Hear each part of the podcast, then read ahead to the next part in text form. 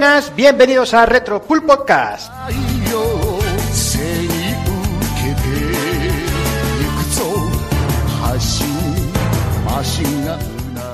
Bienvenidos un programa más, sexagésimo segundo programa, o como nosotros nos gusta llamarlo, 12 relojes, eh, dos nabos, y un programa muy especial. La verdad es que seguramente empezará la gente a decir que si que si, que si estos juegos no son retro, que si, que si esto, que si lo otro, pero bueno, hemos creído que, que bueno, que es un, un inicio de, de, bueno, una salida de un montón de gente de, calidad y, y, de compañías eh, buenas, y son tres juegazos de los que nos apetecía hablar, sobre todo del primero, eh, al menos por mi parte, y, y, bueno, y al final, pues eso, como se suele decir, eh, cada uno tira pa, barre para casa y y bueno, y hablamos de lo que nos, más nos gusta, y sea retro o no sea retro, pues queríamos darle un homenaje a Clover y a esos, y a esos juegos.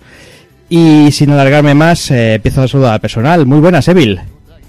Muy buenas. ¿Qué muy tal? Buenas. Bien, muy bien. Un poquito cansadetes, pero bueno, aquí estamos. Que hoy será un gustazo. Hoy nos hemos saltado un poquito las reglas de lo que considerábamos retro, pero bueno, creo que merece la pena, porque además hablaremos de, de juegos seguramente con, con mucha pasión, de, de, tres auténticos juegazos. Sí, sí, sí. Y bueno, más, mismos juegos que saldrán seguro por ahí, cositas que hablaremos. Sí, bueno, se nombrarán muchísimas cosas, o sea mm. que es lo, es lo, es lo suyo, mm. es lo suyo. ¿Todo bien, Evil? a disfrutar. ¿Todo bien? ¿Los, los, los 43 han caído bien o...? Sí, sí, sí, ya, la verdad es que ni me he enterado, ¿sabes? Eso ya empiezan a caer ahí y va subiendo el marcador y no te dan ni, ni cuenta, tío. Ni cuenta. Y ahora cada vez más. Ya ves. y, con sí. y, con menos tiempo para viciar al Monster Hunter, pues imagínate. Menos dice, que cabrón, si ya es 90 horas ya ahí.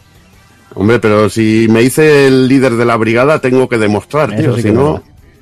Eso Tengo sí que ser jefe, si no, luego un, cualquier vasilla de estos me, me, está taladrando, ¿sabes? Sí, sí, pero ten en cuenta que aquí en, en, en, Pulpo Frito hay tres mínimo que te superan de lejos, me parece. Sí, hombre, no, pero eso es el nivel enfermo, eso no son humanos. Y bueno, luego está el Dani, que también el Dani le ha pegado fuerte, el cabrón. Ahí está, y hablando de Dani, muy buena, Daniel San. Muy buenas, ¿cómo estáis, chavales? ¿Qué tal? ¿Cómo va? Se parte el culo el tío.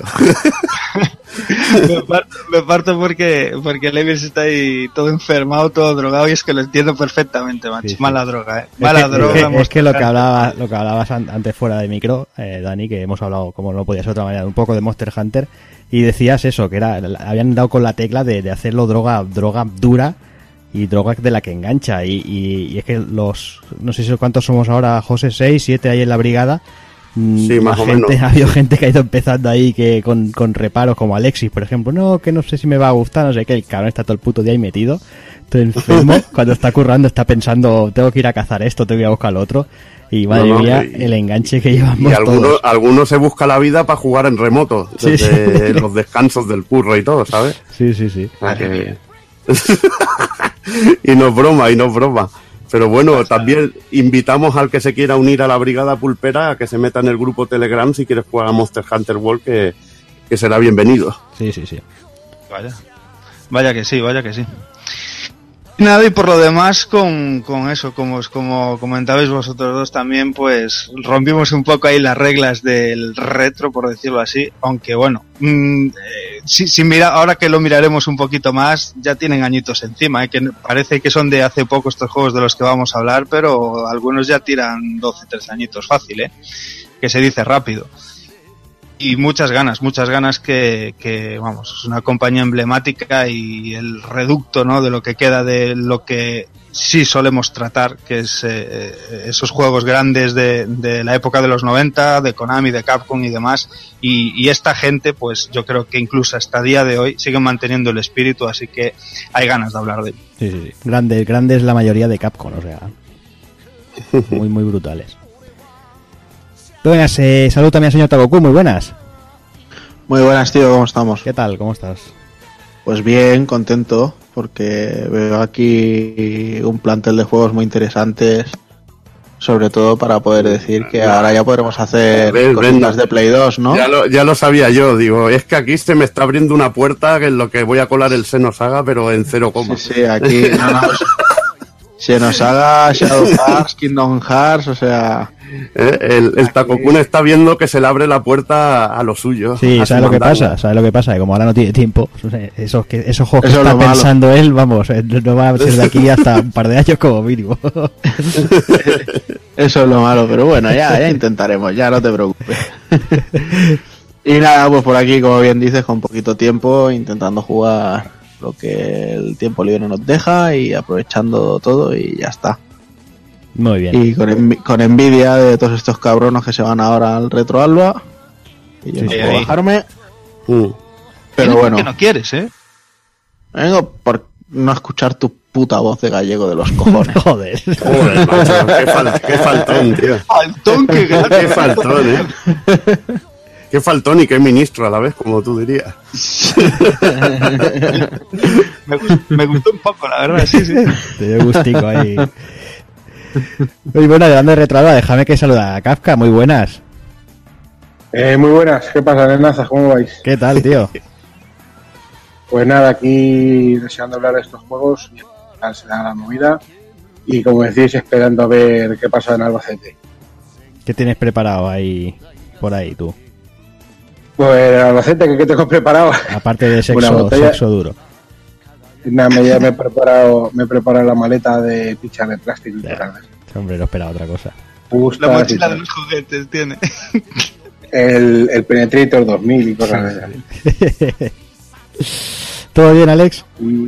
Bien, bien, deseando hablar de estos juegos que, como dice Evil, que son juegos que uno diría que no son muy viejos, pero claro, teniendo en cuenta cómo es este mercado, que si pensamos que el Zelda tiene 30 años, Mega Man tiene por ahí, eh, el otro tiene 25, estos tienen ca- 14 años y en 14 años esto ha cambiado muchísimo y, y ha cambiado y no ha cambiado, porque muchos de estos juegos ahora están teniendo sus RHD, sus versiones, hay gente que pide versiones de algunos de estos, o sea que Sí, esto, que esto yo creo que es muy, muy, muy interesante y, uno, y los tres son juegazos que, vamos, de, de, de manchar las paredes a botelé. Claro que sí. Sí, la verdad es que, que es eso, sí que nos, nos saltamos las normas, pero bueno, yo creo que, que de vez en cuando nos podemos permitir el, el lujo. Así que yo creo que sin más, eh, vamos a ir ya a por el tema, va.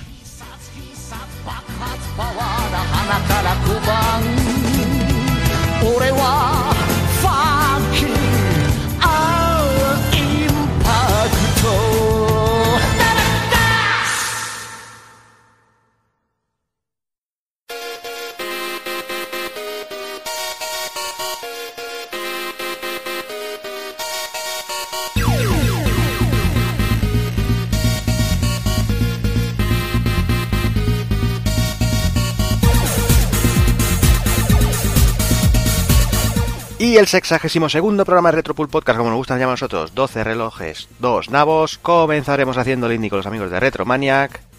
Analizaremos la vida y obra de Clover Studios. Y remataremos con el ending.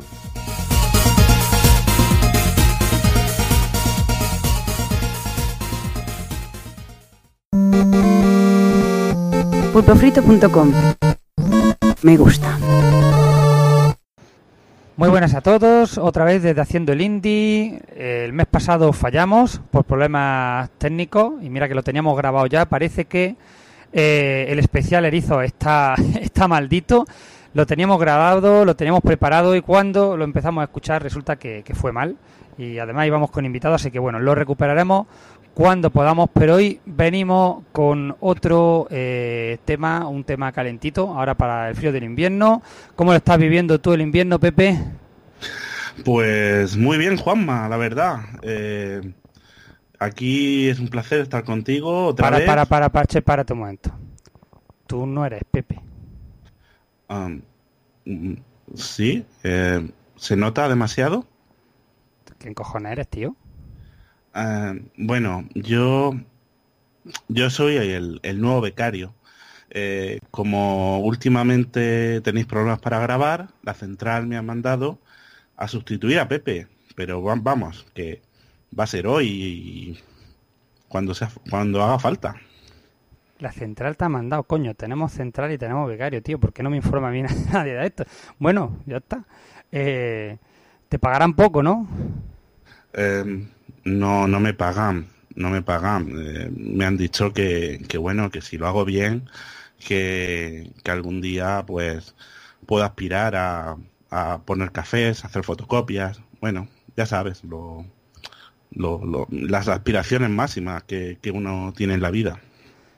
Bueno, nosotros tampoco cobramos, así que, que no hay problema. Bueno, pues ya está. Eh, preséntate a los oyentes que, que te conozcan, cómo te llamas y demás, porque supongo que, que te escucharán por aquí más a menudo a partir de ahora. Pues bueno, eh, sí puedo decir mi nombre. No, no puedo llamarme PP2. Mm, venga, no, vale. no va a ser que no. Bueno, pues bueno, pues mi nombre es Sefer y, y bueno, es un placer estar aquí con- estar aquí contigo y, y bueno, ayudar en lo que haga falta. En fin, el becario. Vaya tela. Venga. Dentro. dentro intro.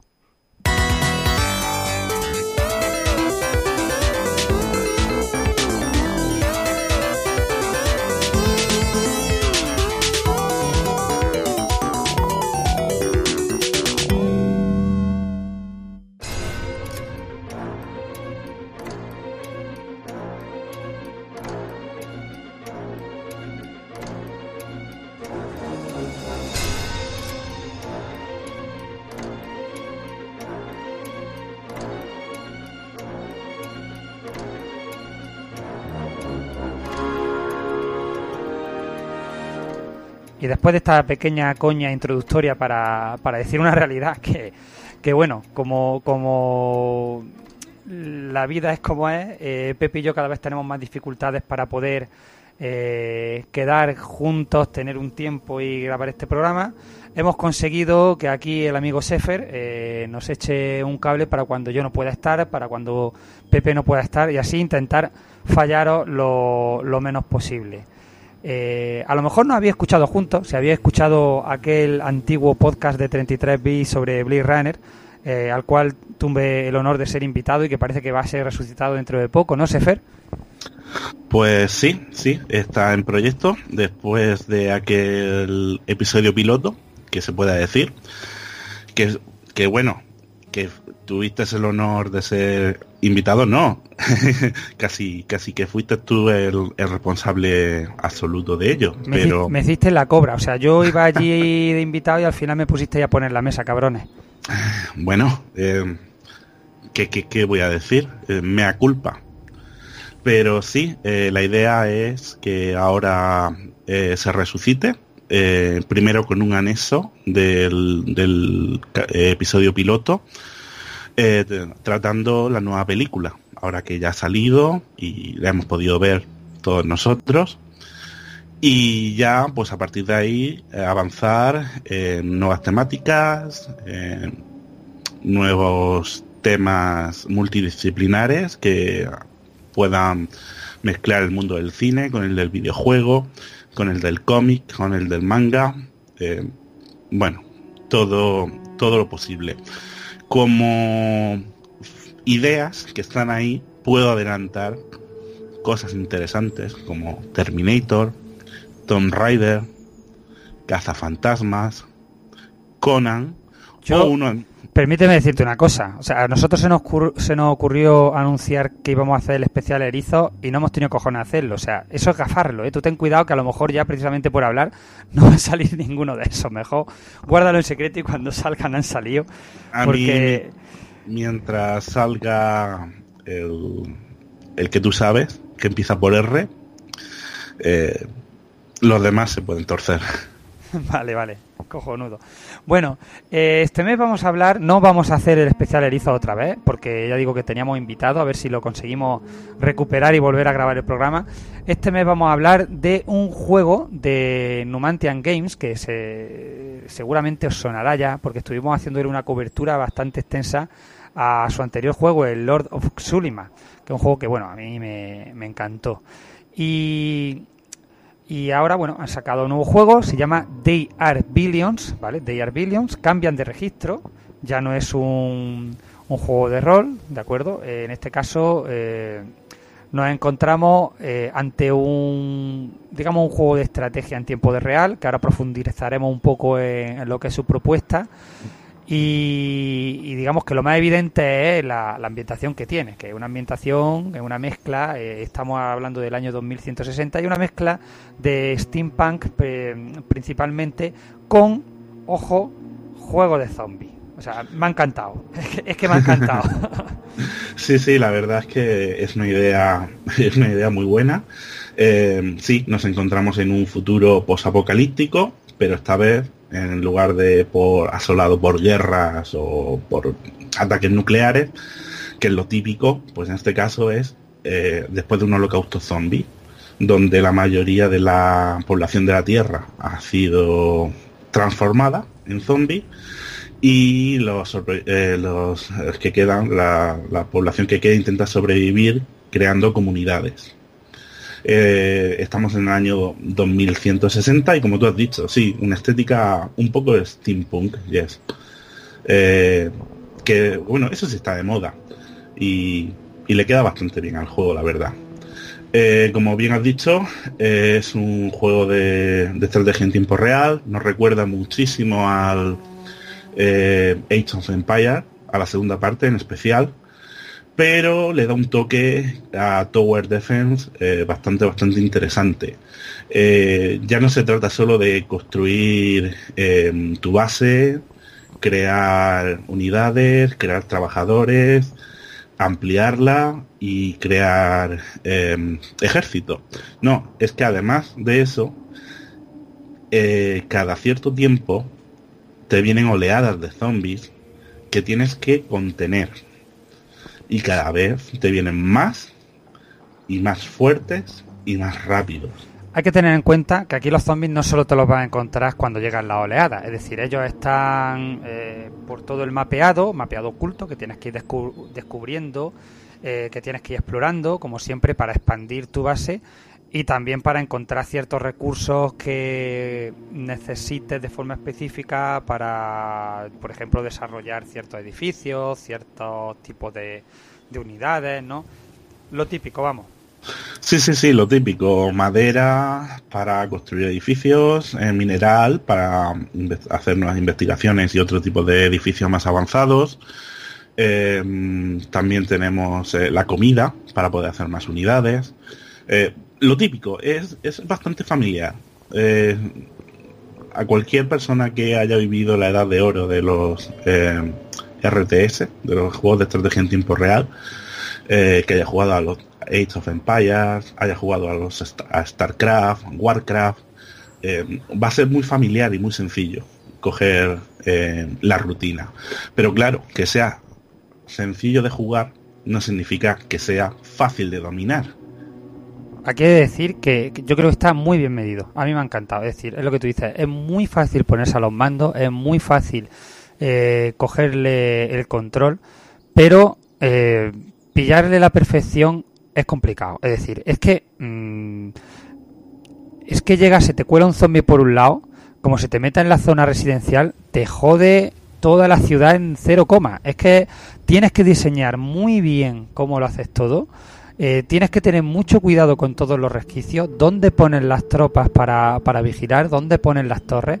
Tienes que tener mucho cuidado porque es que de verdad, donde menos te lo esperas, se te cuela entre dos árboles un solo zombie, te llega a una vivienda sin que tú te des cuenta y de esa vivienda salen de golpe ocho zombies y cada zombie va a otra vivienda y de, y de cada una de esas salen de golpe otro ocho zombies y se te lía la de Dios en un momento.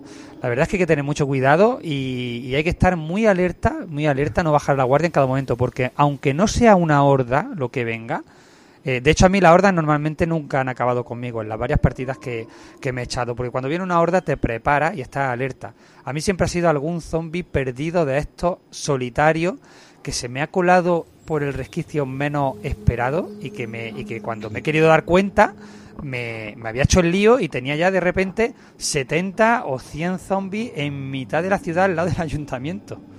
Sí, y ya de ahí, de ahí ya no te repones, es imposible. Eh, sí, es, es una mecánica muy, muy, muy interesante que además la conozco muy bien. Sé, sé el sentimiento de tenerlo todo controlado, ir ir bastante bien, tener mucha tropa, creer que lo que estaba todo bajo control y cuando me he dado cuenta me estaban me estaban matando y sin darme cuenta. Entonces, sí, es una mecánica que se agradece, es bastante fresca, bastante refrescante. Y, bueno, de, pequeños detalles, este juego también tiene más cosas que a, a destacar. Por ejemplo, una cosa que me llamó mucho la atención es que cuando empiezas a jugar, eh, tienes que tomar una decisión, que tienes que elegir entre dos alcaldes. ¿Cuál quieres que sea el alcalde de tu ciudad? Eh, parece ser que tenemos para elegir más de 100 alcaldes, aunque es la máquina la que te propone dos de ellos aleatoriamente. Eh, la diferencia entre coger un alcalde u otro es la bonificación que, que puedas recibir. Eh, bos- bonificaciones como más defensa, como más materiales o como algún tipo de tropa especial. Aquí hay que decir, claro, hay que pensarse muy bien a cuál eliges, porque hay alcaldes que parece que te dan, entre comillas, poca ventaja, sobre todo al principio, ¿no? Es muy jugoso coger un alcalde que te regala, entre comillas, eh, una unidad especial o un, edif- o un edificio especial. Pero claro, esa unidad, ese edificio, los coge, los construye y se acabó. Cuando lo maten, cuando desaparezca, se han acabado. Sin embargo, hay otros que a lo mejor te dan un, pequeña, un pequeño beneficio a la hora de conseguir ciertos recursos, que al principio mm, puede parecer no tan importante, pero que sí lo vas a mantener a lo largo de- del tiempo. Llegado a cierto punto, mm, sube de nivel y te vuelven a dar a elegir entre otros dos alcaldes. Y así, digamos, de forma continua, eh, cada vez que se cumplen ciertos ciertos requisitos. Dándole un toquecito rolero. No llega a ser rol, ¿no? Pero sí le dan ese, ese toquecito. Sí, pero bueno, es muy interesante que lo hayan hecho. Eh, es una cosa nueva. Es una cosa que yo en, todos los RTS que he jugado, que he jugado muchos, no había visto antes.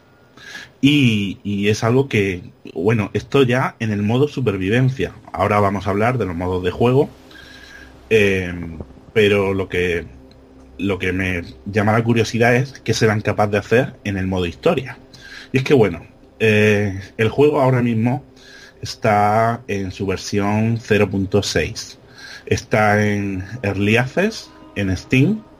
Y bueno, pues como todos sabéis, Early Access en su juego no está acabado, está en desarrollo todavía. Pero se puede comprar y se puede jugar. Eh, por ahora tenemos el modo supervivencia, que consiste en que tienes que aguantar un número de días. Depende del modo de dificultad que elijas. eh, serán más días o menos días los que tengas que sobrevivir. Y habrá más zo- y bueno, y también puedes elegir si quieres que haya más zombies o menos zombies en el mundo. Esto en principio no afecta a las oleadas que te vienen, sino significa que cuando tú vayas explorando te vas a encontrar pues más zombies o no. Y luego está el modo de desafíos, que son los desafíos que te ponen los eh, desarrolladores. Y bueno, lo más interesante, que todavía no está disponible, es que han prometido un modo historia con aproximadamente 40 horas de duración. Ojo aquí, cuidado. Yo estas cosas siempre las cojo con pinzas. 40 horas. Seguro que hay algún pavo que esto se lo pasa en 5 horas. Y seguro que a mí cuando me toque me dura 120. o sea que aquí ya cada cual. 40 horas. Bueno, para el jugador medio. ¿Qué es el jugador medio?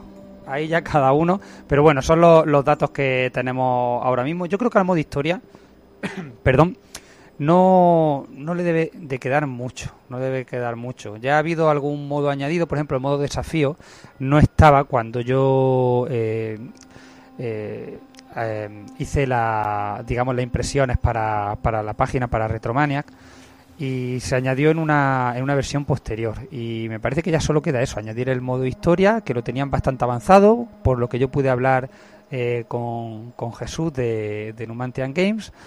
Y bueno, estoy deseando, estoy deseando ponerle la, la zarpa encima. Otras mejoras que han hecho con los parches, bueno, por supuesto, eh, van viendo el feedback y van equilibrando eh, los edificios, van equilibrando los- las unidades, ¿no? Para, para que el juego esté, eh, digamos, lo más compensado posible en su curva de dificultad. y sea, digamos, lo más justo posible. Yo creo que lo están haciendo bien. Eh, algunas unidades nuevas, han añadido también más alcaldes y, y, bueno, idiomas, idiomas. Cuando yo puse las manos en este juego, eh, no estaba en español siquiera.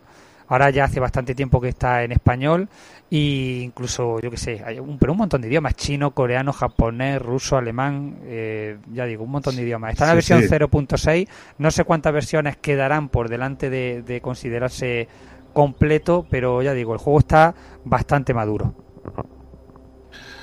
Pues sí, eh, el juego, la verdad es que yo cuando lo estuve probando y estuve echando unas partidas, yo no se falta nada. Yo no vi un juego incompleto, yo no vi un juego que le faltara demasiado. Eh, en especial, bueno, su apartado técnico, visual y sonoro, para mí que ya está totalmente finalizado. Tiene un aspecto visual bastante atractivo. Eh, recuerda bastante al Shadow Room. No sé si tú estarás de acuerdo. Sí, la verdad es que a mí me recuerda. No sé si por ese toque de steampunk, manteniendo las distancias con el cyberpunk de, de, de Shadowrun y que el estilo sobre todos los personajes no termina de ser el mismo, pero sí que tiene así un airecillo. el tipo de perspectiva, el tipo de degradados de, de color. A lo mejor luego lo ve cualquiera de nuestros oyentes y dice, pues no se parece en nada. Pero a mí sí es verdad que me ha recordado, me ha dado un aire. Sí, artísticamente, los menús, eh, la forma, sí, sí, sí, recuerda, claramente recuerda. No sé si será casualidad o será una influencia, pero sí, sí, sí da un... Si ves una imagen del Shadowrun y ves una imagen de, de este juego, sí que eh, claramente te recuerda el uno al otro. Y bueno, eh, el apartado técnico, pues eh, está bastante bien en general, bastante fluido, no tiene ralentizaciones, a pesar de que se forman unos buenos pifostios cuando te vienen 100 o 200 zombies cabreados y tú intentas pararlo. Yo creo que Eh, está, yo lo que creo que está muy bien medido. Es decir, eh, tú lo ves, el aspecto técnico es bastante sencillo, pero claro, está pensado para que es que hay momentos que se te llena la pantalla de, de zombies y se mueve sí, sí. fluido en todo momento. Es decir, yo lo he probado en, en dos equipos, en el de sobremesa. eh, vale, que sí, que tengo bastante memoria y demás, pero el portátil que tengo es un portátil que es un i3, que es bastante normalillo y funciona perfectamente. No, no he notado bajones. Sí, sí, tenía unos requisitos bastante, bastante bajos. Eh, si no recuerdo mal, te pedía una gráfica, una HD 3000 de AMD o superior. Correcto. De hecho, fíjate, eh, comenzaron pidiendo un HD 4000 y yo mismo eh, noté un defecto gráfico en la HD 3000 que es la que usé yo para, para las impresiones.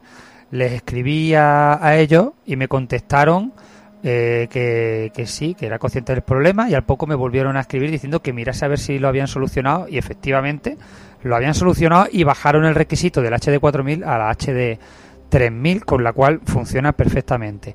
Es decir, que además han estado pendientes, como digo, de- del feedback que se le ha ido dando para ir resolviendo problemas, para ir compensando, que eso es algo que en este tipo de juegos creo yo que es muy importante y que es muy de agradecer. Eso, eso es una maravilla, es una maravilla. El, el que los desarrolladores hagan caso al feedback que reciben es, es algo realmente que, por desgracia, en la industria de hoy en día no está a la orden del día. Pero, pero sí, sí que habla muy bien de esta gente, habla muy bien de Numantian y, y yo creo que es un, es una buena forma de fidelizar a, a su público. Luego, la banda sonora, ya que estamos hablando, hemos hablado de- del aspecto visual y demás, que es agradable, la banda sonora eh, es muy, muy ambiental. Está hecha mucho para acompañar el juego sin cansar. Y yo creo que lo consigue, lo consigue, no cansa, no es pesada. Eh, pasa un poco a lo mejor desapercibida porque está hecha precisamente al servicio de- del juego. Pero luego hay algún momento, por ejemplo, en la pantalla de inicio, o por ejemplo cuando va a venir una horda que cambia la música, en las cuales ya sí brilla con luz propia esta banda sonora. Mm, Te digo, a lo mejor no es una música que tú te vayas a poner por tu cuenta para escucharla, pero casa perfectamente con el juego. Pues sí, Juanma, eh, totalmente de acuerdo. Eh, es una cuando estás jugando durante la partida es un- una banda sonora muy mm, ambiental. Eh, escucha el- la música bajita, los efectos sonoros, eh, el canto de los pájaros, cosas así. Pero luego, cuando te vienen las oleadas de zombies, eh, meten caña, pero bien. Y la oleada final, que tiene tema propio, temazo, ¿eh? Temazo. Es muy parecido al tema de, del menú, de, de la introducción, pero con más, con más fuerza, con más potencia. Y está realmente, realmente bien. Yo, a mí no me importaría para nada tenerlo en el móvil el, el tema de la oleada final, ya te digo, está muy, muy, muy bien. La verdad es que sí. Yo, vamos, por concluir un poco así, poner en, en general y en global, eh, es un juego que, bueno, como hemos comentado, eh, está todavía sin terminar, es un early access, pero eh, lo que estoy viendo, lo que he visto ya evolucionar desde que empezó, desde que, de que- desde que pude ponerle la zarpa encima hasta ahora, y lo que, digamos, queda por hacer que el modo historia, conociendo a Numantian ya, digamos, de, de- de la historia que hicieron con el Lord of Sulima, a mí me da confianza. Es decir, un juego que, que, que yo creo que merece mucho la pena, a poco que os guste el género, tiene su toquecito, tampoco es que vayan a reinventar la rueda, pero esa fusión de género dentro ambos de lo que es la estrategia, creo que, que queda muy bien, que casa muy bien. El tema zombie habrá gente que estará muy cansada de, de él. Yo es que me ha pillado justo leyéndome la saga de los caminantes de Carlos Sisi y estoy con el tema zombie a tope ahora. Llevo un poco de retraso yo con el tema zombie. Entonces, mm, la verdad es que me ha gustado mucho ¿no? esa, esa mezcla de ambientación steampunk con futurista con, con zombie, el rollo Tower Defense junto con el rollo gestión, el tema de elegir los, los alcaldes y lo de la oleada, en fin. En general, es un juego que a mí me deja muy buen sabor de boca, eh, que no he hecho en falta nada, pero que sí es verdad que estoy deseando echarle mano a, al modo historia. A lo mejor algún día, cuando esté el modo historia, eh, hacemos una pildorilla o un anexo para, para comentarlo. Pero vamos, yo tengo la confianza, igual me equivoco, pero yo tengo la confianza de que seguramente el modo historia termine de hacer que el juego valga la pena. Pues eh, sí, sí, seguramente el modo historia complete, complete bastante el juego. Pero vamos, que tampoco eh, cuesta una barbaridad. Eh, ahora mismo te puedes hacer con él en Steam solo por eh, 22,95 euros. Que vamos, es un precio bastante comedido, dado el que el juego tiene una calidad bastante, bastante buena. Eh, tiene comentarios muy positivos en Steam ahora mismo. Está gustando mucho. Es un juego que ha gustado y está gustando mucho. Y bueno, es una recomendación absoluta al que le gusten los juegos de estrategia en tiempo real, pero quiera algo nuevo, algo fresco. eh, es una oportunidad bastante apetecible. Y, bueno, y a los que les gustan los juegos tipo Tower Defense, pues lo mismo, pero con mecánicas de, de estrategia. ¿no? Lo cual, ya te digo, es funciona, funciona muy bien. Era una unión que, que mira, para mi sorpresa, queda perfecta. Y han tardado simplemente, ¿qué? 20 años en, en que a alguien se le ocurriera Oye, seguro, seguro que algún oyente está escuchándonos y se está echando la mano a la cabeza diciendo, no, que esto ya lo hicieron en el... Porque para mí que está todo inventado. Es decir, yo he escuchado Mm. retro podcasts eh, eh, que, que me han Mm. enseñado a mí que géneros que hoy en día decimos, esto es la polla, y resulta que en el. Spectrum ya se hacían, o sea que a saber, a saber. Hombre, en la estrategia del tiempo real, vamos, yo he jugado cosas raras, raras, como, bueno, no tan raras, pero bizarras como el Tizar, no sé si te acordarás de Coño, claro que me juego. acuerdo del Tizar, tío. Claro que me acuerdo. Pero bueno, a mí, a mí hay fusiones, mira, ya que te pones a sacar eh, juegos así a lo mejor, eh, no sé si no tan conocidos, yo sí lo conocía bastante el Tizar. Bueno, sí, aquí en España lo conocíamos todo el mundo, eh, era estándar, estaba en todos los kioscos. de, de Heinemon Games, ¿no? ¿Cómo se pronuncie eso? Tú lo sabrás mejor que yo. Eh, bueno, la cosa es que, que, mira, había un juego que también hizo una fusión curiosa, Space Clash se llamaba. Lo tenía original, lo perdí en la mudanza, no sé en despuñeta lo tendré. Y aquí lo traía Dynamic Multimedia y no lo he vuelto a ver en ningún lado, ni en Steam, ni nada. Y mezclaba eh, lo que era el típico RTS a lo StarCraft, ¿vale? Con eh, juegos de, de, digamos, de gestión espacial, de estos en los que, bueno, se veían los sectores, los- el comercio, eh, la diplomacia, eh, incluso las propias naves eh, luchando entre sí por los planetas, pero había una opción extra que era desembarcar. Y entonces, plan, de repente aparecía el planeta en plan RTS y lo podías conquistar. Y hostia. Y, y- y- y a mí esa fusión me encantó. Sí, como, como los Total War de ahora, ¿no? Eh, que llevan su parte de combate, pero llevan un- su parte de gestión bastante acentuada. Bueno, Total War, uf, eso ya son palabras mayores, ¿eh? lo que estás diciendo. ya, ya, ya, ya. Uf, eso ya te sale pelo en el pecho. te creas tú que. Sí, sí, sí, sí. Que yo estaba La con el Shogun que- 2 y tal, y, a la, y la primera vez que lo puse yo todo feliz, tu daimio ha huido, Dios, eras cabrón y cobarde, que has huido. No, no, no me ha costado a mí sangre, sudor y lágrimas y consejos de un amigo que, que es un crack po- poder echar una partida sin, sin, sin morir vilmente. Vamos, en fin. Oh, yo llegué, a- llegué a pasarme el Roma, el Total War. Ah. Llegué a pasarme la campaña eh, que era grandiosa porque llega un momento donde te pide el Senado romano que te suicides. Dice tu facción es muy poderosa y no puede ser así. Si quieres perdurar eh, eh, tu nombre, tu familia, tienes que suicidarte. Y dije yo, sí, sí. De, buen, de buen rollito, ¿no? Joder. sí, todo Italia fuera. Ah. Y bueno, es la hora de llegar a, a la conclusión, pero yo tengo una pregunta para ti, Juanma. Pregunta. Ya que yo soy el becario y tú eres el maestro, ¿hasta qué día has sobrevivido en el juego? Venga, campeón. Pues no lo sé. No, no, no es coña, tío. Es que mm, no me he fijado. Tengo una partida empezada y no me he fijado por qué día voy. La, la última que tengo. Que no es por tirarme el pito. Seguramente tú has llegado más lejos que yo.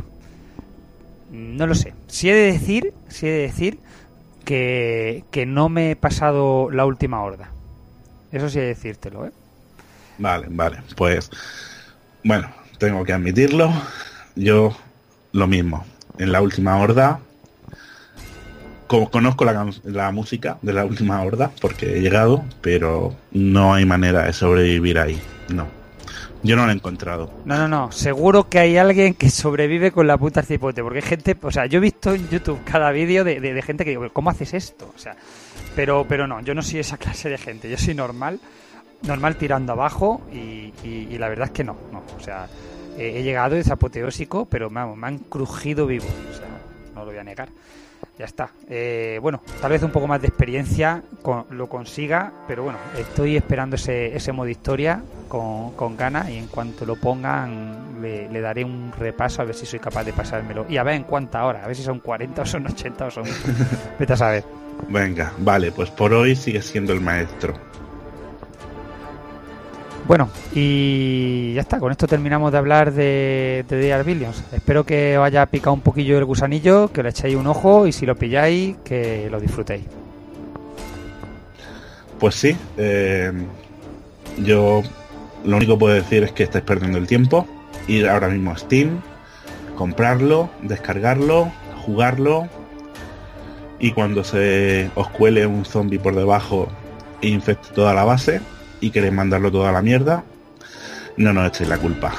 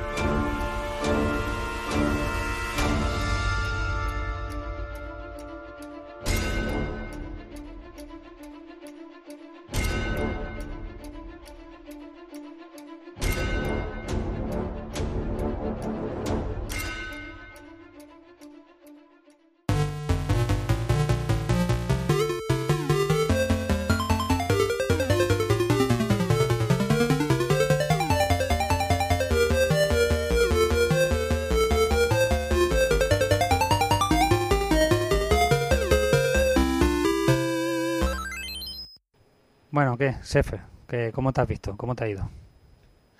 Eh, pues bien, bien. Eh, sí, yo creo que ha salido bien, ¿no? Sí, bueno, ya, eh, no te me venga arriba, no te emociones, ya, a lo tuyo. Tráeme un café con leche con doble moca y un toque de anís y me haces estas fotocopias para mañana, me las grapa ah, y todos estos audios me lo empaqueta y se lo envía a Jordi que yo no tengo tiempo que me voy por ahí de farra. Eh, claro, claro, señor. No, no, no se preocupe. Yo, yo lo hago todo rápido y, y todo lo que me ha dicho usted, como siempre. Y muchas gracias por la oportunidad de, de poder salir aquí. Y, y bueno, no, no se lo diré a nadie como, como me ha pedido usted, señor. Ahí está, ahí está, ahí está. Si te portas bien, el mes que viene cobras el doble. Que el doble nada, tú ya eso te lo vas calculando. Venga. Oh, muchas, muchas gracias, de verdad. Eh, la verdad es que es usted un ejemplo a seguir. Venga, hala. Hasta luego, ¿eh? Ya el mes que viene ya sí eso, ya sí eso. Venga, venga, hasta luego y, y nos vemos pronto.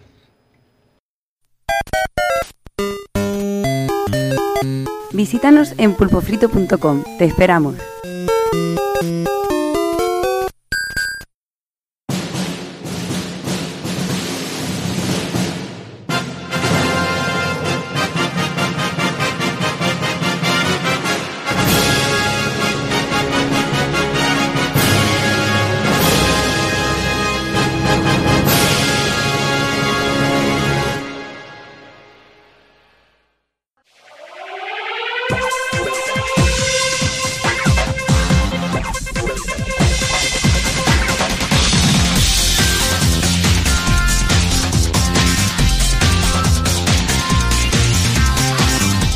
Pues bueno, vamos al lío. Eh, no podemos empezar a hablar de, Clover sin mencionar un poquito de dónde vienen y todas estas cositas.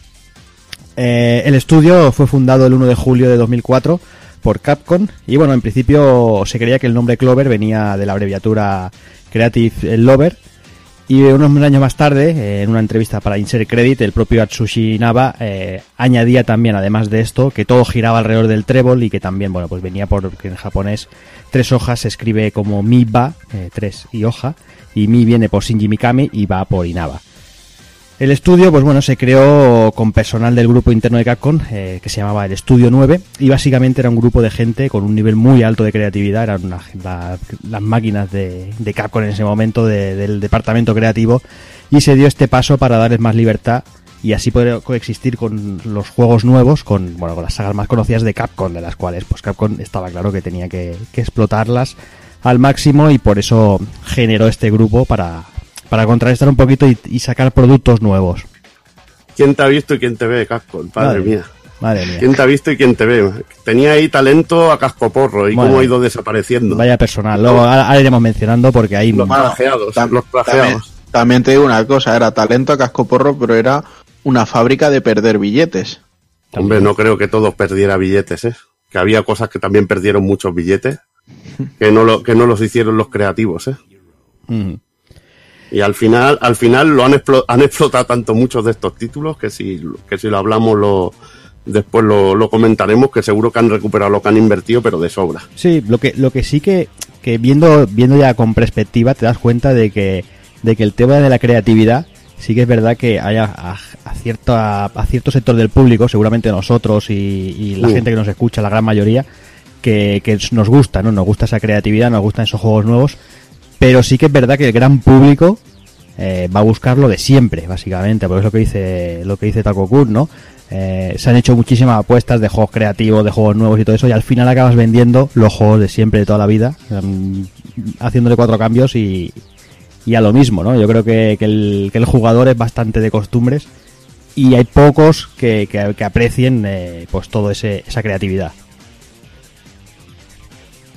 Pues bueno, hablando todo, volviendo a- al tema, eh, todo esto de la creatividad y todo eso, eh, duró poquito en Capcom, porque es que eh, ya uno de los primeros enfrentamientos eh, fue el ocasionado por la decisión de Capcom de lanzar la versión de Resident Evil 4 para PlayStation 2, que, que, bueno, que estaba dentro del, del famoso Capcom 5, que ahora lo vamos a comentar, y es un hecho que no le gustó nada al propio Shinji Mikami, ¿no? Él decía que, que se había firmado ese acuerdo con, con Nintendo y se suponía que el juego iba a ser exclusivo únicamente para GameCube como el resto del Capcom 5 pero pero ahí eh, Capcom ya veía ahí el panorama y, parece que, que quiso romper el contrato para bueno pues para, para vender unidades obviamente No, pero aquí había una, una coña, ¿no? De que, de que el propio Mikami dice que, que se cortaba la cabeza antes de que saliera el Resident Evil 4, ¿no? Para, Sí, sí, por para eso. Play 2 y lo daba como exclusivo de GameCube. Que había una, ca- incluso creo que había el Mikami Head o algún cachondeo en, en alguno de los juegos de Clover o de Sí, ahora, lo, ahora lo hablaremos en, en uno de ellos. Sí, que, sí. que hay un- un animalico muy cachondo, ahora ya lo, ahora ya lo veremos. Por eso que, que el tío dijo que nunca saldría Resident Evil 4 y se pilló bien las manos y eso yo creo que le puteó mucho. Claro yo Pues creo ahí, ahí- ahí aprendió a dejar de hacer los gilipollas. No, No, bueno, eso- para mí. Porque, porque que tú dirijas un proyecto o seas incluso el produ- el productor no quiere decir que las altas esferas luego hagan lo que les salga de los cojones. Sí, Y si- porque- y, si, a y si ver. la, em- y si la empresa dice esto sale porque necesitamos ganar pasta, sale porque necesitan gastar, ganar pasta. Y si tú tienes que, que borrarte un tatuaje de GTA o, o comerte tus palabras, lo haces. Porque has sido tú quien, quien se ha metido en ese fregado. Pero mola, mola, es cachondo, llega a ser cachondo. Pero bueno, si le hacen prometer algo, porque eso no creo que él lo dijera así por amor al arte. Eso me imagino que ya sería cosa de la compañía. No, no, esto va a ser así y luego habría algún tipo de traición y eso se lo hicieron decir a él y luego es como me habéis hecho mentir, hijos de puta. Creo que es un poco cabreante si te, han- si te lo han hecho así, pero claro, eso no, no lo podemos saber bien del todo. Si eso, si eso hubiera sido así, y teniendo en cuenta que este señor hace años que no está en Capcom, lo hubiera dicho, hubiera dicho, me hicieron Bueno, decir esto y mm, listo. Hay, piensa que hay muchas cláusulas de, de los contratos esto y no sé, y también cierto respeto dentro de lo que cabe. No sé, hasta Ya, ya- ya me veo a Lina Fune redactando el, el finiquito de Mikami. Cláusula número uno, no puedes decir que te dijimos que dijeras que Resident iba a ser exclusivo. Pero a Camilla creo que no le hizo eso, ¿sabes? Porque ha podido rajar todo lo que ha querido Sí. de él. O No, sea a ver, al ya- final, al final yo creo que uno de los principales problemas es que eh, estamos hablando de videojuegos y, y para muchos, eh, yo imagino que su trabajo, una cosa es un tío que trabaja en hacer, yo que sé, un FIFA, un Call of Duty, lo que sea, pero yo, un- una persona que trabaja en un, en un proyecto de este, de este, de este calibre, yo creo que lo siente suyo de tal manera que, que bueno, que cuando le, le- le hacen vender el producto de esa manera, de, de primero es exclusivo y luego tienes que retractarte y eso, yo creo que les duele, ¿no? Al menos yo lo que quiero pensar, ¿eh? Porque al final no deja de ser la parte más creativa, que es lo que estamos hablando todo el rato, y, y como creativos yo entiendo Mira, que, sí, que les sí. los huevos. Si yo soy un tío creativo, yo lo que quiero es que mi expresión del arte, por llamarlo así, llegue a la mayor parte del mundo posible. No que, Pero se, que se centre en un pequeño nicho. Pero me imagino que habría contrato con Nintendo de por medio también. en Eso ya es otra historia. En aquel momento y ya sabes cómo va estas cosas de las exclusivas y toda la hostia. Claro, es que Y al final Capcom supongo que al final pensó, hostia, el Resi 4 ha costado mucha pasta, hay que vender más. Básicamente.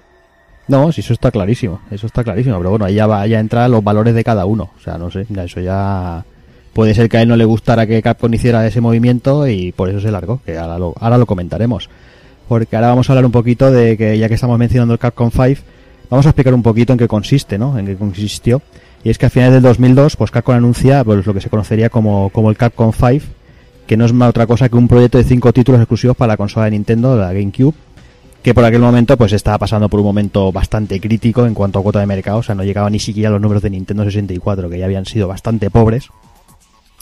Y bueno, pues se, alcanzaba ese acuerdo eh, con el que se aseguraba de la exclusividad de, de, de algunos de los de títulos nuevos de una de las third parties más importantes del momento. Hay que olvidar que Capcom siempre ha estado ahí y sobre todo en aquellos en aquellos años era era de las de las top.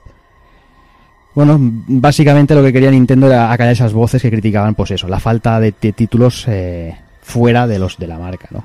Lo que, lo que viene arrastrando Capcom desde, eh, perdón, Nintendo, desde prácticamente Nintendo 64, ¿no? Ese poco apoyo de las third parties y que parece que poco a poco, pues siempre va intentando hacer alguna jugada, pero no, no acaba de salirle, le salir la cosa, no sé si por ellos propios o porque la gente ya, ya está un poco cansada. Los juegos de que se incluían en el acuerdo pues eran el Product Number 3, eh, Beautiful Joe, que bueno, aquí teníamos el, el- lo que sería posteriormente se transformaría en Clover, que es lo que estamos hablando, que, que aquí venían siendo el Beautiful Team llamado, Teníamos Dead Phoenix, eh, Resident Evil 4 y Killer 7, el juego que básicamente bueno, lanzaría un poquito la popularidad de- del señor Goichi Suda, que también es otro Jordi, Dime. eh, aquí, bueno, hago. No sé si recordáis cuando presentaron esto, yo creo que fue uno de los momentos en que a mí se me puso más dura referente a IP, sí. Mm, Es que fue. pff, no sé, cuando presentaron estos cinco juegos yo estaba flotando y todo. Digo, joder, estaba muerto por el, por el hype, tío. hombre. No, Era algo, es- pero- es que lo que decimos, o sea, que te- llegar a un, con- a un contrato de, de exclusividad de cinco títulos de, de una de las compañías más importantes del momento, pues es normal, ¿no? Que nos, el- realmente es lo que buscaban, ¿no? Que, que el usuario Mm. estuviera ahí con, una, con un, em- un empalotamiento a lo bestia. Mm, Y hay que decir que Death con- Phoenix. Ya te digo, ya te digo. Y el Death Phoenix, tío, que al final ni salió. Sí, sí, sí, ahora lo tengo ahí para comentarlo. Vale, vale. Sí, sí. Brutal. Sí, sí. Realmente, pues eso, eh, el éxito de los juegos eh, como exclusividad de los mismos fue muy relativo, ¿no? El único que quedó como exclusivo al final fue el Product Number 3. Death Phoenix ni siquiera llegó a ver la luz, como comentaba Evil. Y tanto Beautiful como Resident se acabaron saliendo en, en otras consolas. Bueno, os podéis imaginar lo contenta que quedó Nintendo con este acuerdo de exclusividad. Realmente, tampoco he intentado buscar eh, información a través de, bueno, para ver cómo, cómo quedó la cosa, si había hubo denuncia o eso, pero no, no, no he encontrado nada por ninguna parte. La verdad es que no sé cómo, cómo acabó. Igual sería temporal, ¿eh? Podría De ser. tip- de tipo temporal y bueno, sería un añito o algo así y mira. Igualmente al final también se quedaron, no se llevaron mal botín que tuvieron el remake del Resident Evil y, y el Resident Evil 0. Sí, que, sí. Que tampoco estuvo mal en la época, ¿eh? Me ha hecho un pequeño vistazo y Capcom venía con Resident Evil, por ejemplo, en PlayStation 1 el 2 vendió 4,96 millones de unidades y de Resident Evil 3 Nemesis vendió 3,5 millones de unidades. Sin embargo, Resident Evil 4 en, en GameCube vendió 1,6 millones de unidades. O sea, El parque de consolas. Es que, a ver, era, era un suicidio refer- refiriéndonos directamente en lo que es el parque de consolas que había de Claro. GameCube comparado con el de Play 2. Que era la, la- Claro. Si sale en Play 2 es que se vende a casco porro. Por eso salió después. Claro, por eso que seguramente parte del acuerdo de las cláusulas serían que habría un parque de consolas que no hubo ni sin querer o yo qué sé, porque No, ya porque sabemos esto que ya, era, ya, ya era dentro en- de las malas ventas de, de GameCube, ¿eh? ya era se- supuestamente el contrato para, para revitalizar las ventas. Mm. entonces sí que ya no tengo ni idea de qué Hombre, ten en cuenta eh, que has dicho un, un, kil- un millón y medio, has dicho. Un mi- 1,6 millones. sí. 1,6. Eh, teniendo en cuenta que por sobre esa época quizás GameCube había vendido 3 millones, Mm. realmente los números son buenos de Resident Evil para el parque de consolas, obviamente. Es lo que Mm. hablamos, pero claro, lo que dice Evil, en ese momento PlayStation 2 estaba arrasando el mercado, o sea, pero a lo bestia, o sea. Es que bueno, no es lo mismo y vender 1,6 igual es 0,5 Resident por consola. Y si lo llevas a Play es un 0,1. Tienes que hacer De también hecho- esa fórmula. De hecho, luego cuando salió en PlayStation 2 vendió 2,3 millones más.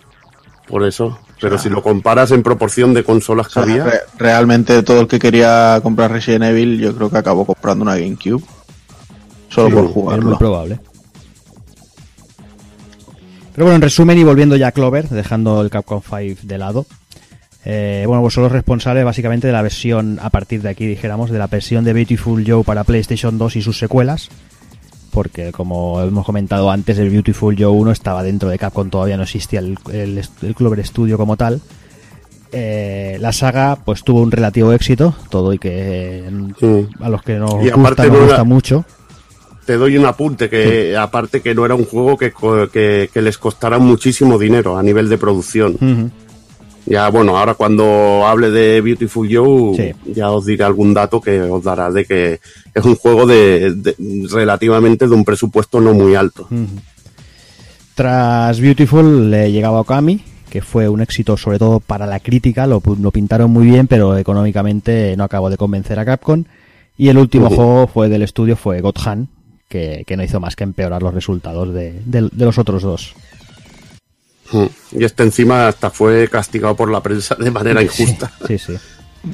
Y bueno, los malos resultados económicos, eh, unido a las quejas del equipo que seguían criticando la falta de libertad, todo y que se- supuestamente el, el estudio se había montado para eso, y sobre todo la posterior marcha de tres de los principales integrantes como Atsushi, Atsushi Naba, Hideki Kamiya y Shinji Mikami empujaron a, a Capcom el 12 de octubre de 2006 a plantear el cierre del estudio y es el marzo del mes siguiente cuando, cuando se cierra definitivamente. Quedando así, obviamente, como no puede ser de otra manera, los derechos de los juegos en manos de la compañía de Osaka, como no podía ser de otra forma, obviamente. Eh, gran parte del equipo de Clover fundó su propio equipo de programación llamado Seeds Inc. y el cual se, se acaba fusionando en 2007 con ODE Incorporation, creando lo que ahora conocemos como Platinum Games. Y bueno, y hay por ahí muchas, mucha más gente, eh, miembros que se encontraban en ese momento, pues el director de arte de Okami se, se unió a, a UTV Ignition Games, eh, que son los desarrolladores de, entre otras cositas como Ishadai, un juego que de esos que descubrimos en plan barato de Zabi en del 360 y PS3 que la verdad es que, que artísticamente está muy está bien el juego. Sí, y artísticamente era muy chulo y el juego en sí estaba bastante bien. Está curiosete. Mm.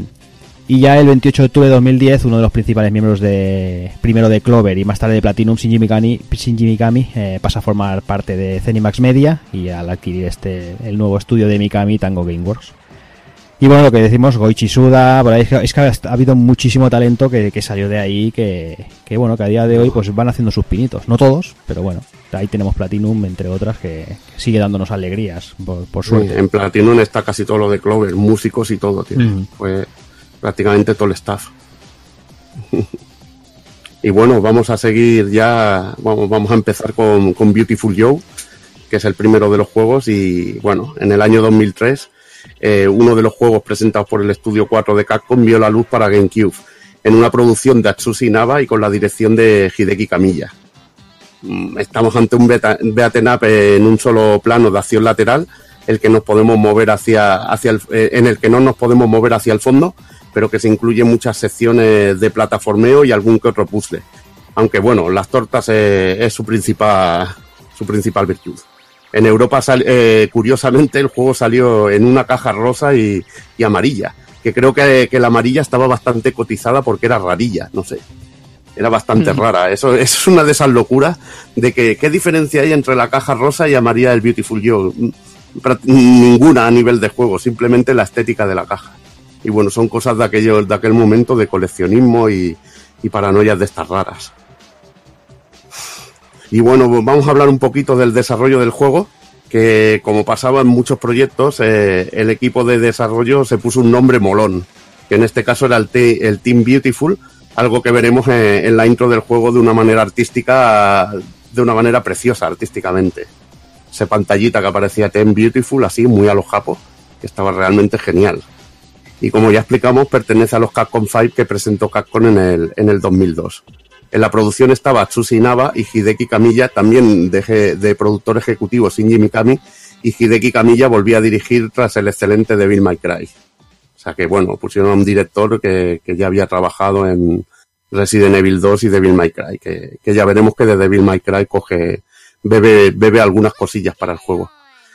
En un momento, en un primer momento se conocía como el proyecto como Red Hot Man, un nombre que se tuvo que cambiar por problemas de copyright con la banda de rock americana Red Hot Chili Peppers. Y bueno, eh, se tenía previsto que el juego se acabara en, en el plazo de un año por un pequeño equipo compuesto por seis personas. Por eso os, comentaba antes de lo del bajo presupuesto y todo esto, Sí. de que era un juego pequeñito. Que bueno, que una de las grandes virtudes es que este juego, una vez llegó para las reviews de, de lo que son los analistas y todo esto, les devolvió a una época que, que, no, se, que no se había vivido antes. eh. Era un, juego muy raro en su momento. Ya lo comentaré al final las conclusiones explicándolo un poquito. Y bueno, al final este equipo creció, creció bastante, sobre todo para hacer el juego un poquito más, darle un poquito de, de toque de más calidad, sobre todo en las fases finales, y se tardó más de un año y medio en acabarlo. O sea, lo que era el proyecto de un añito, pues se alargó un poquito más. Pensad que, bueno, un juego de Super en, en, su momento se tardaba normalmente unos cuatro meses, seis meses, y en este juego ya metieron un año y medio. La intención del productor Asushi Nava era ofrecer un juego hardcore con un estilo gráfico especial y una gran jugabilidad, que es lo que os estaba explicando.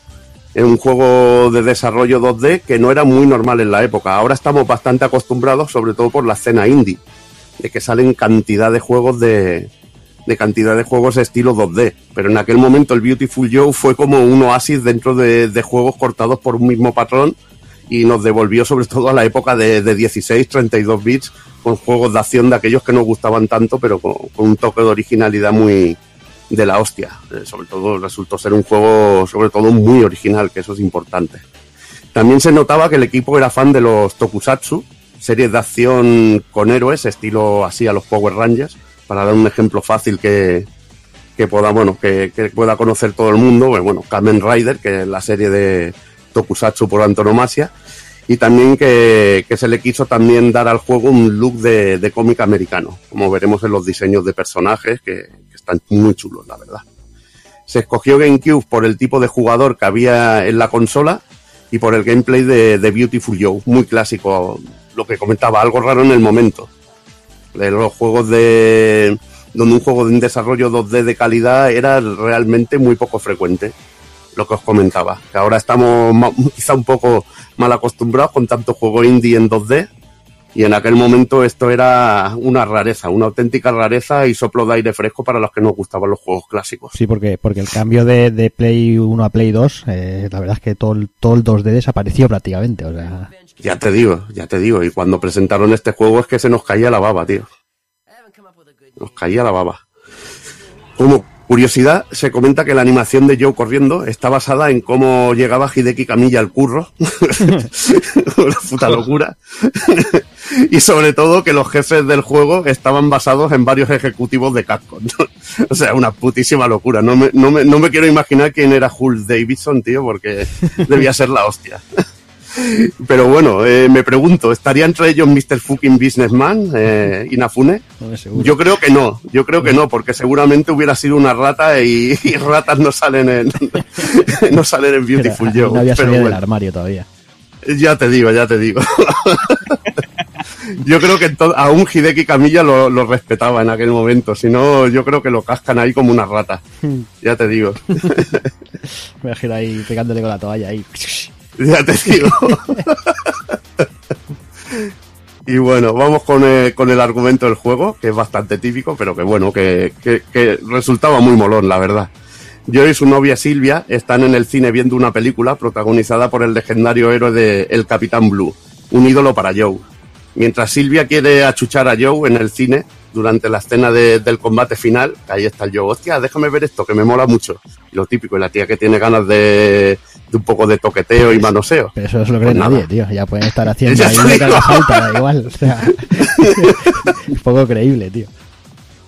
El malo malo son las ratas e introduce en la propia película, en un mundo llamado Movieland. ¿Sabes? Ah, Argumento clásico, tío. Argumento clásico, pero que queda muy molón. Qué original, ¿eh? ya te digo, pero bueno, a mí me, son simplemente con los diseños y la locura ya, ya flipabas.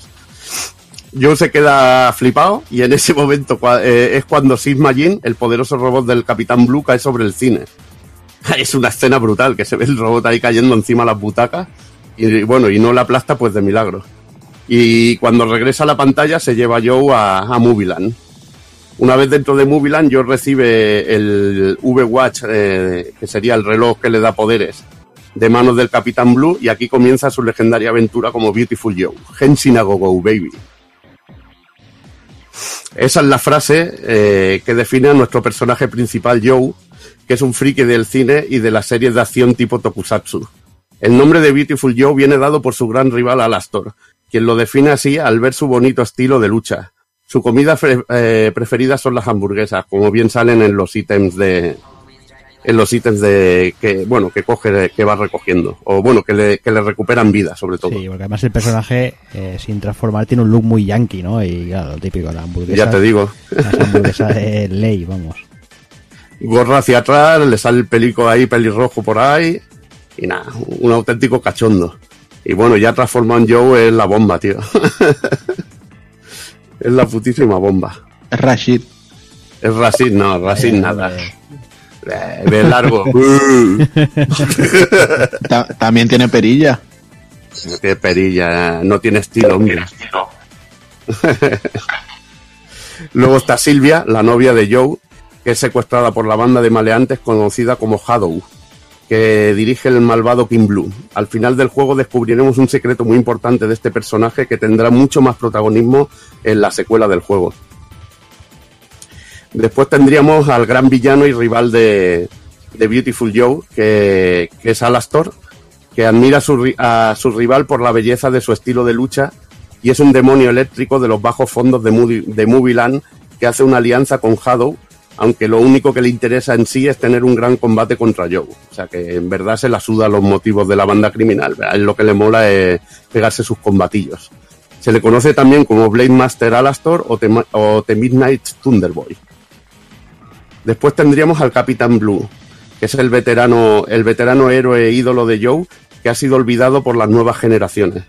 El Capitán Blue fue muy famoso en su época y dirigía sus propias películas de acción. Es quien entrega el V-Watch a, Joe, del que espera que coja su testigo y se convierta en, en el adalid de la justicia. Un diseño genial, con una cicatriz y el ombliguillo ahí, y el ombliguillo que resulta muy cómico, ¿sabes? El ombliguillo ese que le sale es brutalísimo, brutalísimo el Capitán Blue. Y brutales son los Bianchis, que son los enemigos básicos de Joe y los peores de- y, y los peones en sí de la organización criminal Shadow. Son lo que conoceríamos aquí, eh, así que los Power Rangers vendría a ser el, el término masilla, lo que podría definirlo.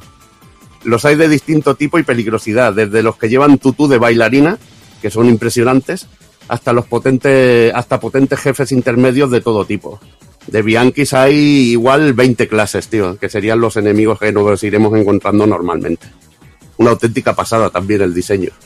Una, una putísima locura. Y luego pasamos un poquito a hablar de, los jefes, como Darfien Charles III, el primero de los cinco magníficos y jefes de Shadow. Es un murciélago con aretes en su oreja cuya especialidad es el combate aéreo. Aquí ya empezamos a flipar y ver también en el juego, cuando llegamos a estos jefes, eh, esa influencia que tenía, por ejemplo, Devil May Cry, con las conversaciones entre, entre Joe y- y los jefes mismos, que se pegan vaciladas de estas de las buenas, y bueno, que son cositas que, que le, dan, que le dan estilo al juego. Como también le daba el Iron Ogre Hugh Davidson, que ya lo hemos nombrado, miembro de los Cinco Magníficos, que es un violento rinoceronte motero, que es responsable de la cicatriz en el ojo que luce el Capitán Blue. Una auténtica bestia que, que va en su moto y lleva una pedazo de hacha que, que alucinas. Y lo mejor de todo es que el cabrón está en una oficina ahí esperándote, tío. Es, es un puto crack, tío. Un puto crack. Me recuerda un poco al primer enemigo del Gohan, que es así un poco estilo así, pero bueno, en rollo rinoceronte. Después tendríamos el Aquatic Terror Grand Bruce, que bueno, cuerpo humano y cabeza como un tiburón, pero no es que sea una cabeza de tiburón, sino que la cabeza es un tiburón entero, tío. Una puta locura también. Tiene una pinta, sí, sí, y además tiene una pinta absurda, sobre todo con las dos botellas de oxígeno. Dices, pues un tiburón para qué necesita botellas de oxígeno y sobre todo gafas de bucear, tío. Me parece una puta locura de aquella. Es como el Toki cuando buceaba, ¿sabes? Que era genial. Eh, corto cortito de mente, pertenece a los cinco magníficos y nos hará pasar un mal rato bajo el agua. Uno de estos jefes también que, le daban carisma al juego. Luego tendríamos a Nozer Joe, que es la versión oscura de nuestro héroe y también pertenece a los cinco magníficos. Nos tocará luchar con un duro rival que nos imita en todas las habilidades. Y veremos, mm, descubriremos al derrotarlo quién, quién hay detrás del, de este misterioso imitador de, de Beautiful Joe. Un diseño chulísimo porque lleva como la... está, está muy chulo, lleva como el casco con, con el antifaz ahí cerrado y es una pasada. Y, y calavera de Shadow, ahí de Mr. Bison. ¿eh? Ahí está, tío, ahí está. Esto, bueno, lo que decíamos de los cinco magníficos es que hay una fase en que tendremos también el rollete este Mega Man en que deberemos enfrentarnos a los cinco jefes que nos hemos ido encontrando de nuevo y mola mucho. Y se llama la fase de los cinco magníficos. Luego tendríamos a uno de mis favoritos, que es el Infernal Lord Fire Leo, que es el miembro más terrible y peligroso de los cinco magníficos. Eh, seguramente el más poderoso dentro de la, organización Shadow nos, hará- nos las hará pasar canutas en su pozo de lava. Es uno de los jefes más duros de, de todo el puto juego, tío. De todo el puto juego. Yo tengo, tengo una anécdota, es un juego, es un jefe que tienes, que tienes que descubrir su debilidad o si no te cuesta horrores pasártelo. Y yo conozco un colega que tienes que usar sobre todo el poder de, de slow, del slow motion en cierto momento para esquivar un patrón de ataque que tiene el Fire Leo y dejarlo, y dejarlo vulnerable. Y es que hay un, un- un colega mío, el Julio, le tengo ahí en un altar de- del hardcoreismo, tío, porque se pasó al puto Fire Leo sin, sin usar el poder del low motion, tío. Y me pareció una auténtica burrada, porque yo lo intenté y, es- y me acuerdo que, le, que me quedó, lo dejé a un cuarto de, de vida, pero es que era una putísima locura, tío. Infernal es poco, tío. Este me recuerda mucho. ¿Él? Dime. Creo, creo- creo que vamos a decir lo mismo, Juan y yo, que a mí, a mí Sí. el diseño este me recuerda mucho a Leo de Red Dead. Exacto. Sí, estaba yo pensando también. con escudo y garras. Decir que incluso después de derrotarlo nos encontraremos con versiones mecánicas suyas. Que después de la pesadilla te ves un robot de Fireleo y dicen, su puta madre. Digo, también me lo han metido aquí. Después tendríamos que, aunque no es una persona, vamos a hablar de algún vehículo como Six Machine, que es el vehículo volador de Beautiful Joe, que cuenta con una gran maniobrabilidad y poder de disparo.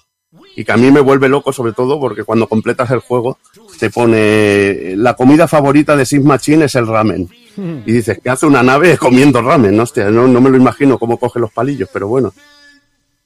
Eh, es bastante loco. Luego tendríamos a Six Majin, que esto es, bueno, que un héroe tokusatsu debe tener su propio robot o qué coño, como Goemon y Impact, tío. Joe tiene Six Majin, una pedazo de bestia de metal que, que da mucha caña. Y este es de los momentos épicos del juego, tío. Eh, a estaba entonces Gurren Lagann, tío, porque es que ves el diseño de Six Majin, tío, y es que te recuerda a Gurren Lagann, tío. Mm, Yo creo, que, yo creo que todavía no, pero podría Pues- ser muy lejano, ¿eh? Pues el diseño así es, es muy Gurren Lagann, tío. Muy Gurren Lagann. Y después tendríamos a King Blue, el malo que también tiene una, una planta impresionante y es una buena bestia que nos hará sufrir de lo lindo. Eh, aquí habrá que ver si seremos lo suficientemente buenos para descubrir quién está detrás de la organización Shadow y de, y de King Blue, que eso será sorpresa final y un giro de aquellos que molan al final del juego. No lo vamos a desvelar porque esto para mí es spoiler máximo, aunque ya hayan pasado unos años. Y animo a todo el mundo a que, a que lo disfrute y lo descubra. Y bueno, vamos a hablar un poquito de, la jugabilidad. Como ya hemos comentado, es un eh, plataformero con algún que otro puzzle que cuenta con un desarrollo 2D y gráficos poligonales. En el juego no podemos bloquear ataques enemigos, pero sí esquivarlos al agacharnos o saltar. Algo que puede provocar que nuestros enemigos se mareen y debemos aprovechar este momento para zurrarlos sin piedad. Al principio jugaremos con Joe sin el traje, mucho más débil en ataque y defensa, pero pronto conseguiremos el V-Watch que nos permitirá transformarnos en Beautiful Joe. Una vez transformados, seremos capaces de usar los poderes VFX, de, de efectos especiales, que lo que podríamos llamar eh, poderes de efectos especiales, que gracias a una barra especial que se irá rellenando automáticamente, eh, nos permite usar este tipo de poderes y mantener la forma de, de Beautiful Joe. Porque si esta barra se agota, volveremos a la forma de, Joe normal y estaremos bastante indefensos, sobre todo en determinados momentos del juego. Esta barra puede aumentarse al recoger el, un ítem con forma de rollo de película de cine, que es algo vital para poder, para poder realizar todos los ataques con solvencia de, de Beautiful, de Beautiful Joe, porque consumen algunos de ellos bastante barra de poder y conservar también, sobre todo, la forma potente del personaje. Los poderes VFX eh, se irán consiguiendo a medida que avanzamos en, la historia y estos se podrán combinar incluso de dos en dos eh, para poder realizar eh, demoledores efectos en combate y resolver algún que otro puzzle, que también es realmente muy divertido. Alguno de ellos es muy divertido. Yo me acuerdo sobre todo de, de uno que había como un, como un autobús que pasaba en un momento y tenías que ralentizarlo para subirte en él y luego acelerar para poder saltar. Era una, era una tenías que combinar un par de poderes y era una y era una locura de estas que me moló, que me moló mucho y, y hay zonitas del juego que tienes que, que resolver puzzles así usando cámara lenta y cámara rápida, que son cachondetes. Los poderes VFX, pues como ya hemos nombrado, cámara lenta, un poder que nos permite mm, mejorar nuestro poder de ataque, que hará volar a los enemigos en pedazos al darle el último golpe y mejorará nuestra habilidad para esquivar. Eh, decir que si somos golpeados mientras estamos en cámara en la cámara lenta, haremos una esquiva estilosa a cambio de un gran porcentaje de nuestra barra de, F- de, FX.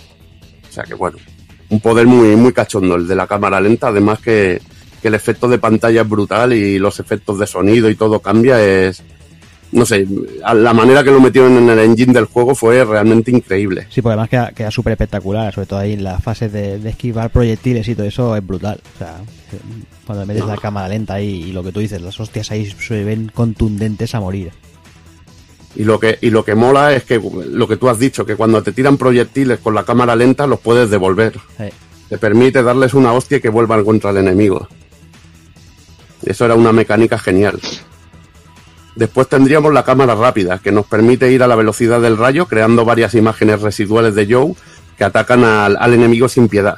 Puede golpear tan rápido que crea un escudo de calor que le hace inmune a Joe a los ataques de fuego y quema a sus enemigos. Al usarlo en conjunto con la cámara lenta nos permite movernos a velocidad normal y golpear con los puños a, a gran velocidad y fuerza.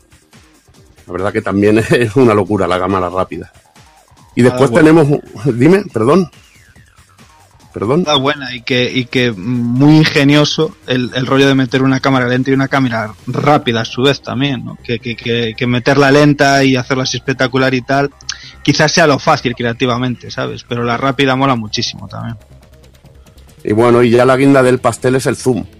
Que con el zoom haremos mucho más poderosos aún nuestros ataques normales. Y cambiaremos, por ejemplo, los puños normales por el Red Hot eh, 100. Un ataque similar al de los puños a toda hostia de Kenshiro, el famoso. Y bueno, eh, esto ya, cuando ya puedes hacer el zoom, porque bueno, eh, ahora lo cuento, cuando puedes hacer el zoom y la cámara lenta a la vez y haces este movimiento, es que ya te, bueno, sacan la chorra y dices, Buah, estoy disfrutando aquí, buah, escaneando aquí a la peña, pero disfrute total y máximo, tío. Increíble, sobre todo cuando pillas a un jefe con el, con el ataque, el Red Hot eh, 100, eh, mejorado con el, low motion, es una puta animalada. Además que el efecto es increíble. Es increíble. Esto es lo que hacía el juego de las cosas que lo hacía grande. Decir que tiene siete niveles en total, algunos de ellos con subfases, y al ir completando una subfase o nivel tendremos la oportunidad de mejorar a nuestro personaje o seguir al siguiente nivel en un sistema muy parecido al de Devil May Cry.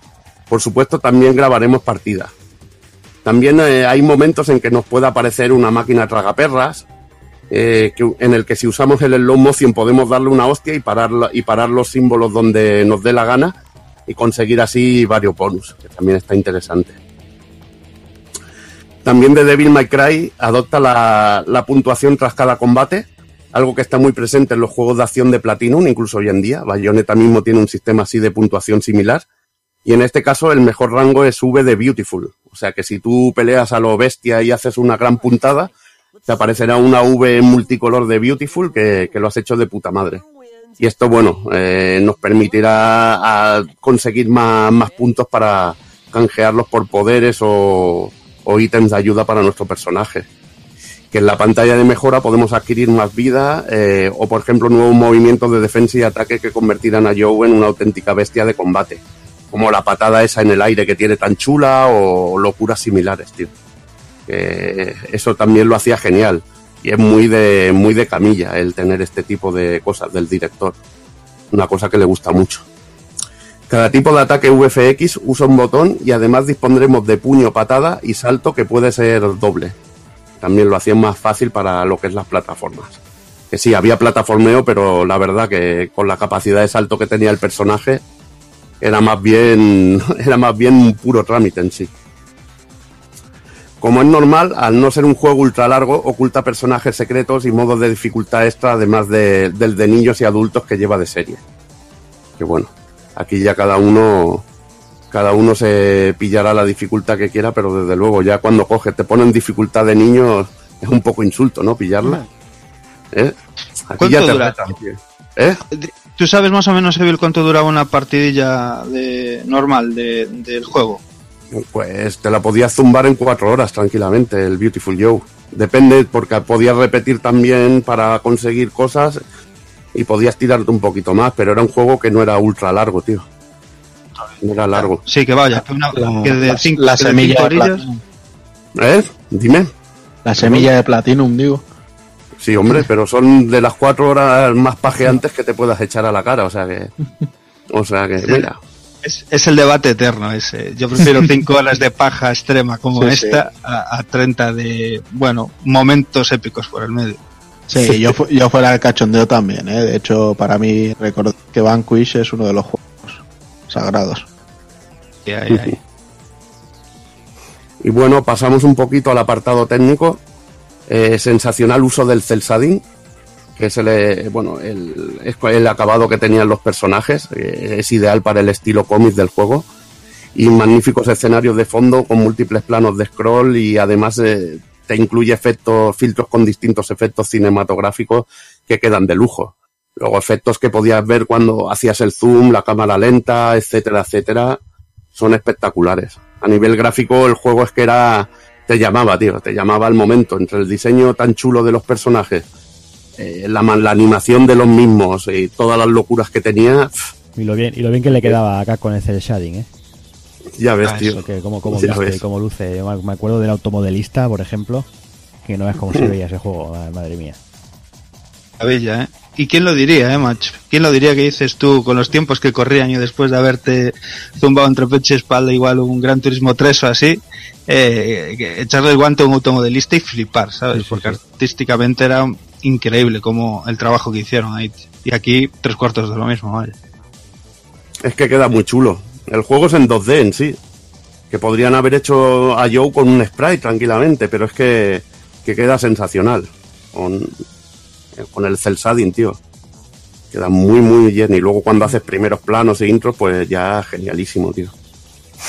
Los efectos de los ataques también, de los ataques del, del sonido FX, para los ataques son alucinantes y contundentes.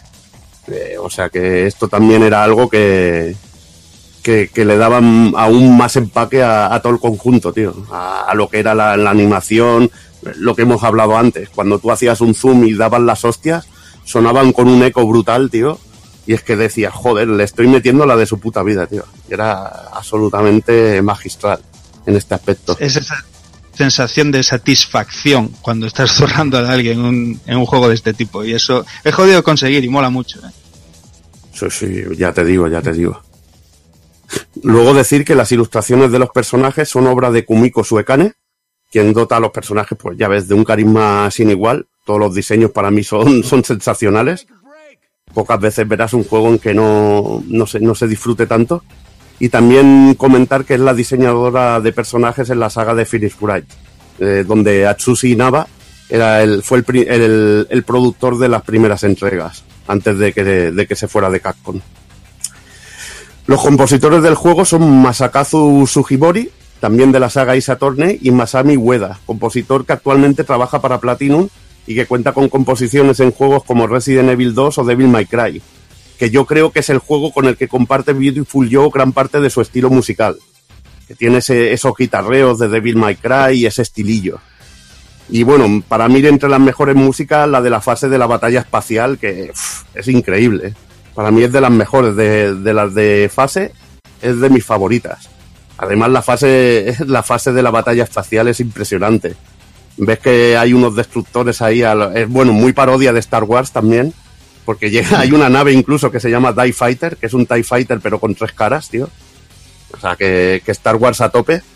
Y, y es que las naves te van tirando misiles desde lejos, bueno, van vas eh, tirando misiles, te van tirando rayos, puedes devolver misiles, tirárselos a ellos, tío, y las vas destruyendo en el fondo y es realmente increíble. O la música también del escape de la base submarina, que me gusta mucho, un ritmo genial. Y bueno, eh, sobre todo también las de los temitas de los jefes finales, que son muy cañeros, como el de Hugh de Davidson.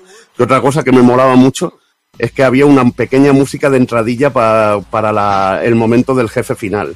Ese tipo de detalles muy platino, muy, muy de Wonderful 101, por Sí. ejemplo, que es un juego que yo creo que, que tiene mucho del espíritu de, de Beautiful Joe. Luego decir, hablaremos un poquito de las versiones del juego y continuaciones de la saga, pero muy brevemente. Y decir que, tras su paso por GameCube, el juego visitó los circuitos de Play 2 en una versión cuyo gran aliciente es que se, es la incursión de dos personajes de la talla de Dante y Tris de Devil May Cry. Que bueno, que además de, de estar dentro del juego, no es que se limiten a, hostia, vamos a meterlos y con los mismos diálogos del personaje. No, no, no. Aquí les metemos frases especiales que cambian totalmente los diálogos con cada, contra cada enemigo. Les metemos un modo historia personalizado. Eh, y hay momentos que realmente llegan a ser muy cachondos, porque, por ejemplo, como el momento en que habla con Alastor, eh, que bueno, que si bien que, quien ha jugado a, a Devil May Cry sabe que el nombre de Alastor es el, el de una de las armas de Dante. Y es realmente muy cachondo, realmente muy cachondo. En el 2004 aparecería una secuela para GameCube y Play 2. En esta ocasión eh, la gran novedad es poder jugar a dobles y controlar a Silvia desde un inicio y se añaden nuevos poderes FX y nuevos enemigos, que sería la organización Hedow. En vez de Shadow, aquí tendríamos a los Hedow. Fue desarrollado por el Team Beautiful también, por, eh, por Clover, aunque en esta ocasión Hideki Kamiya no, ejerce, no ejercía la dirección del mismo, estaba más bien en un rollo a, a lo Bayonetta 2, haciendo de, bueno, de asesor y dando ideas para el juego, pero sin participar directamente en la, en la dirección, porque seguramente estaba ocupado en el juego del perrete que, que comentará ahora, comentará ahora Dani. Y aunque el productor Inaba no era muy partidario de las secuelas, eh, vio potencial en una segunda parte para incluir elementos que no se pudieron añadir en el juego original. Entre 2005 y 2006 aparecía Beautiful Joe Red Hot Rumble, que es un juego basado en el anime de Beautiful Joe y que estuvo disponible para GameCube y PSP. El juego era un rollo rollete así, Smash Bros. Y en este caso la versión de PSP incluía algún personaje más de Beautiful Joe y de Devil May Cry, siendo de esta manera la versión más completa del juego. También fue desarrollado por Clover, aunque bueno, en este caso a mí no, no me fue tanto el rollete de, de batallita así a los Smash Bros como, como es un buen Beautiful Joe, que es un buen juego de acción y plataformas, que es lo que me mola a mí, la verdad. Y bueno, en estas mismas fechas y también por Clover, hacía su aparición para Nintendo DS eh, The Beautiful Joe Double Trouble, la tercera aventura oficial de nuestro héroe, y en esta ocasión se enfrenta a la, a la organización Madow y se aprovecha la pantalla táctil para usar nuevos poderes de VFX, que bueno, esa es la gran novedad sobre todo. El juego iba un poquito forzadete, porque la verdad que, hacía, hacía que la, que la DS currara.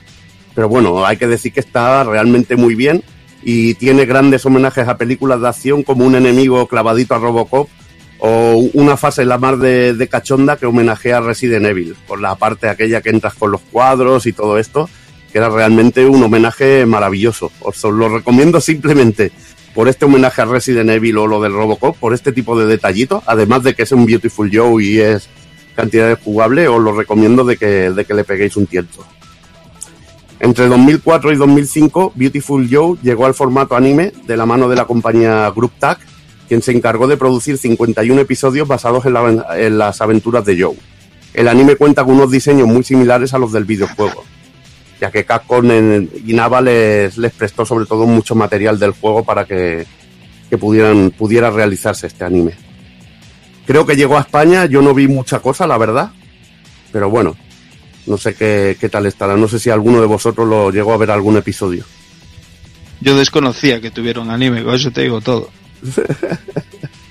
No, yo, tengo curiosidad yo sí de que lo verlo. sabía, pero no, no lo vi ni nada. Tampoco era ultra atrayente, ¿sabes? Es- no sé, es que pienso que Beautiful es un juego más de, de jugar que de ver en una serie. Ya. Y bueno, el personaje de Joe lleva mucho tiempo sin protagonizar un juego propio, aunque se ve su influencia en títulos de Platinum como Wonderful 101. Igualmente no se han olvidado del personaje que apareció en forma jugable en Tatsunoko vs. Capcom, el juego, un juego que a Juana le vuelve loco, y Marvel vs. Capcom 3. Eh, más recientes son sus apariciones en el nuevo Puzzle Fighter o como traje desbloqueable de Rashid en Street Fighter V. También le mola a Juana mucho. ¿eh? Comparten perilla, pero ya, ya sabes que el carisma de Joe no, no se coge así como así, hombre. Ya lo sabes. Bueno, no sé, no sé. Ra- Rashid es mucho Rashid. y Joe es demasiado yo para Rashid. Pero bueno, dejaremos la discusión. ¿Qué puedo decir de Beautiful Joe? Para mí es mi juego favorito de, de GameCube. El vicio que me pegué a este juego fue insano. Mm, No sé, yo recuerdo, recuerdo momentos del juego que me volvieron absolutamente loco. Desde los jefes finales a cualquier enfrentamiento con cualquier jefe intermedio, que estaba lleno de jefes intermedios, igual te aparecía un helicóptero, un tanque que te lo tenías que cargar y es que era absolutamente la puta hostia. Era todo el juego acción sin descanso, eh, batallitas que te daban un, que te iban dando puntuación muy al estilo de Devil May Cry, pero todo en estilo 2D y, no sé, eh, artísticamente me gustó tanto y sobre todo el clímax final me, resultó tan brutal que, que pasó rápidamente de decir, hostia, pues es, es lo mejor que jugar la puta GameCube. Y es así, tío. Y es así. Yo, yo es que recuerdo el enfrentamiento con el, el enfrentamiento final, que era una auténtica animalada y, de pegarme pues 10 o 12 continúes para poder ganar al jefe final. Y eso eh, para mí es un puto disfrute. Eso para mí es disfrute y, sensación de realización cuando te has acabado el juego. Y es lo que ofrecía, no sé, ese tipo de sensaciones lo que me ofrecía Beautiful Joe. Un juego que de aquello que era escaso en su tiempo. Es lo que comentaba antes. Estábamos hartos de ver juegos en 3D y volvíamos a un juego con las raíces, pero que aparte de las raíces aprovechaba lo que era la nueva tecnología para ofrecerte cosas como los poderes VFX que eran impensables en un juego en 2D de las épocas de 32 o 16 bits y que lo hicieron en GameCube y le dio, no sé, le dio una frescura y una originalidad al juego y no sé, un, le dieron un sello personal que, que a mí me vuelve loco, me vuelve loco y lo considero una de las mejores creaciones de Camilla, la verdad. Poco más puedo decir.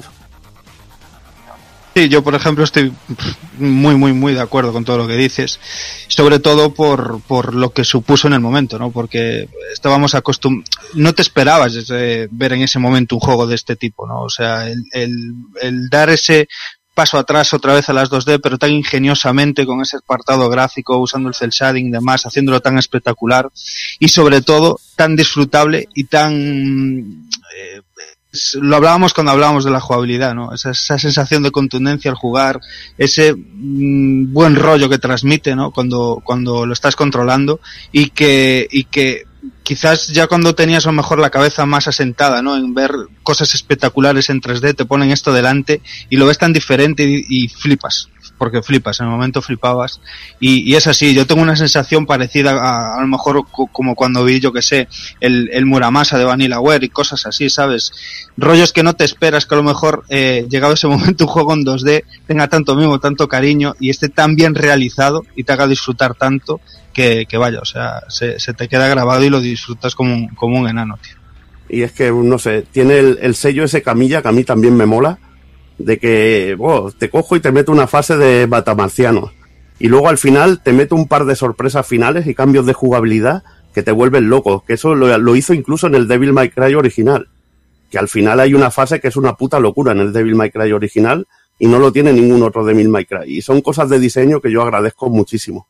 Y que en toda su carrera siempre lo ha, lo ha mantenido y lo ha tenido muy, muy presente en sus videojuegos. De hecho, si, si, si os dais cuenta, y lo, y lo, veremos a lo largo, incluso llega a día de hoy con Platinum, nunca fue muy amigo, bueno, ni él ni, ni Nava nunca fueron amigos de secuelas. Eh, seguían un poco esa ideología como, como Treasure y esta gente, ¿no? Ese rollo de decir, prefiero hacer un juego nuevo diferente y, y dejar volar mi creatividad, mi ingenio y mi historia, eh, que, que, limitarme a, a, encasillarme ahí y decir, vale, esto vendió muy bien, pues voy a sacar una segunda, una tercera, una cuarta, ¿no? Eh, obviamente, el mercado es el mercado y el dinero prima, y cuando algo vende bien, pues aquí tenemos el ejemplo, coge Capcom y dice, no, pues mira, fue bien y tal, hay que sacar una segunda parte, una tercera o un rebozado, lo que haga falta. Eh, pero sí que vemos que él supervisa, por ejemplo, en este caso, que Camilla como padre supervisa y da ideas y tal, pero él prefiere estar otro rollo, ¿no? Y es un rollo que se sucede pues casi casi hasta día de hoy, ¿no? Y eso, de ahí dicen lo, lo guapo que es eh, eh, ese sello que tiene creando juegos y metiendo rollos así novedosos y, y, con tanta creatividad. Y a mí es un rollo que me vuelve loco, la verdad. El, el, la capacidad de sorprenderte cuando estás jugando a algo y, y que te atrape y como jugador te dice, madre mía, no vi esto, en la de kilómetros de vicio que llevo encima no vi esto y me está flipando.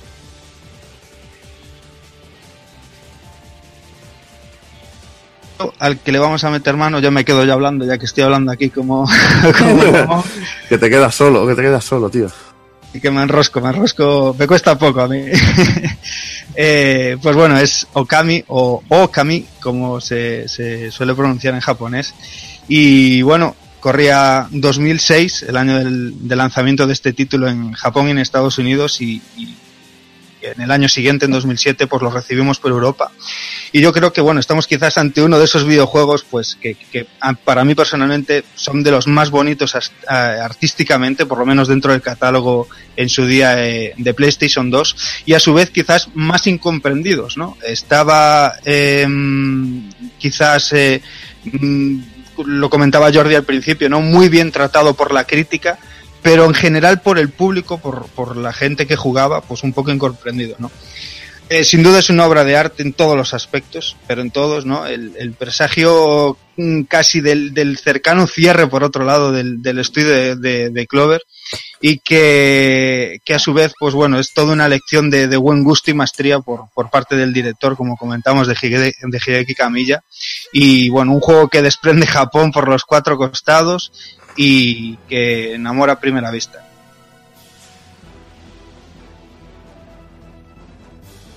Empezamos eh, contándonos un poquito, encajándose el, tema de la historia y, bueno, como, como toda la ambientación que veréis en general del juego, pues se basa en el folclore japonés. Y aunque en líneas generales eh, toma una gran, gran dosis de ficción, pues tanto en localizaciones como en sucesos y cosas así, sí que pretende en, en mayoría de aspectos, ¿no? Pues respetar muchísimos de los puntos de, de lo que son las grandes leyendas niponas y sobre todo pues del sintoísmo, ¿no? De sus deidades y, y- ese transmitir, ¿no? Un mensaje clásico ya pues dentro de las grandes obras, so- sobre todo de la animación japonesa o, o de sus videojuegos, ¿no? Ese rollo, la importancia y el cuidado de la naturaleza que, que bueno, tanto transmiten también, pues, de- rompen la cabeza a todos los niños pequeños con esta idea y, en este juego pues lo veremos reflejado al, al 2000%. Cuenta la leyenda, cuenta la leyenda, el juego nos empieza así, eh, eh, poniéndonos ahí en chulísima, por cierto, que, que cuenta la leyenda que hace 100 años en el antiguo Japón eh, existía un terrible demonio llamado Orochi que ya digo a partir de ahora que si habréis eh, visto Naruto o cualquier tipo de, de este Mm. tipo de cosillas, un trope mil de los nombres que van a salir aquí a lo largo ahora del juego os van a sonar y es que es eso, el, el respeto y el cariño por las leyendas y el folclore japonés pues está presente, ¿no? Pues esto, un terrible demonio llamado Orochi que asolaba a los ciudadanos de una pequeña aldea, en este caso eh, llamada Kamiki, en pos, bueno, de eh, eh, la gente que vivía allí, en pos de que las cosechas y demás quehaceres, ¿no? De estos eh, aldeanos fuera próspero, pues debían sacrificar eh, continuamente, ¿no? Todos los años a una, a una doncella en plan ofrenda a este demonio, Orochi. Hasta que, como siempre suele pasar, pues bueno, llegó un día en el que un, un héroe llamado Nagi, pues se revela contra él y se niega a sacrificar a su amada Nami, ¿no? De esta manera y con el apoyo y el poder del lobo blanco Shiranui, eh, Nagi se enfrentó a Orochi. No consiguió vencerle, ¿no? Eh, como las fuerzas estaban tan, tan, tan equiparadas, pues Shiranui tomó la decisión de usar todo el poder que tenía en ese momento como, como, como deidad en sí, pues para sellar el espíritu de Orochi y su maligno poder dentro del Tsukuyomi, ¿no? Que sería la espada de Nagi. Después de esto, pues Shiranui se convirtió en una estatua de piedra que, que quedaría allí en el pueblo, ¿no? Y que velaría por el bienestar de lo que sería la pequeña aldea. Contándonos estos hechos, de repente, pues bueno, el juego torna en el presente y nos enseña como, como un humano, así en forma de sombra y tal, eh, incrédulo por todo lo que cuentan las leyendas y, y- y demás eh, cuentos míticos y tal, decide romper, ¿no? Rom- Rompe esta espada, rompe eh, su Kiyomi y libera de esta manera de nuevo a, a Orochi y toda la, todo lo que es la, oscuridad y poder maligno, ¿no? Que, que se libera en ese momento, pues se cubre completamente eh, y asola de oscuridad, pues eh, todo, todo lo que sería Nippon, que es el país en el que está ambientado, al estilo obviamente Nippon es Japón, como quien dice, y, y, bueno, pues esto a su vez aparece que, que se libera este mal, pues aparece el hada protectora de la aldea, Kuya, que bueno está considerada también así en el tema eh, eh, mitológico japo como una también una especie de deidad de la naturaleza, ¿no? Y que utiliza en este momento pues todo su poder eh, que le queda para invocar de nuevo a lo que sería Materasu, a la diosa del sol, y que se reencarna en el lobo blanco que antaño era conocida como Shiranui, que, que vimos eh, en esos sucesos que habían ocurrido hace 100 años, y, y le implora que use su poder, ¿no? El poder que tiene Amaterasu para devolverle la vida y la condición a todo el entorno, a toda la naturaleza a lo largo de todo el país, eh, desterrando de una vez por todas lo que sería la oscuridad y terminando así eh, con la maldición que había expandido Orochi, ¿no? Así que bueno, este es el punto de partida de, de nuestra aventura. Como, Y ya ves. Que vaya, vaya aventura y vaya manera de presentarlo con lo, lo que es la escena así principal, tío. Ese es un espectáculo, tío. Un espectáculo. mola mucho eh, es este cambio que, que contaba yo de la narrativa, que te están contando así, parece que es un poco chapa, por decirlo así, porque te están, estás pasando Mm. ahí texto y viendo imágenes y tal, obviamente mm, lloras de lo bonito que se ve todo y el estilo artístico que gasta, que comentaremos más adelante, pero que mola mucho cómo cambia el rollo y te de repente dice, paf, en el presente, ahora a partir de aquí pasa este rollo, ¿no? Y ya con eso ya te hace partícipe del juego, partícipe del rollo y ya estás metido en vereda y ya no hay vuelta atrás. Así que está, por, por consiguiente, está de puta madre contado, la verdad. Em, comentar un poquillo los personajes principales, obviamente. Eh, digo desde ya que mm, Okami es un juego bastante largo. Aquí se rompe esa tradición que hablábamos antes también, que decía Sí, sí, sí, sí. Y cuando parece que lo vas a acabar, se expande que da gusto, tío. síndrome de decir, joder, ya llega el final, ya llega el final. Te, te estás, empiezas a frotar las manos y te dicen, bueno, aún queda un largo camino por delante. Eso está muy guay. Eh, hablamos para que os pongáis así más o menos en idea, que yo creo que yendo por faena rápido, rápido, rápido, eh, dejándote algunos secretos, algunos jefes, alguna historia, misiones secundarias y demás, fácil, fácil, 35 horas te va a llevar, eh, echándote la, la- las- la- lo que sería el tema principal.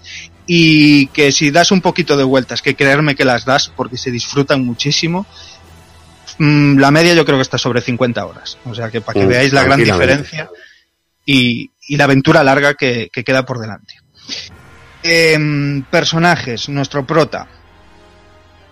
Vale, lo que sería la reencarnación del lobo blanco Shiranui y, y una de las diosas del pincel celestial. Su espíritu es devuelto a la vida, como os contaba, por, por Sakuya, pero no cuenta con todos los poderes, ¿no? Eh, Aquí te, un poco el quid de la cuestión. Tendrá que ir consiguiéndolos poco a poco eh, en esta larga aventura con el fin de vencer a la oscuridad y restaurar así también de esta manera, ¿no? El- la fe de, de la gente, ¿no? De lo que es el, el poblado en sí en los dioses. Y bueno, pues para ello contará también con la ayuda de, de Isun. Y, y Isun, en este caso, sería el coprotagonista de, de esta historia, ¿no? Es de una raza de mini humanos, es así, mm, digamos, del tamaño de un insecto.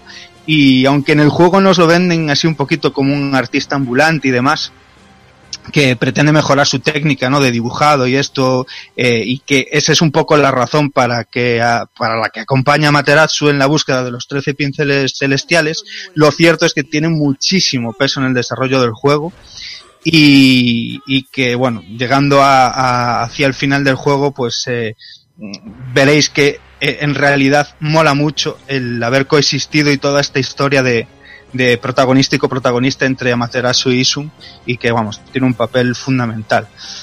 Eh, además de, de hacerse, por supuesto, un gran amigo de ella, ¿no? Esto es, esto es muy, muy cachondo porque siempre está tratando a Materasu rollo, pues la llama bola de pelo y cosas así, ¿no? La trata como un poco, con un desprecio cachondo, ¿no? Que, que, que está genial. De hecho, pues bueno, le sirve también como traductor. Amaterasu Sí. no habla, eh, no, es, es un poco, aquí ya vemos el primer símil con, con Zelda, es un poco Link, eh, Camilla la quiso hacer así, sin hablar y sin más, y, y Isun, acompañándole a lo largo del viaje, pues es con quien, quien hablará, digamos, con todos los personajes y a su vez con el, con el jugador, ¿no? Es lo que hace de, de nexo entre el que está jugando y, y el prota, ¿no? Aquí estás controlando que en realidad es Amaterasu. Además, pues bueno, tiene una personalidad eso, muy simpática, todas las líneas de texto que tiene son eso, en tono de humor, rollo muy cachondo, es el típico que le pirran las mujeres, está siempre rollo con machadas así de salidorras y, y tal, y bueno, es, es genial. De hecho, bueno, hay una pequeña parte del juego donde cambiamos de tamaño, nos hacemos pequeñitos y podemos ver a Isun en su forma original, y, y- y es genial, la verdad. Los personajes eh, mm, principales, la verdad, del- de la historia es Susano, este es un cachondo de la hostia. Este yo pienso que debe ser gallego, tío. Pues fácilmente, no te voy a Tiene, decir que... tiene toda la pinta, tiene toda la pinta el Susano. Madre que lo parió. ¿Cómo sale el cabrón? No le gusta la bebida al tío. es descendiente de Nagi y, y- y héroe de la que sería esta pequeña aldea de Kamiki. Es amante del sake y de su preciosa Kushi, en este caso, eh, su, su mujer. En- es otro de esos coprotagonistas del juego y tras seguir eh, sus pasos a lo largo de la historia, pues veremos también una gran evolución en su personalidad y que aunque al principio se las da así de héroe, pues más bien veremos que es un poco fantoche, ¿no? O sea, es, Mr. eh, Satán ahí de pacotilla. Ese es el, el símil para que todo el mundo lo entienda, es ese, ese Mr. Satan de Dragon Ball que, que va de héroe y que en realidad es un caguetas, ¿no? Que siempre está escondiéndose y tal, dice que va a entrenar y es un perezoso, se echa a dormir y cosillas así. Y, Y, y se, y se Amaterasu- apropia de, y, se apropia, y se apropia de los méritos de otros. sin que, tiene un rollo muy guay que es que sin que él lo sepa, eh, Amaterasu está por detrás siempre salvándole el culo y él se piensa que es él. Y esto, esto también está guay porque a lo largo de la historia, pues también le infunde valor y, y- y cosas así, lo que hacen que, que también evolucione y se convierta ¿no? en un gran guerrero, ¿no? Que, que tiene su peso y eso está, está muy chulo. Eh, por otro lado tendremos Orochi, para el Brutal. antagonista del juego y, con quien nos enfrentaremos en varias ocasiones, ¿no? A, a lo largo del juego. Eh, si no me equivoco, eran tres más o menos. Y que, bueno, la verdad es que está representado por, por, por una espectacular gran serpiente de ocho cabezas.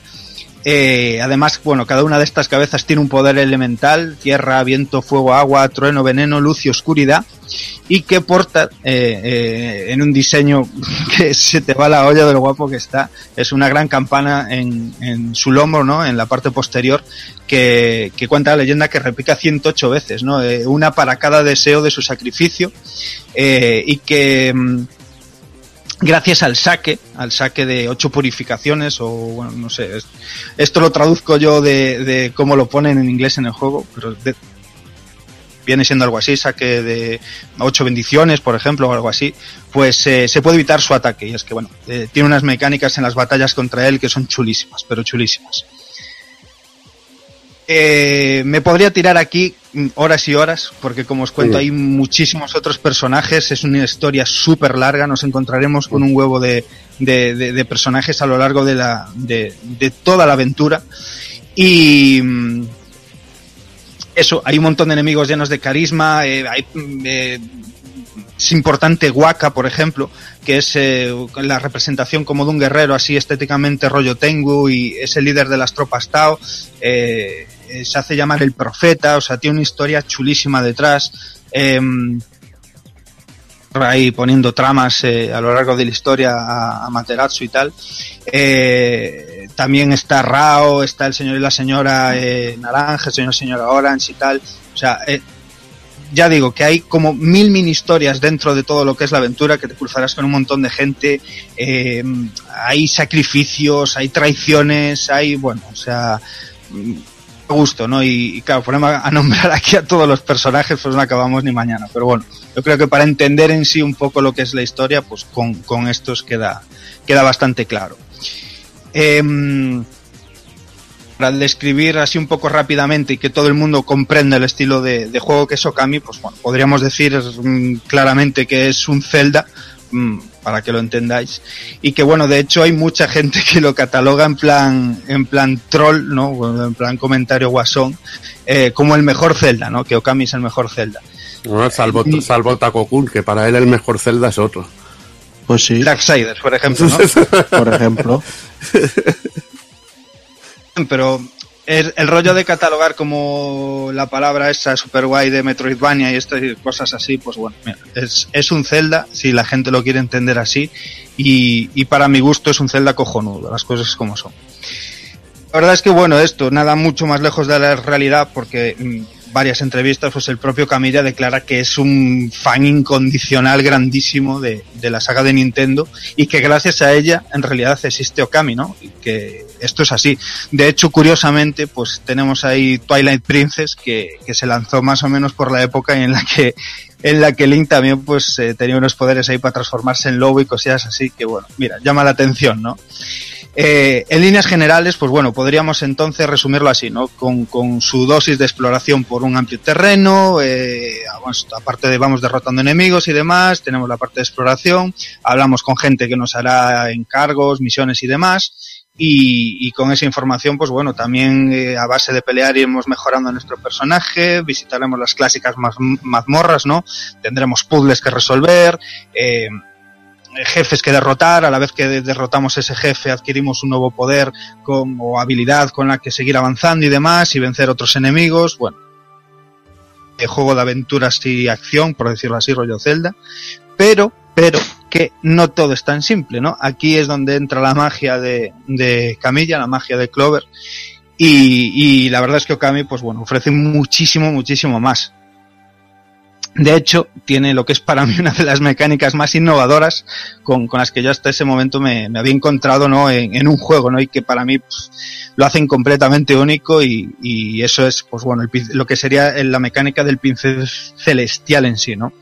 Aquí hago un paro para que, en vez de contaros un poquito cómo va la mecánica, es, o sea, me es imposible, ya os lo digo así, eh, intentar transmitiros a todos como este tipo de mecánica del pincel y demás, o que habéis visto en cualquier vídeo de- del juego de Okami, cómo se para la pantalla, cómo sale un pincel, es imposible hablar de eso sin comentar un poco el aspecto gráfico, el diseño artístico y, cómo se ve en realidad Okami, ¿no? Artísticamente ya os conté que es una pasada, que es una auténtica maravilla, eh, sobre todo en el momento, ¿no? O sea, el derroche de personalidad, además eh, del apartado artístico, vamos, para mí no tiene sin igual. Además eh, de usarse la clásica técnica de cel shading que comentaba antes eh, Evil con Beautiful Joe, que ya tenían bien de mano, eh, eh, la verdad, y que bueno, fue una, yo creo que, que para el cómo querían enfocar el estilo artístico del juego es muchísimo más acertado el utilizar esta técnica eh, gráfica más cercana a la animación y demás. Eh, aparte muchísimo más mm, compatible con la parte artística japonesa que querían eh, darle.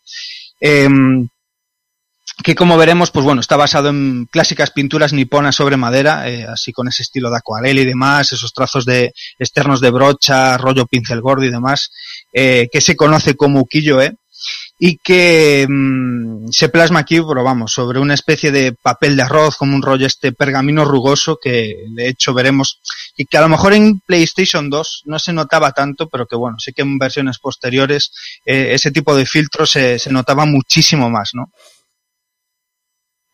Curiosamente, eh, hay que darle las gracias al por entonces CEO de la compañía Tsujinaba, que ya que bueno, fue el que propuso en sí adoptar esta inspiración de estilo, ya que eh, en un principio el juego pues estaba diseñado para verse en un estilo más realista, o sea, más rollo 3D, ma- al uso, que es lo que primaba en el momento, y que bueno, pues eh, además de esto, las de primeras propuestas jugables y demás, pues hacían que el juego se resultara aburrido hasta, ¿no? Y, y, bueno, lo comentaba Camilla en diferentes entrevistas. Y bueno, una cosa llevó a la otra y tras escoger este nuevo apartado visual, de ahí el peso que tenía el, apartado artístico, pues surgió la idea de, hacer al jugador también partícipe, ¿no? De la acción en esos momentos con el rollo del pincel.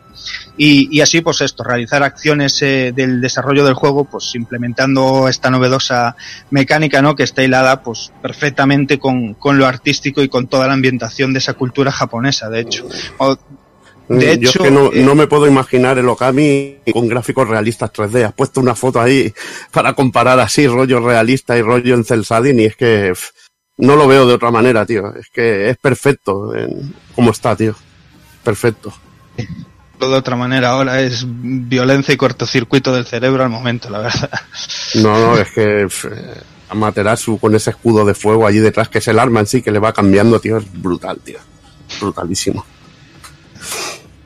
De lo que es el apartado jugable, pues el título en sí se controla, pues como la mayoría de juegos de acción en 3D del momento, mover- nos podemos mover con el stick izquierdo y demás, tendremos, eh, se puede rotar la cámara y diferentes, eh, eh, con L1 me parece, tenemos diferentes zooms y todo esto, hay botón de salto, incluso doble salto con apoyos, hay partes de plataformeo en el que, en el que lo usaremos, tenemos un botón de ataque, un botón para interactuar con lo que sería la gente, los elementos del escenario y tal, y otro botón secundario que, que nos servirá pues para acciones en general, ¿no? Pues para ladrar, coger objetos, eh, con la boca o animales o tal, eh, escarbar y demás, bueno, eh, un sinfín de historias. Todo ello, pues eh, debemos hacer buen uso de esta nueva técnica del pincel celestial en todo momento. Pues eso, bien sea para solventar puzzles como en las o, o- o también en las batallas en este caso, que pues bueno, además funciona de perlas, ¿no? Parece mm, difícil de asimilar, pero creerme que en el segundo uno pues ya lo estáis usando como si lo llevarais visto toda la vida, ¿no? Eh, si no recuerdo mal se pulsa L1 y, y- y aparte artísticamente es chulísimo porque se congela todo lo que es lo que estamos viendo en la pantalla como si fuera una captura, se desenrolla ahí un pergamino clásico, rollo todo en bicolor y tal, en rollo así estilo sepia y pues ahí podemos deslizando el stick y calcando el cuadrado pues podemos pintar ¿no? diferentes trazos con, con haciendo figuras y demás que, que nos permite interactuar con el medio ¿no? este tipo de poderes, de hecho, eh, son esos poderes de, de los trece dioses y que poco a poco tendremos que ir consiguiendo en, en forma de habilidades. Y, y la verdad es que, bueno, es, es genial, es genial simplemente eso, eh, dibujar un trazo horizontal sobre un tronco de madera en el escenario y ver que se corta, hacerlo sobre un enemigo eh, después de haberlo golpeado y ver que también se parte en dos, eh, y, y forma parte de un combo en batalla, o sea, un- una auténtica pasada la manera Eso es la leche, eso es la leche, tío. Eso es la leche. la manera en la que implementaron esto, macho, eh, y, y lo dinámico que hace el juego en realidad, ¿no? Sobre todo los combates, tío, es brutal. Em, esto, como os cuento, eh, estos trece dioses celestiales, que, que de hecho están inspirados en el horóscopo chino, eh, pues bueno, eh, se dice que tras esta última batalla con Orochi de, de, de Shiranui y de Nagi, pues los trece dioses que prestaban en sí sus habilidades, sus poderes a Shiranui para vencerlo, pues eh, como Orochi fue sumido ¿no? en ese largo letargo ¿no? de 100 años, pues se escondieron en las constelaciones y de hecho, pues para, para cada vez que necesitamos una habilidad y vamos a desbloquearla, pues tenemos que completar así un poco la figura del, del animal de la constelación pintando la estrellita que toca y demás, o sea, un rollo también muy chulo que, que todo el rato si os dais cuenta, eh, os están haciendo partícipes, ¿no? De, de, bueno, pones aquí un puntito, parece una chorrada, pero ya te hace mm, estar que haces falta ahí para hacer eso, ¿no? Y eso es guay.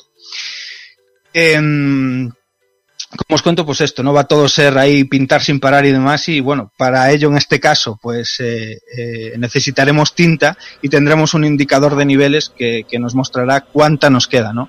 Además, pues tendremos un tiempo de, esta, esta tinta en sí tendremos un tiempo de recarga, o sea, no podemos o sea, gastarla a lo loco y tinta sin parar, ¿no? Hay que esperar, tiene como un refresh y para que se va rellenando poco a poco y así no que tampoco se abuse de ella, sobre todo lo que es en el rollo de, de los combates, ¿no?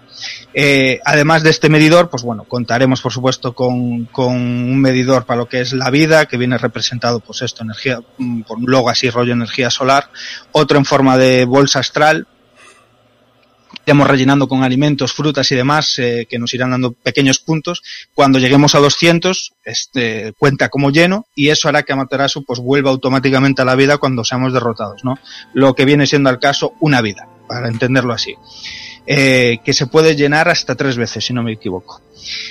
Por último, también tendremos una bolsa de yenes, que, bueno, a medida que iremos venciendo enemigos o rompiendo diferentes elementos del escenario, rollos jarrones y demás, eh, que, que al tiro ahí cortar hierba, como pasa en, en los Zelda, pues eh, iremos ganando yenes y son fundamentales en realidad en la aventura, ya que nos permitirán comprar objetos para restaurar la vitalidad, mejorar eh, el ataque, la defensa, eh, aprender nuevas técnicas en el dojo, o sea, los yenes hacen falta y de hecho hay bonificaciones por, por vencer antes a los enemigos, por usar más combos y demás en, en forma de yenes.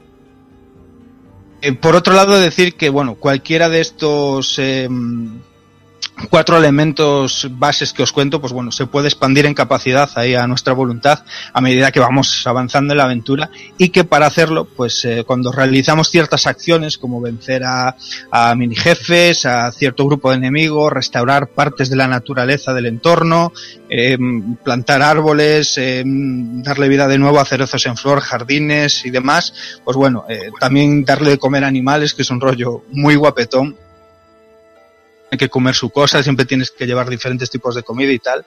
Eh, todo este tipo de rollos irán sumando, eh, nos recompensará el juego con una especie de puntos de habilidad que eh, el, kanji, el logo que sale es algo así como alabanzas o plegarias. Recordar que encarnamos a un dios y que, bueno, a lo largo del juego todo esto coge sentido y, y está súper bien hilado. Y estos puntos, pues bueno, se pueden canjear, eh, en este caso, pues eso, mejorar eh, los puntos de vida que tenemos, el nivel de tinta que podemos gastar y todo esto, ¿no? Em, para ayudarnos además a lo largo de la historia y en los combates y demás, pues contaremos con tres instrumentos divinos, armas opcionales. En este caso, pues los tres, tres instrumentos eh, pueden ser eh, equipados como principales o secundarios, que aquí también cambian la forma de usarse, las mecánicas y demás. Es un rollo bastante chulo. Eh, y según el enemigo al que nos enfrentemos, pues bueno, hay que, hay que saber también cómo le afecta, ¿no? Si lo tenemos equipado de una manera u otra, la manera de usarlo, para, para que sea más beneficioso en nuestro, en nuestro favor. Y mm, además estos tres eh, instrumentos están basados en los grandes tesoros de Japón. ¿no? Uno de ellos es eh, lo que sería el espejo reflector, que equipado como principal, pues bueno, no eso, nos da ataques cuerpo a cuerpo y ataques aéreos y como secundario pues funciona como un escudo, ¿no? Al pulsar el triángulo y, y de hecho pues podemos hacer así una especie de parry eh, cuando bloqueamos justo en el momento preciso pues realizará un ataque especial, ¿no? Rollos que como digo y estoy comentando todo el rato pues hacen del juego muy dinámico y muy viciante, ¿no? En cuanto al control y las batallas y demás. Todo lo que tenga parry es, es, es bien, tío. Todo lo que tenga parry es bien. Eso es, para el sistema de lucha, siempre bien. Siempre bien. Eh, por otro lado tenemos el Rosario, que, que, equipado como principal, pues bueno, desatará una gran cantidad de ataques ahí consecutivos, sobre todo de largo alcance, que nos permiten también hacer dash y esquivar al enemigo, si vemos qué tal. Eh, este va de puta madre, la verdad.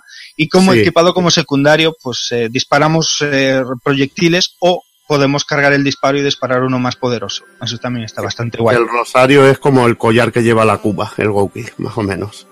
Que podríamos decir, ¿no? Yes.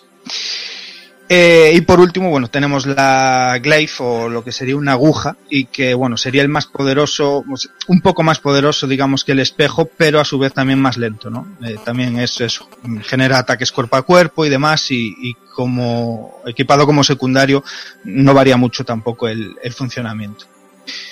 Por otro lado, existe otra técnica, otro, otro plus añadido a la jugabilidad que se conoce como divinidad en el juego y que nos proporcionará una especie de escudo o invulnerabilidad en determinados ataques durante las batallas, ¿vale?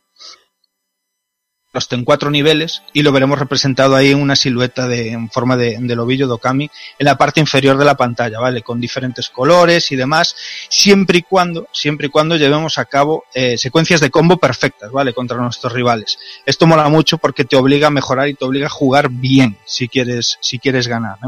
A medida que sea más potente, a medida, digamos, a medida que, que este escudo sea mejor, pues bueno, veremos a Materasu ahí cubrirse con pétalos de cerezos en flor y tal, bueno, un rollo súper espectacular visualmente como, como toda la línea del juego. La aventura en sí, pues es esto, o sea, es una auténtica maravilla como os cuento y la verdad es que pese a que le cuesta un poco arrancar al principio, eh, sí, hay, hay gente que a lo mejor pues está esperando, ¿y cuándo juego? ¿Y cuándo juego? ¿Y cuándo lo controlo? Te meten un poquito en vereda, como contamos, te cuentan una historia, igual pasan eso, media hora, 40 minutos fácil hasta que empiezas a jugar. Eh, una vez lo hace, la verdad es que no puedes parar. O sea, es que es así, no puedes parar. Y la verdad es que, bueno, no solo porque es divertido, sino porque la historia en sí es, es muy, muy interesante, ¿no? Eh, a medida que va avanzando y demás, es lo que decía Evil, parece que te están troleando en plan, ya llega el final, ya llega el final, ya me enfrento al jefe final, aún queda un poco más. Pues aún así eh, es súper interesante, pero súper interesante.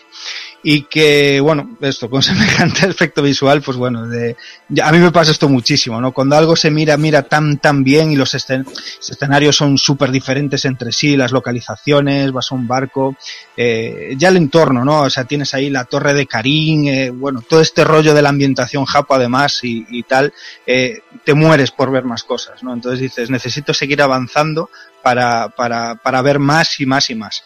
Por otra parte, los enemigos, ¿no? O sea, hay, hay jefes que son absolutamente brutales. Yo tengo buen recuerdo ahí de, de mm, un enemigo que se llama Blight, que es así una especie de samurái fantasma, que, Mm. que tienes que buscarle las cosquillas con, con una de las habilidades que eran así como dos trazos que me parece que hacían un rollo de niebla y tal, eh, para despistarlo, o sea, bueno, un- una pasada. El Kyubi, el, el zorro de nueve colas, que también es mm, famosillo por ahí por Naruto, eh, aquí tiene un combate espectacular, es, un combate muy de tú a tú, eh, llegado a ese punto en la historia, y, y la historia que tiene detrás, de hecho, también, o sea, es una puta pasada. Eh, los diferentes combates con Orochi, hay un momento de rollo revival, backtracking ahí, te vuelves a 100 años atrás y, y- encarnas a Shiranui, a tu viejo tal, y te das cuenta del poder que tiene, que es un poder de la hostia, cuando vas con todas las habilidades, y, y en ese momento el poder que tú tienes y dices, joder, lo que me tiene que quedar por delante de juego, ¿sabes? es, es- una pasada, ¿no? Y por supuesto, pues bueno, eh, Yami, el, el, el boss final, con sus tres transformaciones, ese típico rollo de dejarte en pelotas, o sea, bueno. Es, el juego en general, el juego en líneas generales, nunca decae, nunca decae, está lleno de momentos, pero de epicidad extrema, batallas de climas absoluto, y, y vamos, o sea, por lo que es el desarrollo de la historia, que, que por Dios nadie se quede sin jugarlo porque, porque os va a enamorar. Eso es así. aunque, aunque esté en inglés, es que pff, es lo que tú hablabas, tú hablabas los jefes, pero a mí yo, yo ya flipaba con este juego, con el ciclo noche y día, cuando ibas corriendo por una, por una pradera ahí al atardecer, ves una puesta de sol y te está sonando la música de Rising Sun, tío, y, y es que te quedas, pero pff, eso es, es porno duro, tío, es porno duro, es brutal, tío. Vamos. Eh, gráficamente, pues bueno, lo comentamos antes, no poco más puedo añadir acerca de, este apartado visual que no haya dicho ya. La verdad es que se nota bastante que es un título de, de última jornada de Play 2 y que aun si bien no iría a los mm, maravillosos 60, ni, ni, ni en Play 2, ni en ninguna de las posteriores versiones que hicimos después, eh, de hecho creo que en Play 2 eh, eh, daba a 480 ahí, pues la verdad es que el juego luce de la leche, pero es que de la leche. Eh, esto, colorido sin igual, eh, una fluidez en las animaciones increíbles, un montón de detalles en cómo florece el paisaje por donde pasa Materatsu, eh, la espectacularidad de ver cómo, cómo renace la naturaleza, ¿no? En esos momentos que le devuelves la vida a algunas zonas corruptas y de tales, pero sencillamente espectacular. Y el Es uso del color. Re bonito, Eh, eh, tío. Sí, eso es, pero maravilloso. Y Hacer la primera mazmorra y alucinas. te quedas embobado. Eh, comentaba esto ahora, es que el uso del color en el paso día-noche, o sea, eso es belleza en estado puro. es, es que eso es así. Y, bueno, sobre todo la personalidad, ¿no? Que, que destila el juego tan, tan, tan marcada, que incluso hasta el día de hoy, pues esto, casi 12 años después, pues eh, llama la atención como el primer día, y es que tal cual está hecho, podría salir ahora mismo, mañana, que iba a tener exactamente el mismo carisma y, y ser igual de bonito, ¿no? Esto, esto dice mucho del, del fantástico apartado artístico que, que tiene. Recomendación personal, haceros con el libro de arte de Lokami, que es una puta maravilla. Una putísima maravilla. Kami Complete Officia- Official Works, ahí. Eso es, ¡buah! está editado en inglés, yo lo tengo japonés porque me lo pillé japo cuando, cuando salió la primera vez. Ya no lo pillé, ya no lo pillé USA, tío, y es una puta maravilla. Es que este juego es arte, tío. Sí, sí. Además, joder, es que estamos contando de que si te tira mínimamente Japón, eh, fliparás con este juego y fliparás con ese libro de arte. O sea, esto hay un rollo que, que Clover, que, que incluso Platinum hace mucho, que es eh, darle importancia a los enemigos que te encuentras, a los bosses y a todo esto, y aquí lo hacen pero un rollo espectacular. O sea, aquí te encuentras el, el enemigo más masillas y si es la primera vez que lo ves, se para la pantalla, se despliega un pergamino y aparece una ilustración al estilo mm, japo clásico, pero que flipas. Y esto todo pues viene reflejado ahí en ese libro de Hostia, arte. mira, que- a- que- ahora me has recordado una cosa, hablando de los enemigos. Creo que había también un rollete de los enemigos más buscados. Así como fantasmas especiales que eran la polla, tío. Eso me acuerdo ahora, ¿ves? Me ha venido a la mente ahora, tío. Que había un rollete de enemigos especiales que tenías que, que ir cazando, que era la leche, tío. Eh, en cuanto al sonido, pues bueno, otro de esos aspectos mm, yo creo que es de los más sobresalientes del título sin duda y, y este es este, el apartado sonero pues es que roza la perfección. La verdad es que es muy complicado describirlo, ¿no? O sea, es, Mm. hay, hay que escucharlo y, y yo creo que sobre todo escucharlo y verlo, ¿no? Ver lo que está contándote con esa música visualmente porque es que van completamente de la mano. Eh, os contaba esto, que toda la ambientación y lo que rodea el juego es puramente japonés, pues la banda sonora corre exactamente la misma suerte y, y nos encontramos pues eso, con temas claramente influenciados por el folclore y la cultura japo, eh, instrumentos y melodías pues típicas, clásicos de, de ese entorno. Y la verdad es que, bueno, la música de, de la exploración es súper relajante, pegadiza y demás, pero también tiene temas increíblemente épicos, ¿no? Y, y- y se me agarra como son los temas de, de alguna de las batallas y ahí suenan ultra épicos, son maravillosos y sin salirse, ¿no? De lo que es la temática, o sea, porque los temas eh, estos de batalla que son así mucho más intensos eh, son puramente japos también, o sea, es, es, es brutal. Sin duda yo creo que eso, el trabajo de, de Masami Ueda y, y Hiroshi Yamaguchi es completamente de 10. Eh, comentaba antes Evil que bueno, esto, eh, eh, Masami Ueda, que es el mismo compositor que, que los Resident, que los Beautiful y demás, y posteriormente los Bayonetas, Ujú. razo de la leche.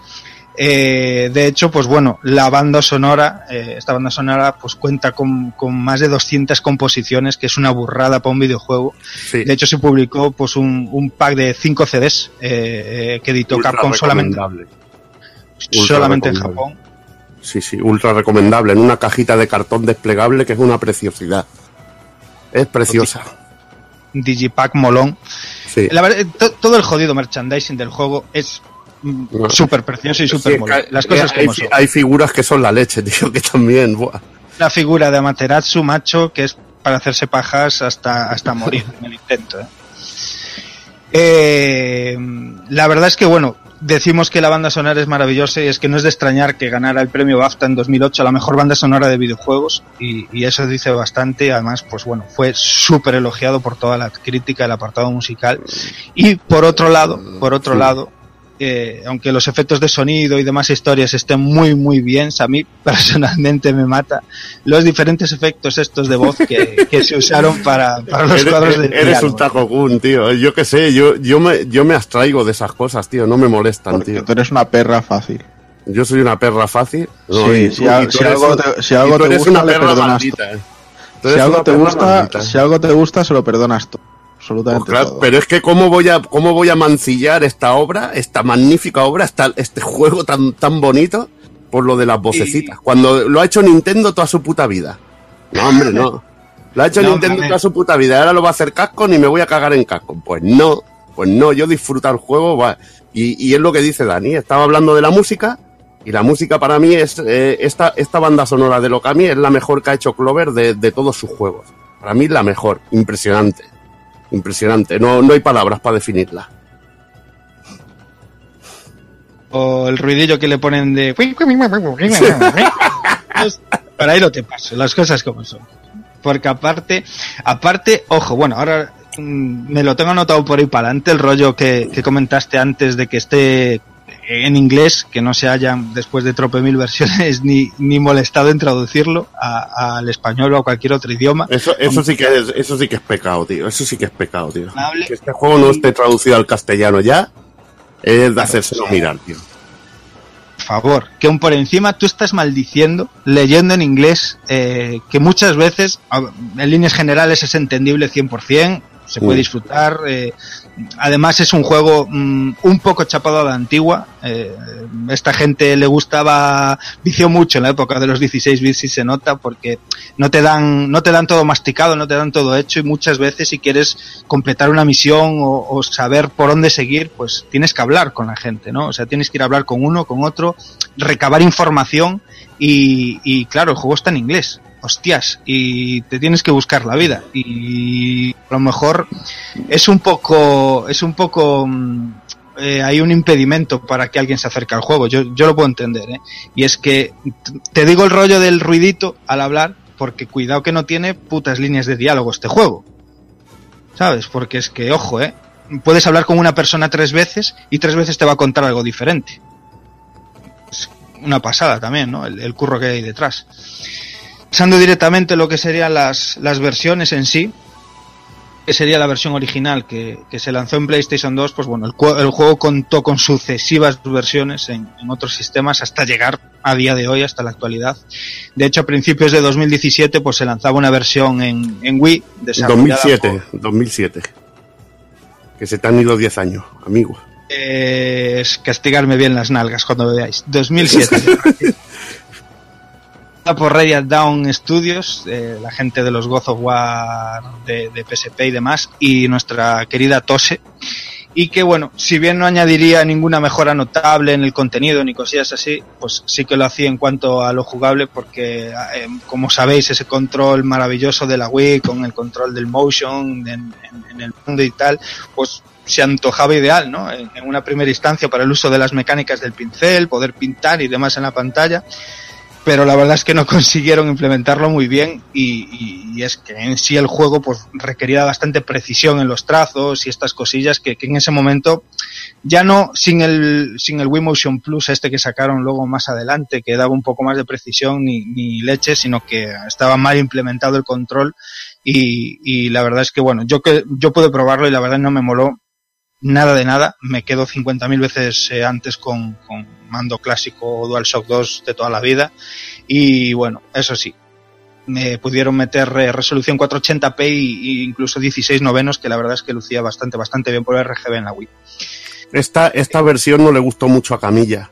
No estaba muy, muy contento con lo que hicieron con la versión de Wii, porque él lo considera en sí un juego suyo y no le moló, no le moló nada, tío. Que saliera esta versión y de la manera que salió, yo creo.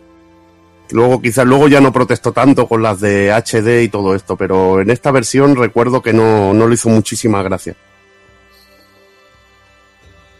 De hecho, ahora me acabo de dar cuenta que tengo. mm, ostenta tener la portada más guapa de todas las versiones que hay. Hay una edición muy guapa que creo que salió exclusiva en, en Reino Unido, que tiene un sleeve de estos de cartón donde se mete la típica cajita del DVD, que tiene una ilustración y una portada que, vamos, eso es pecata minuta. Eh, a mediados de 2008 eh, se apostó de nuevo pues, por otra revisión, ¿no? En este caso en, en PlayStation 3 en formato HD, resolución hasta el 1080p, ¿no? Adaptando eh, por la pequeña compañía japonesa Exadrive, pues la verdad es que no contó de nuevo con, con nada de contenido añadido, de contenido adicional. Eh, quizás algo que se pretendía hacerlo atractivo, ¿no? Esta, esta revisión, pues era incluir también el, este típico de control adaptado a los mandos Move, que también tenían su sensor de movimiento en Sony y todo esto. Sí que incluía, incluía trofeos. Eh, no tengo, no- la verdad es que yo no pude probar el rollo de los Moves. Yo esta es una de las versiones No, a las que No, no, yo no, no, sacrilegio, tío, para mí. por lo que tengo, por lo que tengo leído y escuchado por ahí, eh, tres cuartos de lo mismo que con el de Wii. O sea, es mm, indisfrutable con los Move y está fatalmente implementado. Y, y bueno, o sea, se- jugarlo con el mando DualShock de toda la vida, que es para lo que es. O sea, esta versión es cojonuda, la verdad. Eh,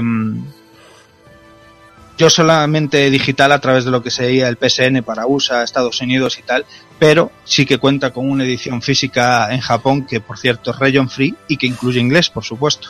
Japón y Ah, Asia te puntualizo un poquillo, y en Asia también, que también está en inglés y es un poquito más barata, por si alguien lo Pues quiere mira. pillar. alguien lo quiere pillar. O- otra cosica, eh, Exadrive hay que decir que hacen unos ports HD cojonudos. Son los responsables, por ejemplo, del parche del Zone of Tenders, de- del Collection de, de Play 3, que lo hizo un parche de 500, m- de 500, eh, ¿cuánto era? 500 megas creo, que era, que, que te hacía el juego una auténtica maravilla. Resolvía todos los problemas y que, bueno, también hizo el remake del, del Zelda de, de Wii U, del Zelda, ay, Sí. del Wind Waker, Wind Waker, que es cojonudo, la verdad. que es cojonudo. Y la pe- esta pequeña compañía también son ex miembros de Capcom, eh, que curiosamente también. Y decir que, que hicieron un trabajo maravilloso limpiando lo que es eh, el Okami y le dieron una pinta, pero realmente estupenda. Esta versión es realmente increíble. Aparte, pues eso, eh, permite escoger filtros y cosas. O sea, este rollo que comentaba antes de todas las ilustraciones y, y el apartado artístico que se ve ahí como papel de arroz, como un pergamino antiguo y demás, y todo dibujado sobre eso, aquí se nota un montón en esta versión.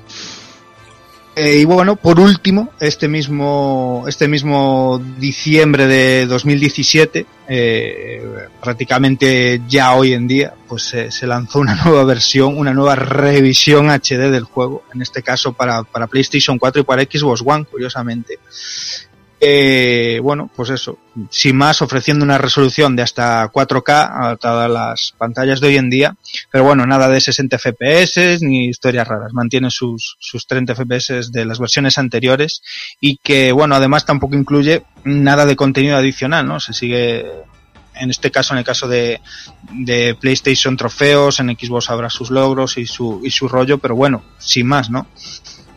Eso sí, a un precio cojonudo que para quien no haya eh, a día de hoy pues un disfrutado del juego, pues, sin duda es, es la, la elección a, a seguir.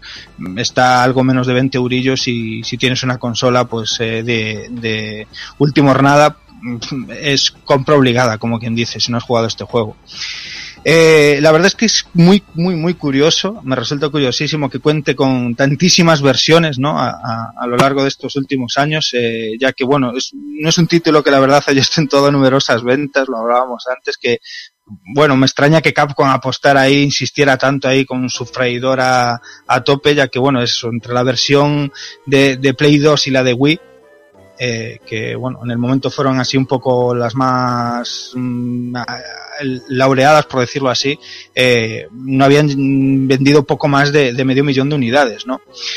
La verdad es que bueno, mm, tampoco asimilo que después de tantas revisiones y no hayan añadido nada, nada, nada de contenido, simplemente se hayan limitado a eso, a meterle filtro y adaptar la resolución a los tiempos que corren y, y eso, lo que es mucho peor que hablábamos antes, que no se hayan ni, ni molestado en localizar ¿no? Eh, al idioma o a los distintos idiomas eh, el, el juego que no pasó del inglés, ¿no? Aunque, aunque el juego estaba en sí en inglés, eh, hay por ahí detrás una historia que tengo leído, bueno, algunas de esas entrevistas a Inaba y a, y a Camilla, que, como os cuento el juego, pues esto, al implementar toda esta temática del folclore japonés, el rollo del pincel y tal, en una primera instancia habían eh, desarrollado el dibujar kanjis, ¿no? Eh, al juego estar eh, focalizado en sí en Japón y que en una primera instancia su público iba a ser el japonés, pues muchas de las mecánicas, eh, lo primero que le enseñan a cualquier niño que cuando va al cole, pues es esto, a, a saber qué significan y a dibujar los kanjis y demás, y iba a tener así eso el juego, ¿no? Eh, cuando lo decidieron exportar y, traer a Occidente y demás, pues mmm, lo simplificaron muchísimo, le metieron estos trazos ya más simples, los círculos y demás con el pincel, y decidieron meterle muchísimo más texto. O sea, hablan de que hay no sé cuántas líneas de texto y que ya localizarlo en el inglés por todo lo que habla, que si Susano, que si Zanagi, que si todas estas leyendas folclóricas japonesas, es complicadísimo haberlo localizado ya al inglés, cuanto menos pues a otros idiomas, ¿no? Suena excusa, pero no sé, a mí me parece imperdonable. Igualmente, pues bueno, existen, siempre existirán estos grupos de, de fansub y demás, y la verdad es que bueno, hay una traducción completísima al español para, para el juego original de PlayStation 2 que está genial pero genial. La verdad es que os invito a probarla y a echarle un ojo. De hecho, es de esas mimadas, mimadas, que hasta los- todos los carteles, eh, partes del escenario y demás están todas traducidas con su texto y, y su diseñito para que encaje bien, para que no sea un pegote, todo bien puesto en español y que, bueno, es una manera también de poder disfrutar plenamente de la historia, ¿no? Eh, otros títulos que derivaron en sí de este, mm, os cuento así un poco rápidamente, hay un pequeño detallito, jueguito, mm, eh, homenaje que, que eh, Clover y Platinum es mucho de esto, que se llama Okami Retro Festival 2008 y bueno, es una especie de juego en 2D, así con un poquito plataformero, con temática en 8 bits y tal, al estilo Flash, que la verdad es que desconozco si, si en su momento pues se lanzó en móviles o solo en PC o cómo fue el rollo, pero bueno, es una curiosidad, pero está ahí que, le hayan dado ese pequeño mimo. Y lo que sería en sí su secuela directa, que en este caso fue lanzado en el 2010 2011 en Europa para la Nintendo DS, eh, al igual que ocurría pues con ese Beautiful Joe, pues bueno, eh, no está en este caso desarrollada por Clover en sí, ni, ni por la mayor parte del equipo, pero sí que hay gente eh, que había participado en el juego original y la verdad, pues eso, está considerada en sí directamente una secuela, de hecho la historia transcurre nueve meses después de que acaba el primer, el, el primer Okami, el primer juego original, y en este caso, pues bueno, tomaremos el, el control de Chibiterasu, que como lo dice la palabra, pues eso, es una especie de Okami en formato chibi, ahí todo cookie pequerrechiño. Y bueno, en líneas generales, pues se mantiene esto, todas las mecánicas del, del, del juego, eh, todo el desarrollo original, bueno, todo, todo, todo así mm, prácticamente igual. Y, y tiene unos bosses también muy guapos. Yo recuerdo por ahí un enfrentamiento con, contra un kabuki clásico así gigante en toda la pantalla y tal, con unas mecánicas chulísimas. Es un juego muy divertido y la verdad es que muy en la línea y de calidad, igual que es el, que el primero Okami, pero en este caso, pues eso, adaptado a los controles del lápiz de la DS y, y tal y que, y que tengo sin completar y de hecho me comprometo aquí a retomarlo y, y a meterle mano, la verdad. Eh, como curiosidades, así para ir cerrando, eh, decir que mm, Okami Amaterasu, nuestro, nuestro prota, pues bueno, sale como un personaje seleccionable en el Marvel vs. Capcom 3 y Ultimate Marvel vs. Capcom 3, que, que es así también rollete Beautiful Joe con pequeñito, pequeño rollo de impacto y de esos jodones que está, que está genial el, el encontrarnos aquí este personaje. Que el final boss Yami en sus tres formas es también el final boss del, del crossover de lucha de Wii Tatsunoko vs Capcom.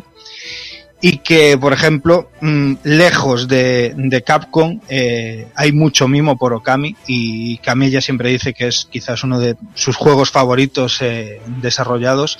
Que, bueno, la transformación, por ejemplo, en Pantera de, de Bayonetta, pues es claramente un guiño Okami, va también dejando eh, ese rastro de naturaleza y flores tras sus pasos y tal. Y Brutal eso, brutal, brutal. detalles geniales como estos.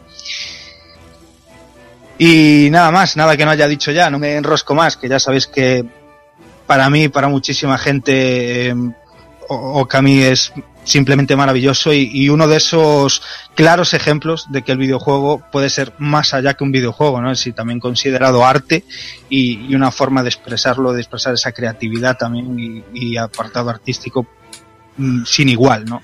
Así que bueno, que Bueno. invito a todo el mundo a probarlo. Bueno, y para dar un poquito de conclusión de Okami por mi parte, decir que a veces es un poco injusto compararlo con Zelda, no sé. Creo que tiene la suficiente personalidad para, para brillar por sí mismo y, y es lo que veo yo al final, sobre todo por esa estética que ha- tanto ha comentado Dani y es lo que, lo que impregna sobre todo y le da ese sabor tan, tan chulo a Okami, pero es que no es que se limite a seguir mecánicas de Zelda, sino que tiene sus propias mecánicas, sobre todo en el sistema de combate, que para mí es mucho más divertido y dinámico que el de un Zelda en sí. Y mm, lo dicho, lo encuentro una auténtica maravilla y un juego que, que ojalá estuviera en castellano para que lo pudiera disfrutar mucha más gente y descubrir una auténtica maravilla de, de juego de, de Clover dirigido por Camilla y que, y que a mí me, bueno, me alucinó sobre todo en la Play 2, tío, porque decía, joder, ¿cómo puede hacer esto la Play 2, tío? Me pareció, me pareció absolutamente espectacular.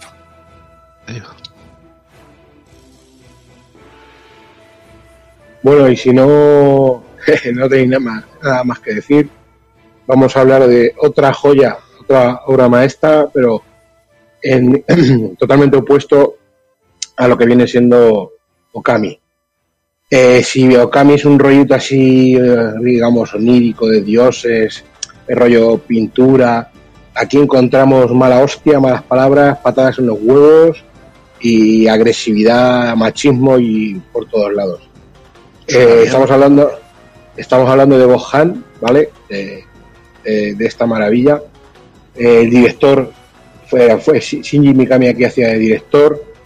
El productor fue Atsushi Inaba, que también está implicado en R-Type Leo, en Devil May Cry, en Code Verónica, Vanquish, Bayonetta 2, Staff Force Zero, en el cancelado Scalebone, que es una pena, pero también está ahí metido.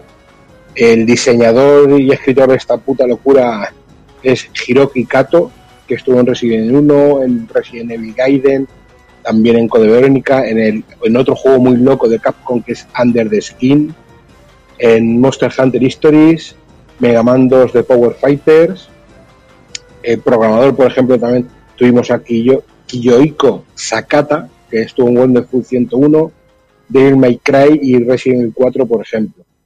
El compositor de, la banda sonora de este juego, que es igual de loca que, todo lo demás, fue Masafumi Takada, que pudimos oír su, su obra en, por ejemplo, por citar algunos, en Ramma, un medio Battle Rain Sense, en, en, en otro juego alocado que es Flower, Sun and Rain, Earth Defense Force Monster Attack. Dime, Neville.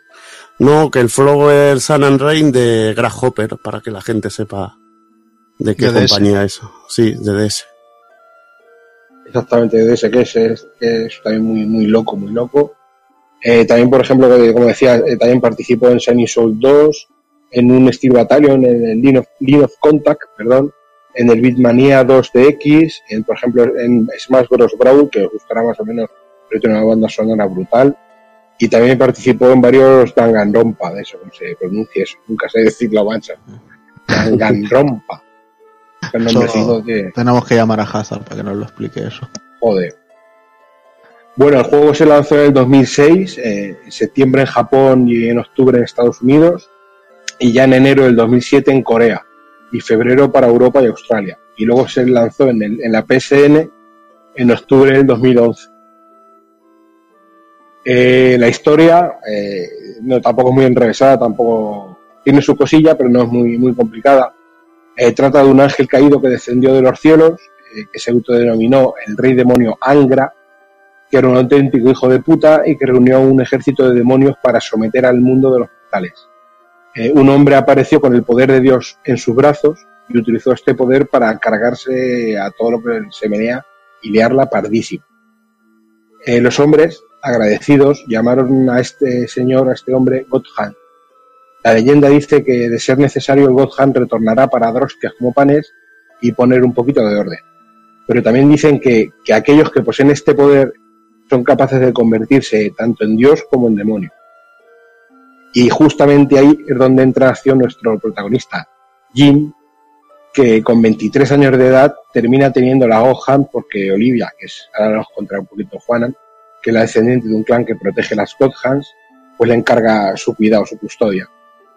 Jim tiene un gran sentido de la justicia y a su vez una gran cantidad de demonios tras él, pese a que es un grandísimo machista y un grandísimo hijo de puta. Luego ya iremos contando un poquito. ¿Vale? Eh, y su némesis será un misterioso y desconfiado hacer, que ahora nos contará un poquito, un poquito Juanan. El juego recuerda bastante, mucho, a, a Hokuto no Ken, ¿vale? Pero también un, eh, a un montón de western distópicos y alocados. Yo siempre me acuerdo eh, de un juego que se llama Rising Sun. El, el samurai pistolero. Exactamente, que es así un poquito también ese ambiente loco, es así un, un poquito más Max también, es una cosa un poquito... Tenéis que verlo, ¿vale? Yo os recomiendo que a los que no conozcáis, que me extraña que no conozcáis este juego, veáis un vídeo, cualquiera de los vídeos que hay en YouTube y vais a flipar. El juego homenajea y se cachondea de mil millones de cosas, podéis encontrar desde monos con máscara que hacen lucha libre, Power Rangers enanos, eh, eh, dos drag queen extraños, patadas en huevos, a- eh, coger y, a- y dar las zotes en el culo a, un- a un enemigo, machismo, como digo, descontrolado. Todo con un humor- que, que solo lo de los azotes más recordar el anuncio el anuncio de Gohan, que era la puta caña, que era un tío cachas con un, que, que le cambiaron la cabeza por un puño, tío. Y el anuncio era realmente increíble, que entraba en un supermercado y había una tía ahí haciéndole idiota, y el tío la castiga, la pone sobre sus piernas y le empieza a dar azotes en el culo. Que es uno de los movimientos del juego, tío. Y que es, es realmente increíble. El anuncio lo recomiendo, que si podéis ver el anuncio publicitario de Gohan, que es, lo dicho, un tío cachas con un puño en la cabeza, ahí montado, tío, que en imagen real, que es, es la puta hostia. Empieza todo el rato a decir Godo y entonces hace un castigo, tío, es brutalísimo, tío. Arrancándole una puerta para ayudar a una tía. Es, es realmente un anuncio cachondísimo, pero cachondísimo. es precisamente es un humor muy japonés. eh, todo, todo lo que gira en torno a este, al título, desde los golpes, como el anuncio, como dice Evil, cualquier cosilla, y sobre todo al, comportamiento del, del personaje principal, que a mí me recordaba muchísimas cosas a, a, a Koke Saeba, bueno, a Ryo Saeba de City Hunter, que es ese rollo de, de héroe fucker, ¿vale? Pero machista y baboso al mismo tiempo, que era capaz de, de, de repartir hostias y quedarse solo en un escenario como de caérsele la baba con una tía y darle un azote en el culo, algunas cosillas de esas, ¿sabes? O que le caiga una sartén en la cabeza, pero al rato recuperar la compostura.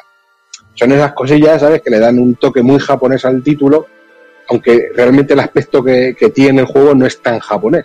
Pero ya te digo, es una, es una puta locura, una puta maravilla y el juego es una, una rayada de, de principio a fin.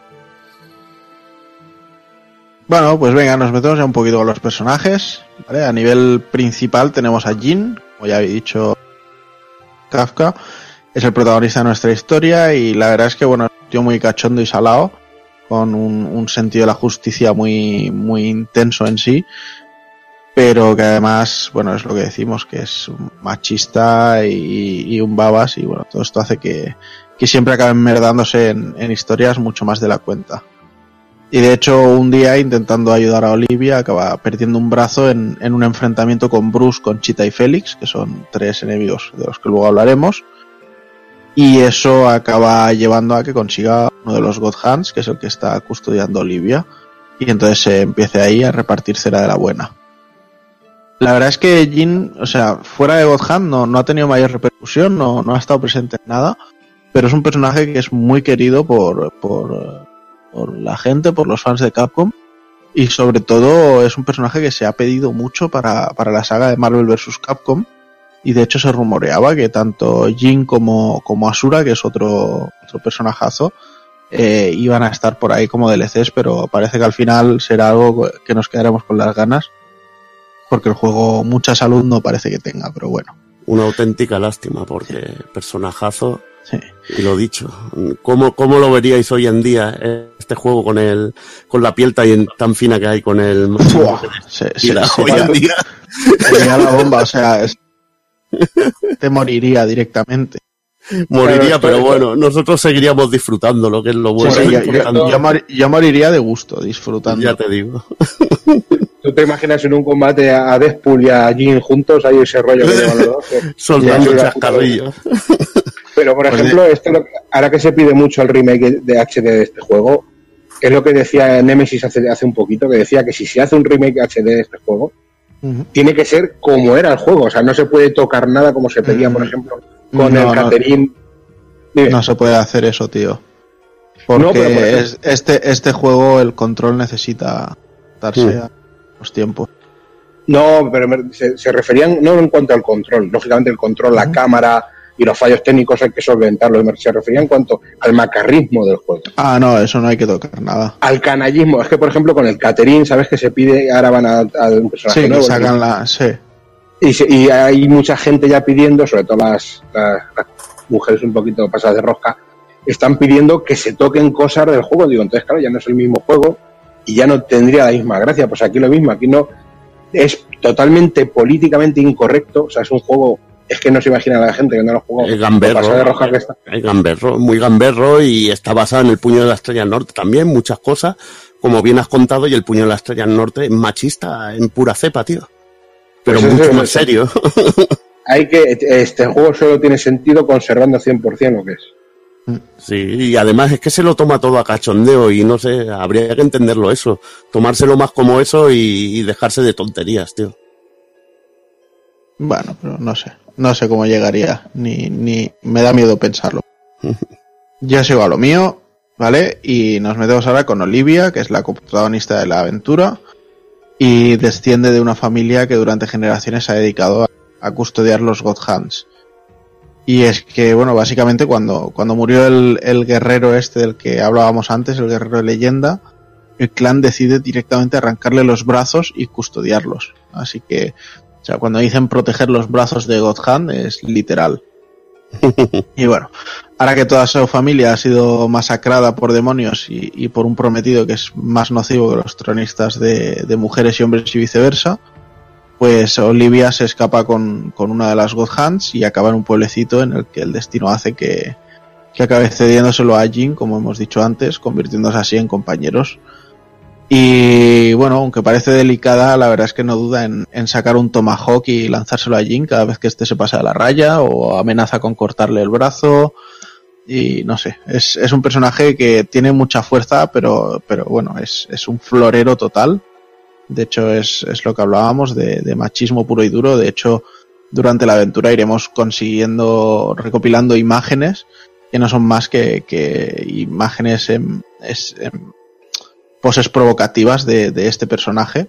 E incluso conseguiremos, aunque no la utilizamos para nada en el juego, pero conseguiremos un trajecito de coneja de Playboy simplemente para ponerse en las CGs. O sea que es, es, es- es un uso muy, muy bestia de, de- del concepto de mujer florero. Bueno, o personaje florero, mejor dicho. A ver, aquí hay otra conexión con, con, por ejemplo, con lo que decíamos de City Hunter, el rollo que lleva eh, Ryo Saeba con la. Con, no me Con acuerdo la Julia. Con la Julia, gracias. Kaori creo que se llamaba. Kaori, que Sí. la llamamos aquí como Julia. Aquí, aquí es Coque y Julia y Ryo Kaori, exactamente. Pues el rollo que llevan es que es exactamente lo mismo, que, que le vacila al otro, el otro le saca un martillo. Mm. Y le- le- un martillo o lo, un bazooka o lo que pillara. Mm. Y aquí está, pues eso, le, se le toca las narices, pues le saca un tomahawk. Ese es el mismo, ese mismo rollo. Es otra conexión también. Pues sí. Y no sé, bueno, en cuanto a personajes principales, ya os digo, ya tenemos principales, aquí sí que ya empieza a, a salir un poco la, la creatividad por banda, aunque sí es cierto que donde más abunda es en, en los enemigos menos importantes, pero bueno. En los principales nos encontramos a Bruce, Conchita y Félix, que os he comentado muy brevemente antes. Son tres cazadores de tesoros con los que podríamos decir que comienza toda la aventura. Y bueno, como ya os he dicho, buscaban conseguir el God Hand para su, para su superior y no dudan en, en cortarle el brazo a Jim para, para quitárselo de en medio cuando persiguen a Olivia. Eh, estos tipos son un equipo de tres. Eh, uno de ellos es muy grandote y lleva un casco con cuernos y, y unas mazas con pinchos como puños. Eh, luego hay otro que es un escuchimizado bastante más ágil y tiene como un gran cuchilla. Y luego ya tenemos a, a Conchita que, que básicamente va con un látigo y no sé si es que era una domadora de leones frustrada o algo así, pero bueno.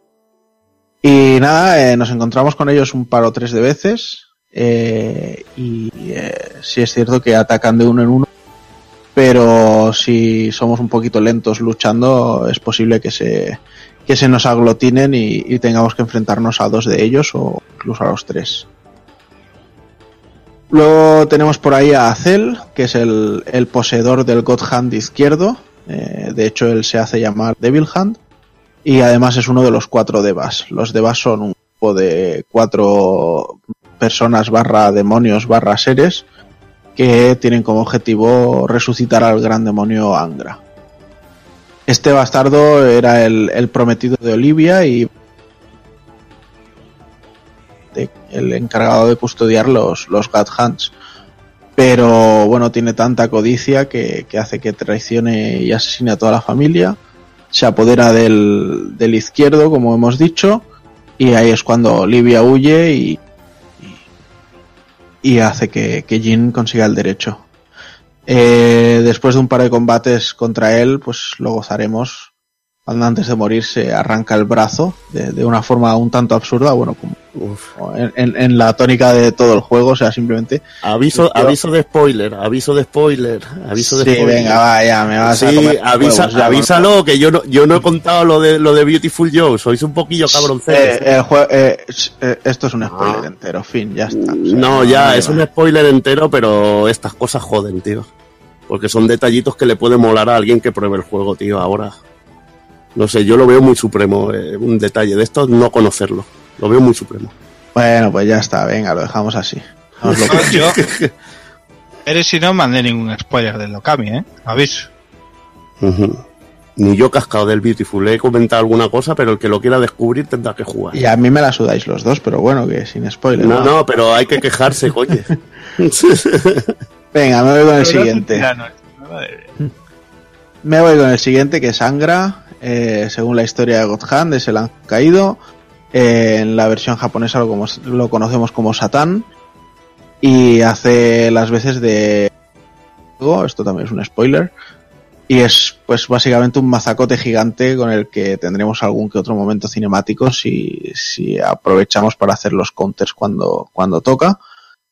Y bueno, una vez que acabamos el combate, la escena final podríamos decir que está integrada con una, una buena paliza que, que le pegamos de guantas divinas. Así que es un bicho que no, no creo que hubiera vuelto en una hipotética segunda parte. Luego tenemos por ahí a Elvis, que este es el mejor personaje del juego con diferencia. Es el, el puto pendejo cabrón de, de God Hand. Y bueno, es que tiene, tiene un estilo y, y un color de ropa que quizá pueda recordar vagamente al, al del inigualable Elvis.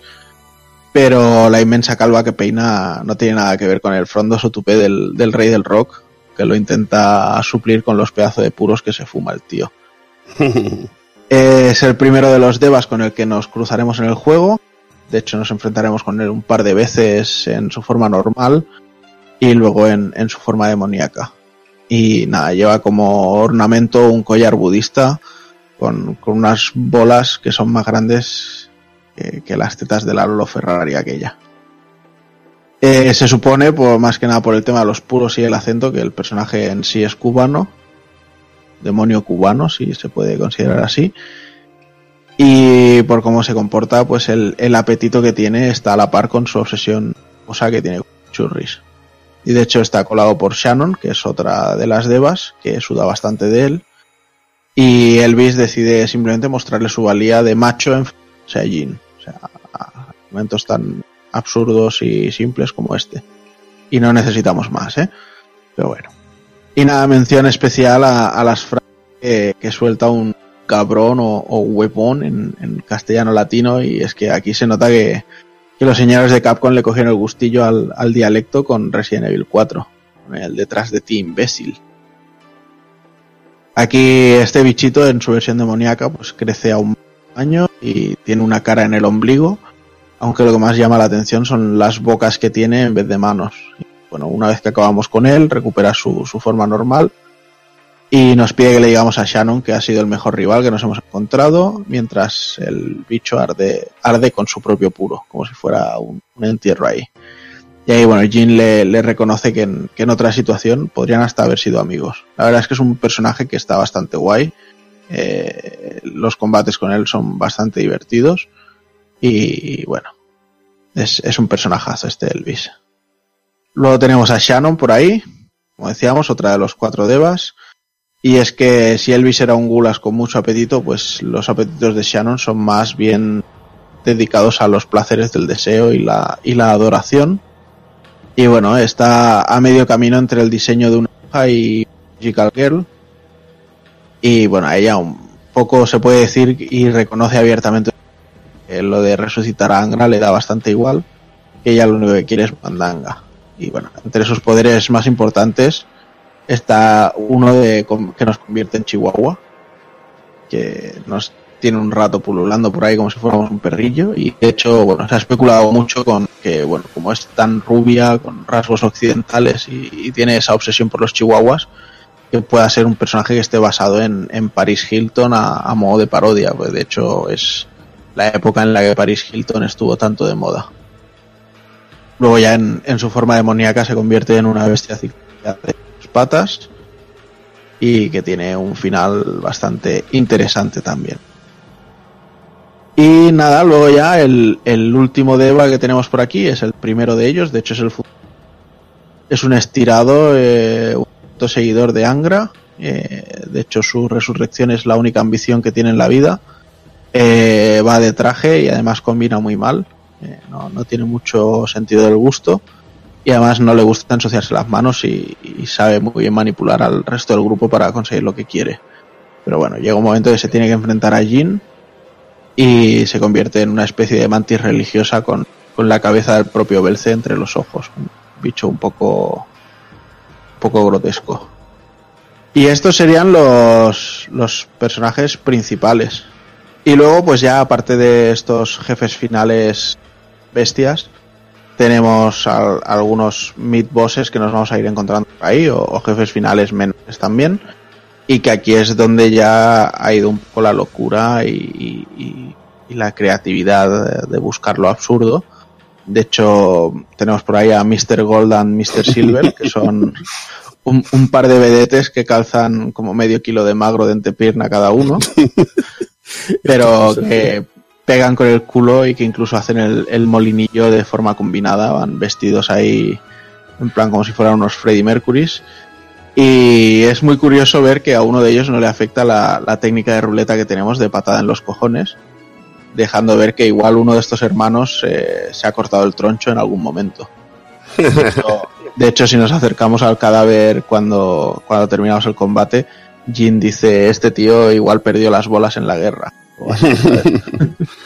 No, a mí me mola que, que son como Wesley Snipes, pero en rollo drag queen, tío. Es muy brutal, tío. son muy brutales, tío. Luego también nos enfrentaremos por ahí con la Giant Crane, que es un- una grúa doble que intenta si fuéramos... No, la verdad es que este enemigo no, no tiene ningún misterio ni nada, pero ahí está. Luego tenemos al maravilloso Gorilla Mask, que vendría a ser como el, el Gorilla Grodd de, de DC Comics. Pero bueno, nos encontramos ahí un bicharraco, un gorilón wrestler profesional y que es que tiene una escena de introducción impagable y, y absurda. Es que es en la, en la zona del, parque de atracciones, si no recuerdo mal. Y entonces llega un autobús, ah, hay un banco vacío y cuando se va el autobús hay un gorila sentado leyendo el periódico. Deja de mirar el periódico y de repente se levanta y Jin le dice, tú no eres humano, ¿no? Y el otro se queda en plan, ¿cómo? ¿Qué me estás contando? Y a raíz de ahí ya empiezan a luchar. No sé, es es súper extraño, súper eh, absurdo, pero muy divertido. Y el bicho hace lariats y tiene algunas técnicas de wrestling. Y de hecho, Jin también podrá hacerle suplex y cosas así especiales. Luego tenemos ya la, mayoría de pinza que han tenido aquí los amigos de Clover, que son los Power Rangers enanos. Y que también tiene otra introducción tan genial como absurda. Ya te digo, o sea, las poses de presentación típicas que veíamos en, en las series Sentai que, que tanto le gustan a Hazard, pues así se van presentando de uno en uno. Y bueno, una vez que superamos el combate, que es lo que tiene así un poco de chicha, porque son los cinco enemigos del tirón, pues eh, se piran haciendo volteretas en el suelo a, a velocidad. Es muy, ya os digo, muy triste, muy, muy loco, pero muy Godhand. A mí es que me, me vuelve loco este humor tan absurdo. Luego tenemos poco- por ahí a... Dime. poco rollo fuma de extrema del palo palo que queda en el convento me cago dentro y vamos a hacer aquí cuanto más absurdo mejor sabes total para lo que va a durar sabes No sé, yo no sé qué pasaba por sus cabezas en esto. Es que... Ya te digo, es, es un sentido del humor que, que tiene que llegarte y a mí desde luego me llega.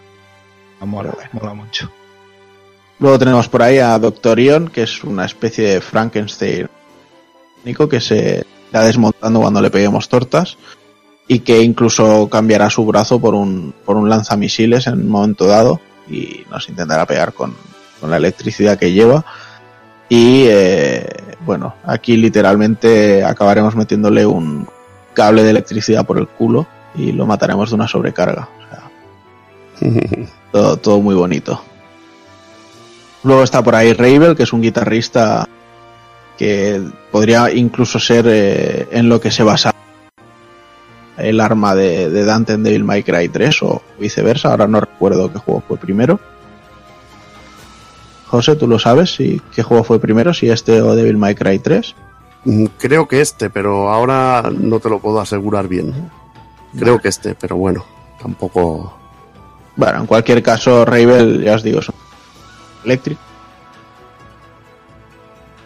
Como con el arma que, que decía antes que, que veíamos a Dante en Devil May Cry, May Cry 3. Luego eh, nos lo volvemos a encontrar. Lo que pasa que estará con su compañero de grupo, que es un batería que se llama Debussy. Y bueno, lucharemos contra los dos a la vez. Y una vez que acabemos con ellos, pues aparecerá una especie de ninja enmascarado salido de Mad Max con, con otra guitarra que también será un combate bastante sencillo. Además, creo que el tema musical que suena se llama Devil May Sly. Devil May Sly, sí. Exacto. También el, el cachondeo con eso. Luego tenemos ya por ahí un, un enano psíquico y no, no, no tiene mucha gracia eso. Va flotando y nos va lanzando rocas y tenemos que hacer que, que caiga, que pierda el equilibrio y, y en el suelo o lanzarle cosas directamente. Está por ahí también el Gran Sensei, que es un samurái con más tengu.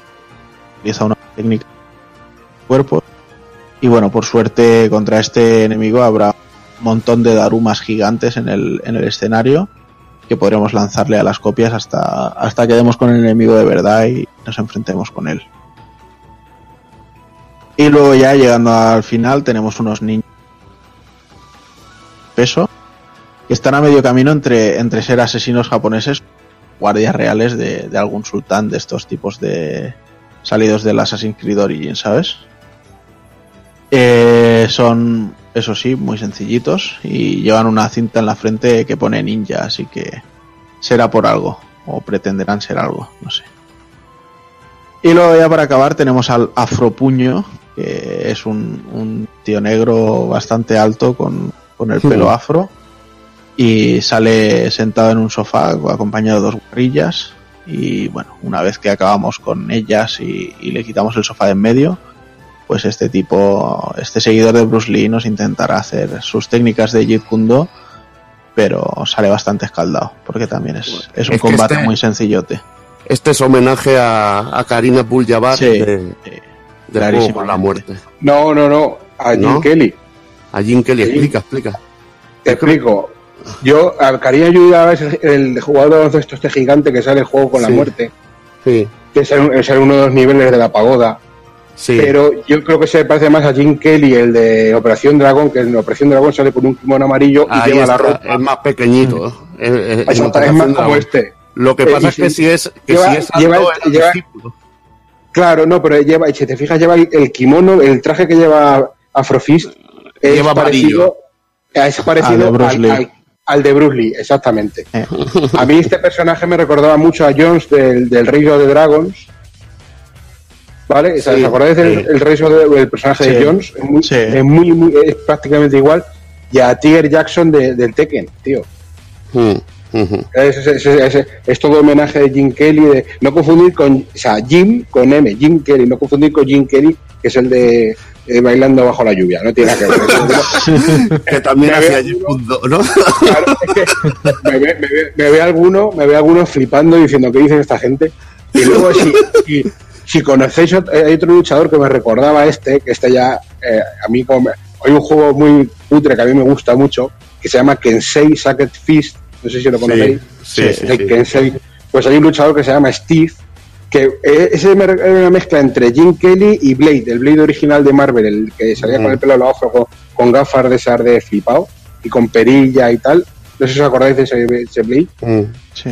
el, que- el de las películas de Drácula y tal. Pues era una mezcla entre, entre todo eso. El, el que Pero, se sí, llamaba pero siempre salen estos cabrones, tío. Yo, yo quería que saliera también un homenaje a John Saxon, tío. que John Saxon me molaba en Operación Dragón, tío. Era un Sí, pues, karateca cutre, tío. Que no- de hecho es que no sabía artes marciales y después después se aficionó al el cabrón se Se Sí. apuntó un montón de escuelas y tal, pero a la, a la película le pilló un poco tarde, el- no se pudo preparar bien el, el personaje y, y se, le, se le nota, vamos, que se le nota al pobre. Serie Z, tío, total. Era un hombre de serie Z. Pues ahora que dice de Jim Saxon y de, o sea, de Jim John de- Saxon. de John Saxon, en, en Operación Dragón en la- hay una escena que se, se ve a Jackie Chan recibiendo una hostia en toda la boca. Ahí haciendo de extra. Eso es una Hostia, sí, bueno, eh, también dicen que es el, el que sale volando en operación, en, hostia, en la otra, joder, Furia Oriental. El maestro de judo cuando le pegan un ostión que sale atravesando una pared, pero un señor ostión también dicen que Sí, pues, sí, sí, sí, pues eso son detallicos que molan. Pues ya te digo, a mí el, el Afrofist este siempre me recuerda a, esos- a esos personajes. Un poquito a Blade, es un, es un rollo pin, está en negro estos chulos, que le falta el gorro y la y el bastón, y me recordaba a estos personajes. Y es un homenaje, yo creo, por lo menos yo lo veo así, más a Jim Kelly que a Karina Abdul-Jabbar. Bueno, ya si nos metemos un poquito más en la jugabilidad, que es que es donde quizá, junto con el humor, donde más destaca el juego, porque es muy especial también. Eh, lógicamente, pues es un juego de acción en 3D. Eh, es un rollo, digamos, un poquito de Devil May Cry con beaten up, con Musou. ¿Vale? Que nos movemos en todas direcciones, ataque cara a cara con movimientos especiales, que ahí lo desbloqueamos o compramos a medida que el juego va avanzando y con la cámara eh, sobre el hombro, en tercera persona, muy parecido a lo que pudimos ver en Resident Evil 4, ¿vale? Para que os hagáis una idea. Mm. Eh, in- incluye, incluye también el botón sensible al contexto, ¿vale? Como en, en Zelda Ocarina of Time o como digo en Resident Evil 4. Y, por ejemplo, eh, con ese botón pues saltamos escaleras, recogemos objetos, ataques especiales que solo se pueden usar cuando, eh, digamos, co- contextuales, cuando el enemigo está aturdido o cansado. Eh, y cada tipo de ataque especial depende del tipo de enemigo también. ¿vale? Pues he dicho antes Juanan que con el, por ejemplo con el mono, con el luchador de wrestling, pues le haremos suplex y le haremos llaves de lucha libre a ese enemigo. El stick analógico derecho en- eh, no controla la cámara. Asigna cuatro movimientos de esquivar a las direcciones del stick. Un movimiento de esquive, uno de voltereta y un dash izquierdo o derecho. Después de cada nivel visitamos la ciudad donde se puede comprar mejoras como golpes especiales y de la ruleta o potenciadores de lo que son los estatus del, personaje. O también una cosa muy cachonda, digo que a mí me hacía muchas gracias que podíamos ir al casino a jugar a las cartas y ganar dinero. Un ambiente muy, muy sórdido. Jin también puede usar eh, proyectiles que, digamos, entre comillas, que recoge del escenario o, de- o del contexto del juego también, como bates, talones de madera, barriles, espadas e incluso lanzacohetes, ¿vale? Que los vamos a encontrarnos por ahí, por ahí tirados. Podemos configurar los ataques, como hemos dicho antes, como deseemos, con triángulo, cuadrado y X, ¿vale? Es muy personalizable el juego. El cuadrado es el único botón que permite al jugador encadenar múltiples ataques a la vez y rollo contextual y tal. Hay más de 100 movimientos en todo el juego para elegir, ¿vale? Lo que me parece una puta locura. Yo no sé si esta cifra es correcta, pero 100 movimientos de estos locos para combinar y para elegir me parece una exageración. Es que ya en la tienda de compra con los especiales es una puta locura, tío. Es un ejemplo, Bueno, me parece- me, me sí. parece una burrada. O sea, lo, lo que son movimientos normales, o sea, que al final puedas hacer más de 100 combinaciones, sí. Pero más de 100 movimientos yo no recuerdo que tuvieras, ¿eh? y, y mucho menos de los especiales, o sea, los de la, la reel, la ruleta No, esta. la, yo digo En- en la general, rule- En conjunto, yo creo que no llega a los 100 tampoco. Yo, me- yo es que la yo buscando información en la cifra que encontré. Y a mí, yo sé que son muchos, no los he contado, no, yo no recuerdo cuántos eran. Pero claro, como ponía, incluso ponía más de 100 movimientos disponibles, tal, no sé qué. Y digo, hostia, y esto, digo, esto tengo que comentárselo a ellos porque realmente es que no yo, yo se me acuerdo de estar abrumado de las, de la, sobre todo el rollo de combinarlo, las distintas combinaciones, el rollo personalizable, y eso es una puta locura. Pero 100 se me hacían mucho, de luego. Es- la, la, la, la oferta es flipante. Sí, lo que pasa, lo, lo que sí que está muy bien es eso, el, el poder combinarlos todos y ir metiéndolos en, en diferentes botones y, y hacer los combos, o sea, en, en diferente posición de hacer el combo. Y ahora, ahora no sé por qué estaba yo como si fuera el Berseria, ¿sabes? Pero no, no, es simplemente eliges la posición de, del combo en la que se hace cada, cada tipo de golpe.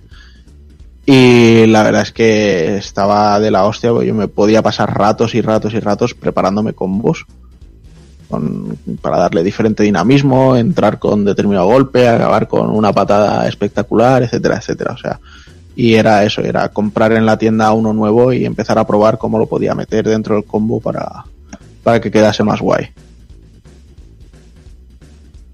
Y a dice de quedar guay, que estamos diciendo de golpes, pues eh, también tenemos, como ha dicho Juana, en lo que ya ha nombrado, la Good Reel o Good Roulette, no me acuerdo bien cómo se llamaba, que es la ruleta, vaya, como decíamos, la ruleta. Que esa podemos asignar una cantidad limitada de movimientos. Estos se limitan eh, a una cantidad de esfera, al uso de una cantidad de esfera o de cartas que, que va recopilando a lo largo del juego. Algunos movimientos requieren dos o tres de estas unidades, mientras que la mayoría solo requiere uno. Los ataques son notablemente más potentes que los golpes normales y tienen diferentes propiedades. Eh, a mí me flipaba eh, la patada home run, ¿vale? Que es eh, home run, eh, como que le metías una patada en los juegos a un tío y salía volando y se perdía por el infinito. O sea, era flipante. Y el taconazo a las pelotas. Ese, tiene, ese es un golpe totalmente de, de dandy, tío, de señor. Pim pam pum, taconazo en los huevos. A la mierda, otra cosa, mariposa. Y el, y el de los azotes en el culo, ese también es flipante. El que mola es el que te sale que te, te pones de rodillas y empiezas a pedir disculpas. Ahí le Entonces, eh, No, no, no, hay, hay uno que Jin se, se pone a pedir disculpas, entonces le, es como que baja el nivel de- del juego y todo. Y, y es en Sí. plan humillación, o sea, se queda humillado. Ay, había uno, había no me acuerdo bien, pero había uno, un personaje que no funcionaba, puede ser o algo.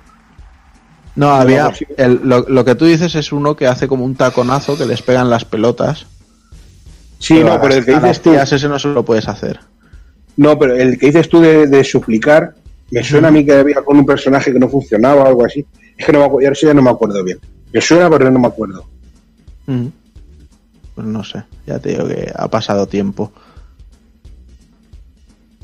Bueno, pues eh, también contamos con el poder de, de la mano de Dios, de la God Hand.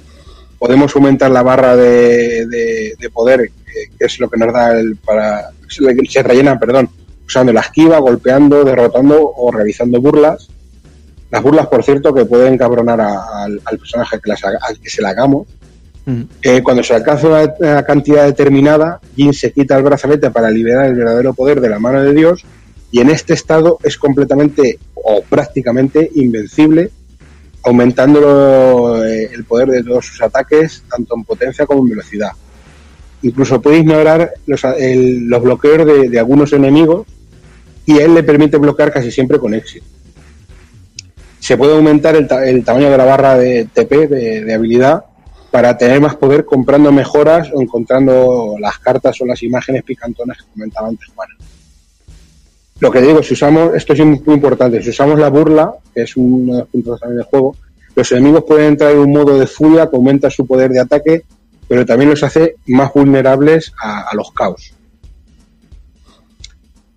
Hay que tener muy en cuenta que lo que es el timing, ¿vale? Y, el conveo del, botoneo a la hora que los pulsamos. Ya que si quedamos atrapados en una ráfaga de- de golpes y de combos, nuestro nivel irá disminuyendo, mientras que si realizamos eh, una gran cantidad de ataques, burlas, esquivas y todo ello combinado, pues lógicamente irá aumentando. Los niveles de dificultad del juego van del 1 al 3, siendo lógicamente el 1 más sencillo, y el cuarto, que es un nivel que se llama Die directamente, que es la hostia en bicicleta. El juego no es por sí facilillo, vamos, yo, yo no lo recuerdo fácil. Es un juego cabrón. Y, y- y puto. Y, pero, Y- pero, pero además súper agradecido porque a la que tú te hacías con el control y. O sea, cada, no, no servía a esquivar, sino que si venía un golpe de un enemigo pegándote un puñetazo con el brazo derecho, eh, mejor que hicieras o una esquiva hacia la izquierda, o sea, hacia la, sí, hacia la izquierda para meterte debajo del golpe y luego contraatacar tú, o hicieras una esquiva hacia atrás y dejaras pasar el golpe y luego siguieras zurrándole. Pero claro, si en vez de ese golpe a lo mejor te lanzaban una patada, pues eh, tenías que hacer otro tipo de esquiva. Entonces, Claro, con, las, con las cuatro direcciones de la cruceta, eh, Jin iba haciendo como, como amagues de, o fintas de, de hacia dónde esquivaba. Y eso combinado con, con luego todo el conveo hacía que el, que el combate fuera increíblemente divertido. Para mí el, el problema real estaba en, en el movimiento, en, en cómo En la ca- nos en la desplazamos. cámara. En- ya, ya no solo en la cámara, que también, sino en, en que se desplazaba tipo Resident Evil, ¿sabes? De Claro, eh, giro, giro, giro, me encaro y entonces tiro recto.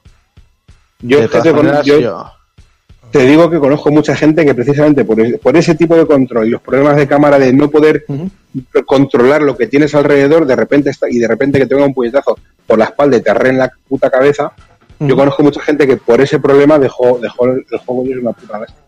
Mm, Pues es una pena, pues ya te digo, ya me, me lo disfruté mucho. Y sí es cierto que a día de hoy pienso que si esto lo cogiera alguien tipo Platinum y, y emplease todo lo que ha acabado siendo Bayonetta en, en hacer un God Hand, un remake o, o algo por el estilo, podría salir algo muy bruto. Bueno, eh, durante, como estamos hablando de dificultad, eh, durante el nivel 2 y, y el 1, el menores vaya, los enemigos no atacan a menos que estés en su campo de visión o sean ellos atacados. A partir del nivel 3 los enemigos atacarán independientemente de la posición de la cámara, es decir, aunque no te vean, lo que te comentaba de que te pueden atacar y tú no haberlos vistos a ellos, lo que provoca muchos golpes fuera de la pantalla, ¿vale? Aunque tenemos el radar en la parte superior. Eh, lógicamente, la fuerza de ataque del enemigo y la inteligencia artificial aumentan a medida que aumentan los niveles de dificultad. En el nivel DAI, por ejemplo, eh, un Jin totalmente al máximo puede ser brutalmente asesinado en aproximadamente unos 6-7 golpes, incluso menos, dependiendo del enemigo. Además, mientras los enemigos sean derrotados a su nivel superior, mayor será el dinero obtenido al final de cada etapa.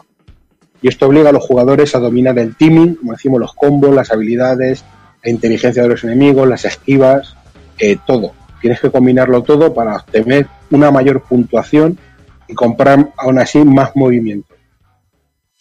Eh, mira, esto es lo que te comentaba, Juana, que digo, me sonaba por esto. Eh, al menos Jin, eh, lo que decía Juana, pues un- el- es el groove, que posee un gorril que se llama Grubel, o que, nos, que nos mucha ayuda porque al caer de rodillas se suplica.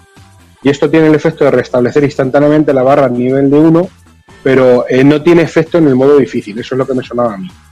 En el modo difícil no, en el modo muy difícil no, no funciona.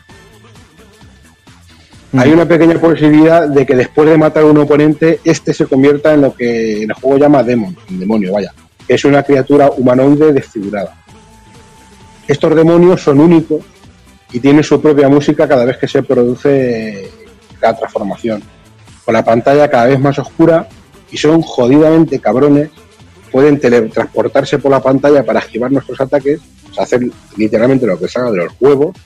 Y hay cuatro tipos de demonios. Los rojos, que es el más común, cuyas manos se transforman en unas espadas largas, rollo el malo de Terminator. De los púrpura, que pueden liberar proyectiles de llamas oscuras a distancia. Los amarillos, que pueden liberar espinas largas de sus cuerpos para atacar si estamos eh, algo más cerca. Y los azules, que es el más raro, que son criaturas muy musculosas como centauros, que empuñan un gigantesco tridente que si los logramos derrotar, que son bastante cabrones, podemos usar ese, ese arma. Las posibilidades de que un enemigo se transforme, lógicamente, varían según la dificultad del juego y el nivel de- que tengamos. La verdad es que estos bichos molaba mucho como la puesta en escena, me acuerdo que cambiaba la música, incluso la, la atmósfera en sí se, se cambiaba un poco y el combate con ellos y además que deja- solían dejar premios interesantes. La verdad es que molaba, o sea, era, era jodido pues sabías que te encontrabas con enemigos chungos, pero molaba porque sabías que, que ibas a encontrar cositas guapas después. Yo recuerdo los azules, había el- los demonios azules estos de puta, y algunos me costaron más que algunos de los, de los subjefes, macho. Sí, la verdad es que sí. Pues hay, hay subjefes que, que, bueno, yo recuerdo los, los tres ninjas gordos estos o el, o el afro puño que venía con las dos tías, que nada más empezar, o sea, hacías el, el de, la, de la ruleta de habilidades, hacías la del God Hand esta que pegaba el palmetazo de Buda, y con ese palmetazo, o sea, a los dos compañeros automáticamente los matabas y, y al enemigo en sí lo dejabas a, a tres suspiros de vida, ¿sabes? Dos combos y, y un nivel uno y listo. Cardíaco. Mm. Y una cosilla, antes de que se me olvide, tío, que estoy dándole vueltas y ahora ya me he acordado. el puto Ravel, ¿sabes? Está diciendo, ¿a quién, me, ¿a quién me recuerda, tío? El, el, el Raxel de Fighting Vipers, tío, que es así, a mí ese, ese es el puto rollo, y se parece, Mm. me recuerda, Sí. me recuerda muchísimo, tío. Por el pelillo a capa ahí y todo, sí. Y, y luchando con la guitarra en la espalda y así, incluso el nombre Sí. de Rax Ravel, a mí me recuerda, y está diciendo, aquí me recordaba que cuando jugaba me acordaba y ahora no me acordaba cómo se llamaba el cabrón, al Raxel, no como yo. Como todos.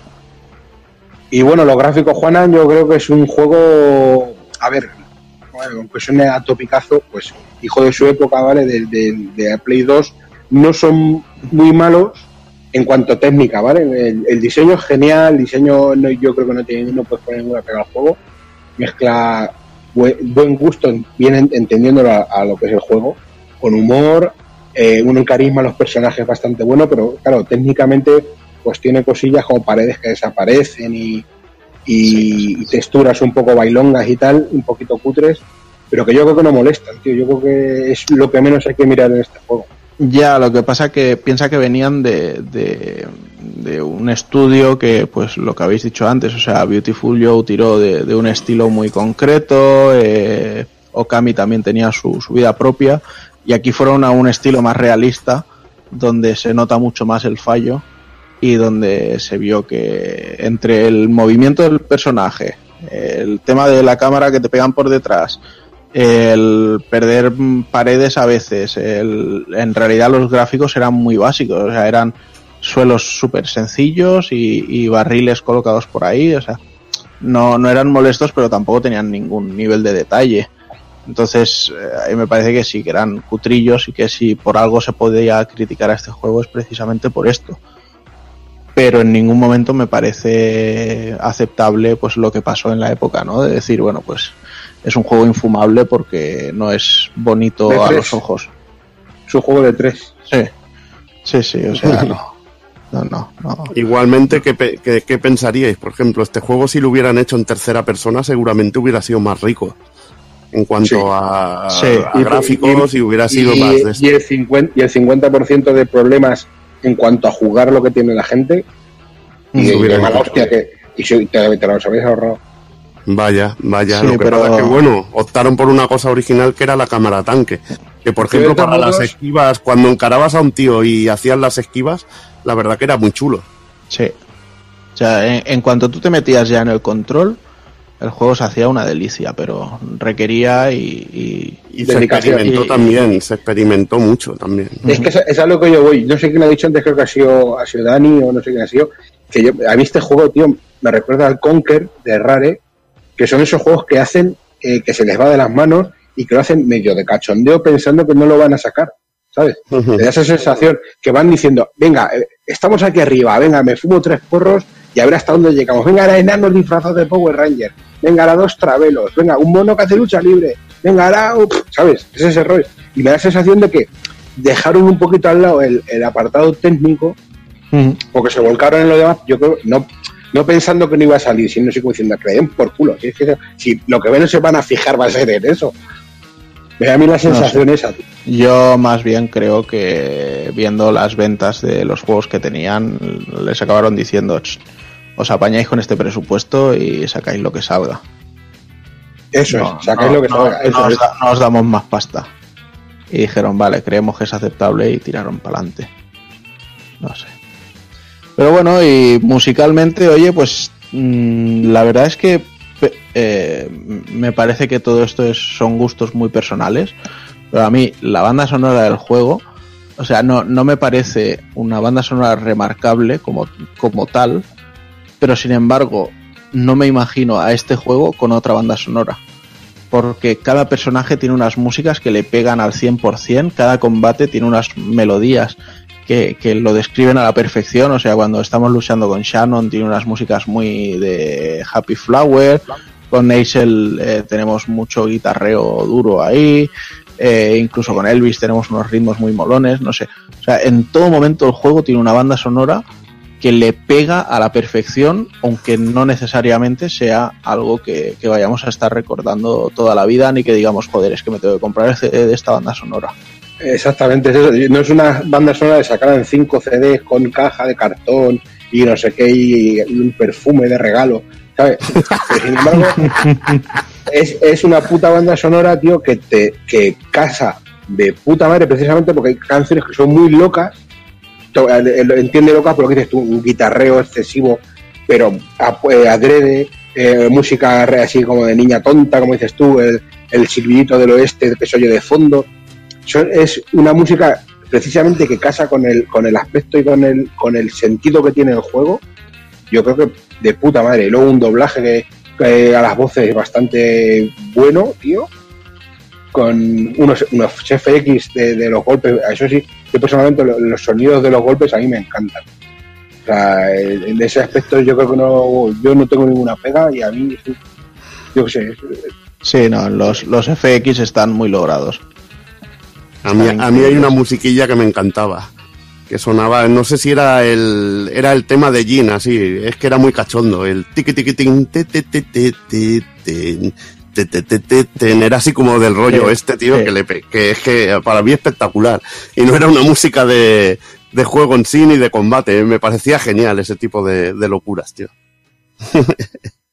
le iban como anillo al dedo al juego.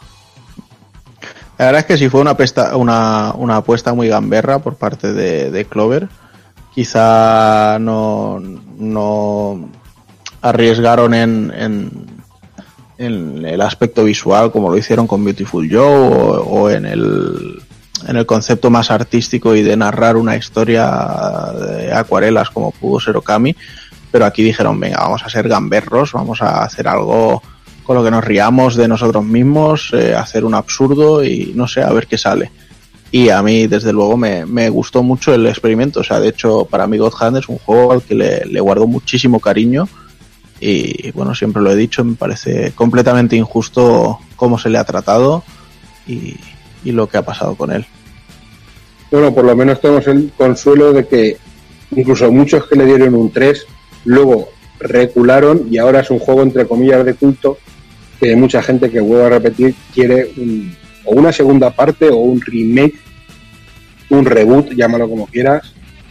Pero yo sigo diciendo que quizá lo que les pasó a esta gente es que pensaron que un juego con este sentido de humor y con este nivel de locura que es muy rollo japonés, eh, yo creo que pensaron incluso que no iba a salir de Japón, porque no se iba a entender fuera.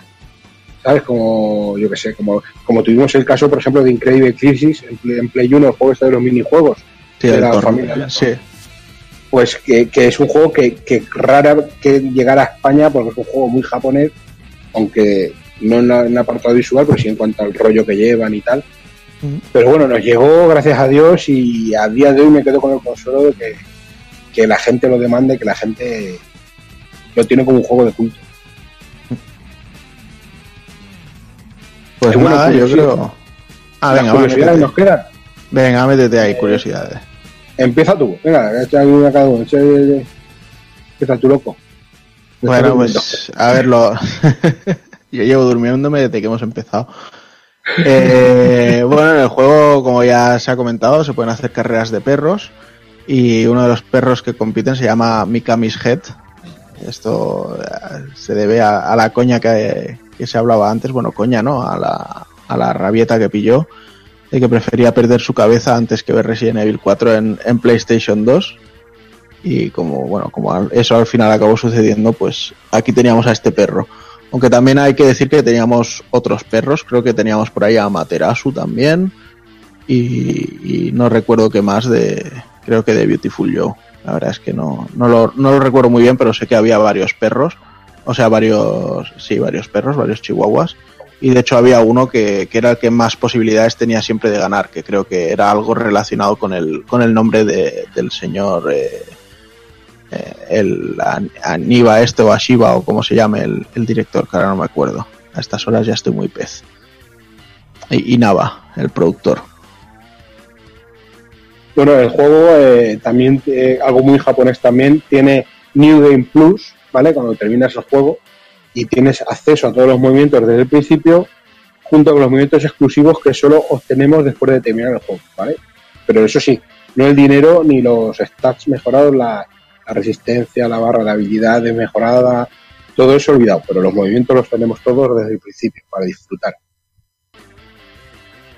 Y luego eh, una cosilla, la carátula, que aquí la original en Japón, el puño que, que- que se ve atravesando la boca del Punky, en la versión nuestra nos llegó, digamos que pasa por el lado, como que le va a golpear pero le dan la oreja, algo así. ¿vale? Censurado. No, digamos, censura, es que es una censura un poco extraña.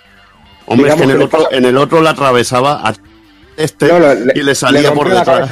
Le rompió, el otro le rompió la cabeza y este es, digamos, eh, que como que está al lado, el puño, Sí. ¿vale? Está de lateral y a mí esta, eh, la, la carátula esta, tío, siempre me ha recordado que no sé si es un homenaje o qué, al My Hero de Master System. Sí, ¿Recordáis sí, esa sí. carátula? Que igual es Sí. un puño golpeando un pun- la cabeza de un punky.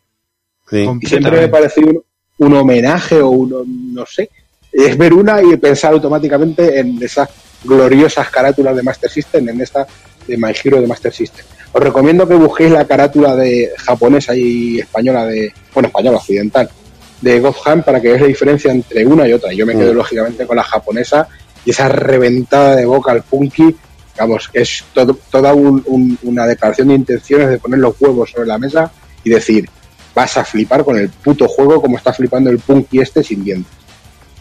Sí, de hecho, la, lo que es la portada japonesa venía en, en los kits de prensa que llegaban, eh, acompañaba esa ilustración, acompañaba al, al juego. O sea, no, no que lo utilizaban como portada, sino que lo regalaban como una especie de, de litografía aparte en la que podíamos ver eso, la, la escena más explícita.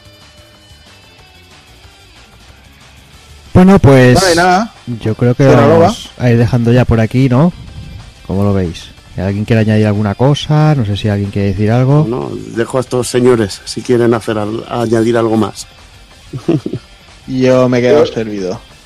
Yo solo quiero añadir que quiero desde ya un Clover Compilation o alguna mierda de esas, tío. Todos juntos en un puto CD maravilloso. Para poder follármelo y esnifar, y esnifar coca sobre él. Dani, no sé si quieres añadir algo.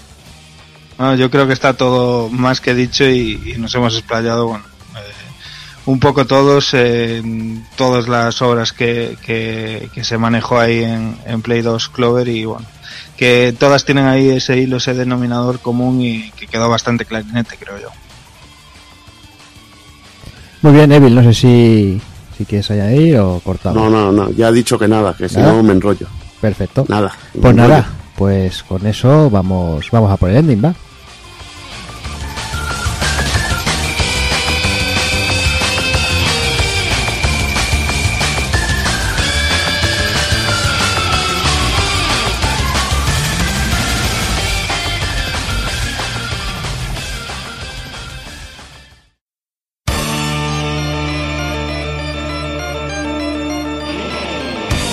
Y recuerda, si no te mola ser un calamar y quieres estar bien informado, pásate por el blog pulpofrito.com. También puedes seguirnos en Twitter y Facebook.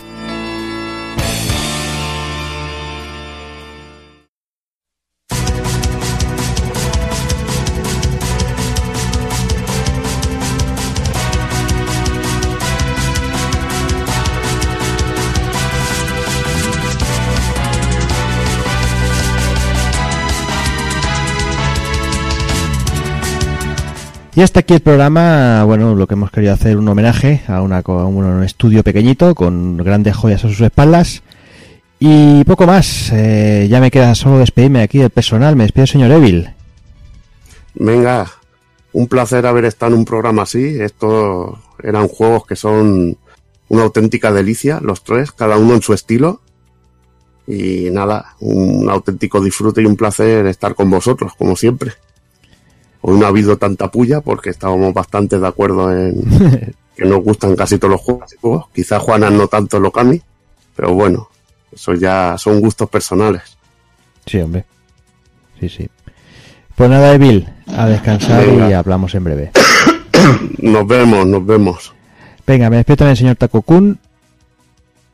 Bueno chicos, pues nada, siento no haber sido muy activo hoy. La verdad es que el tiempo hace que a Okami y Beautiful Joe no les haya podido dedicar nada y que de Godhan haya tenido que tirar más de recuerdos que otra cosa.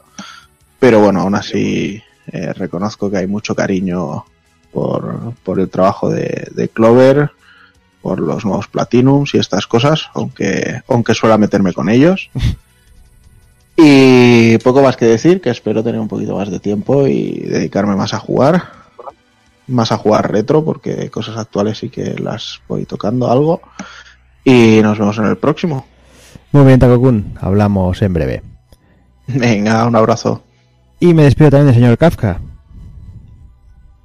Pues nada, yo sigo diciendo que si sacaran un Clover Compilation de estos, más de una mulata eh, perdería su trabajo de, de esas de poner el culo para que sniffen coca en ella. Y nada, pues es que poco más se puede decir de estos grandísimos juegos y que, y que no hayamos dicho ya. Eh, simplemente mandar un saludazo a, a los compañeros de Retro Alba. Sí. Nada, estaremos por ahí todos dando por saco. Bueno, todos, casi todos. Sí, Con los con- con los- Dime, dime. que, que pasaros por allí, coño, que estaremos ahí una buena, un buen gentío, una buena representación de los pulpos. A eso iba, que estaremos además con los compañeros de rejugando allí haciendo un poquito el tonto, grabando un programilla. Y además que le tendréis a Levin presentando en- con Game Press eh, el Super Nintendo Legends, que ya lo ha anunciado la, la, la editorial hoy o estos días por Twitter, y alguna sorpresilla parece ser, que no sabemos qué será, así que la cosa pinta interesante. Y estaremos por estará Dani, estará Evil, estaré yo, y no sé, y a lo mejor si alguna sorpresilla más, esperemos que alguno más se anime, si puede ser. Y sin nada más, tío, que muchísimas gracias por, por este programa tan bueno, con estos jugazos y un abrazo para todos, guapos. Pues venga, Kafka, a descansar. Y por último despido del señor Daniel San.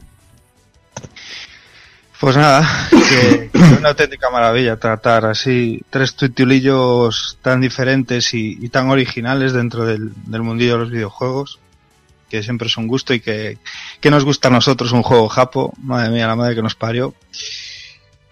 Y sin más, tío, que co- con, ganas de, de vernos los objetos de en breve por ahí por Albacete, espero que Alex ahí me reciba con sus mejores galas en lencería fina, como Dios manda. De Esparto, Y que La tengo lencería de esparto. Me lo estoy imaginando con lencería de esparto al Kafka. Qué violento, por Dios, qué violento a la vista, vale. además, tengo un conjunto que es igual al de la princesa Leia de esclava. Pero de esparto. Cabrón, me parto. Eh, y nada, que estoy a punto de quedar muñeco, así que es mejor que vayáis viendo. El, el, taco, el Taco Kung, al principio del programa puse aquí en el chat un, un gif animado eh, de, de una especie de vaca dándole una cosa a un hombre eh, que se repite en bucle y os juro que llevo como minutos mirándolo sin parar, muñeco perdido ya, ¿sabes? O sea, Mirando al horizonte. Muy mal. Estás perjudicado, estás perjudicado. Deja la fariña, coño. Hombre, los madrugones de las 5 de la mañana y las no siestas, eso le pasa factura hasta el más valiente. Las cosas como son. La fariña, madre mía, la liado con los cojones. Los gallegos, tío. Sí, sí, sí, sí. Ahí, que se sepa, que se sepa cómo nos las manejamos aquí. pues nada, eso, que un auténtico placer y que en breve más y mejor. Ahora venga, Venga, Dani, a descansar. besitos y abrazos a todos. Y bueno, por mi parte, pues lo de siempre. eh, convocaros a todos de aquí una o dos semanitas que volveremos con el actual. Y de aquí, pues otro mesecillo más o menos que volveremos con el retro. Y sobre todo eso, lo que decía Evil, que os paséis por, por Retro Alba, que veréis a unos cuantos por allí. Y, y bueno, poco más. Así que nada, como siempre os digo, señoras, señores, niños y niñas, portaros bien, ser buenos. Y un saludo a todos.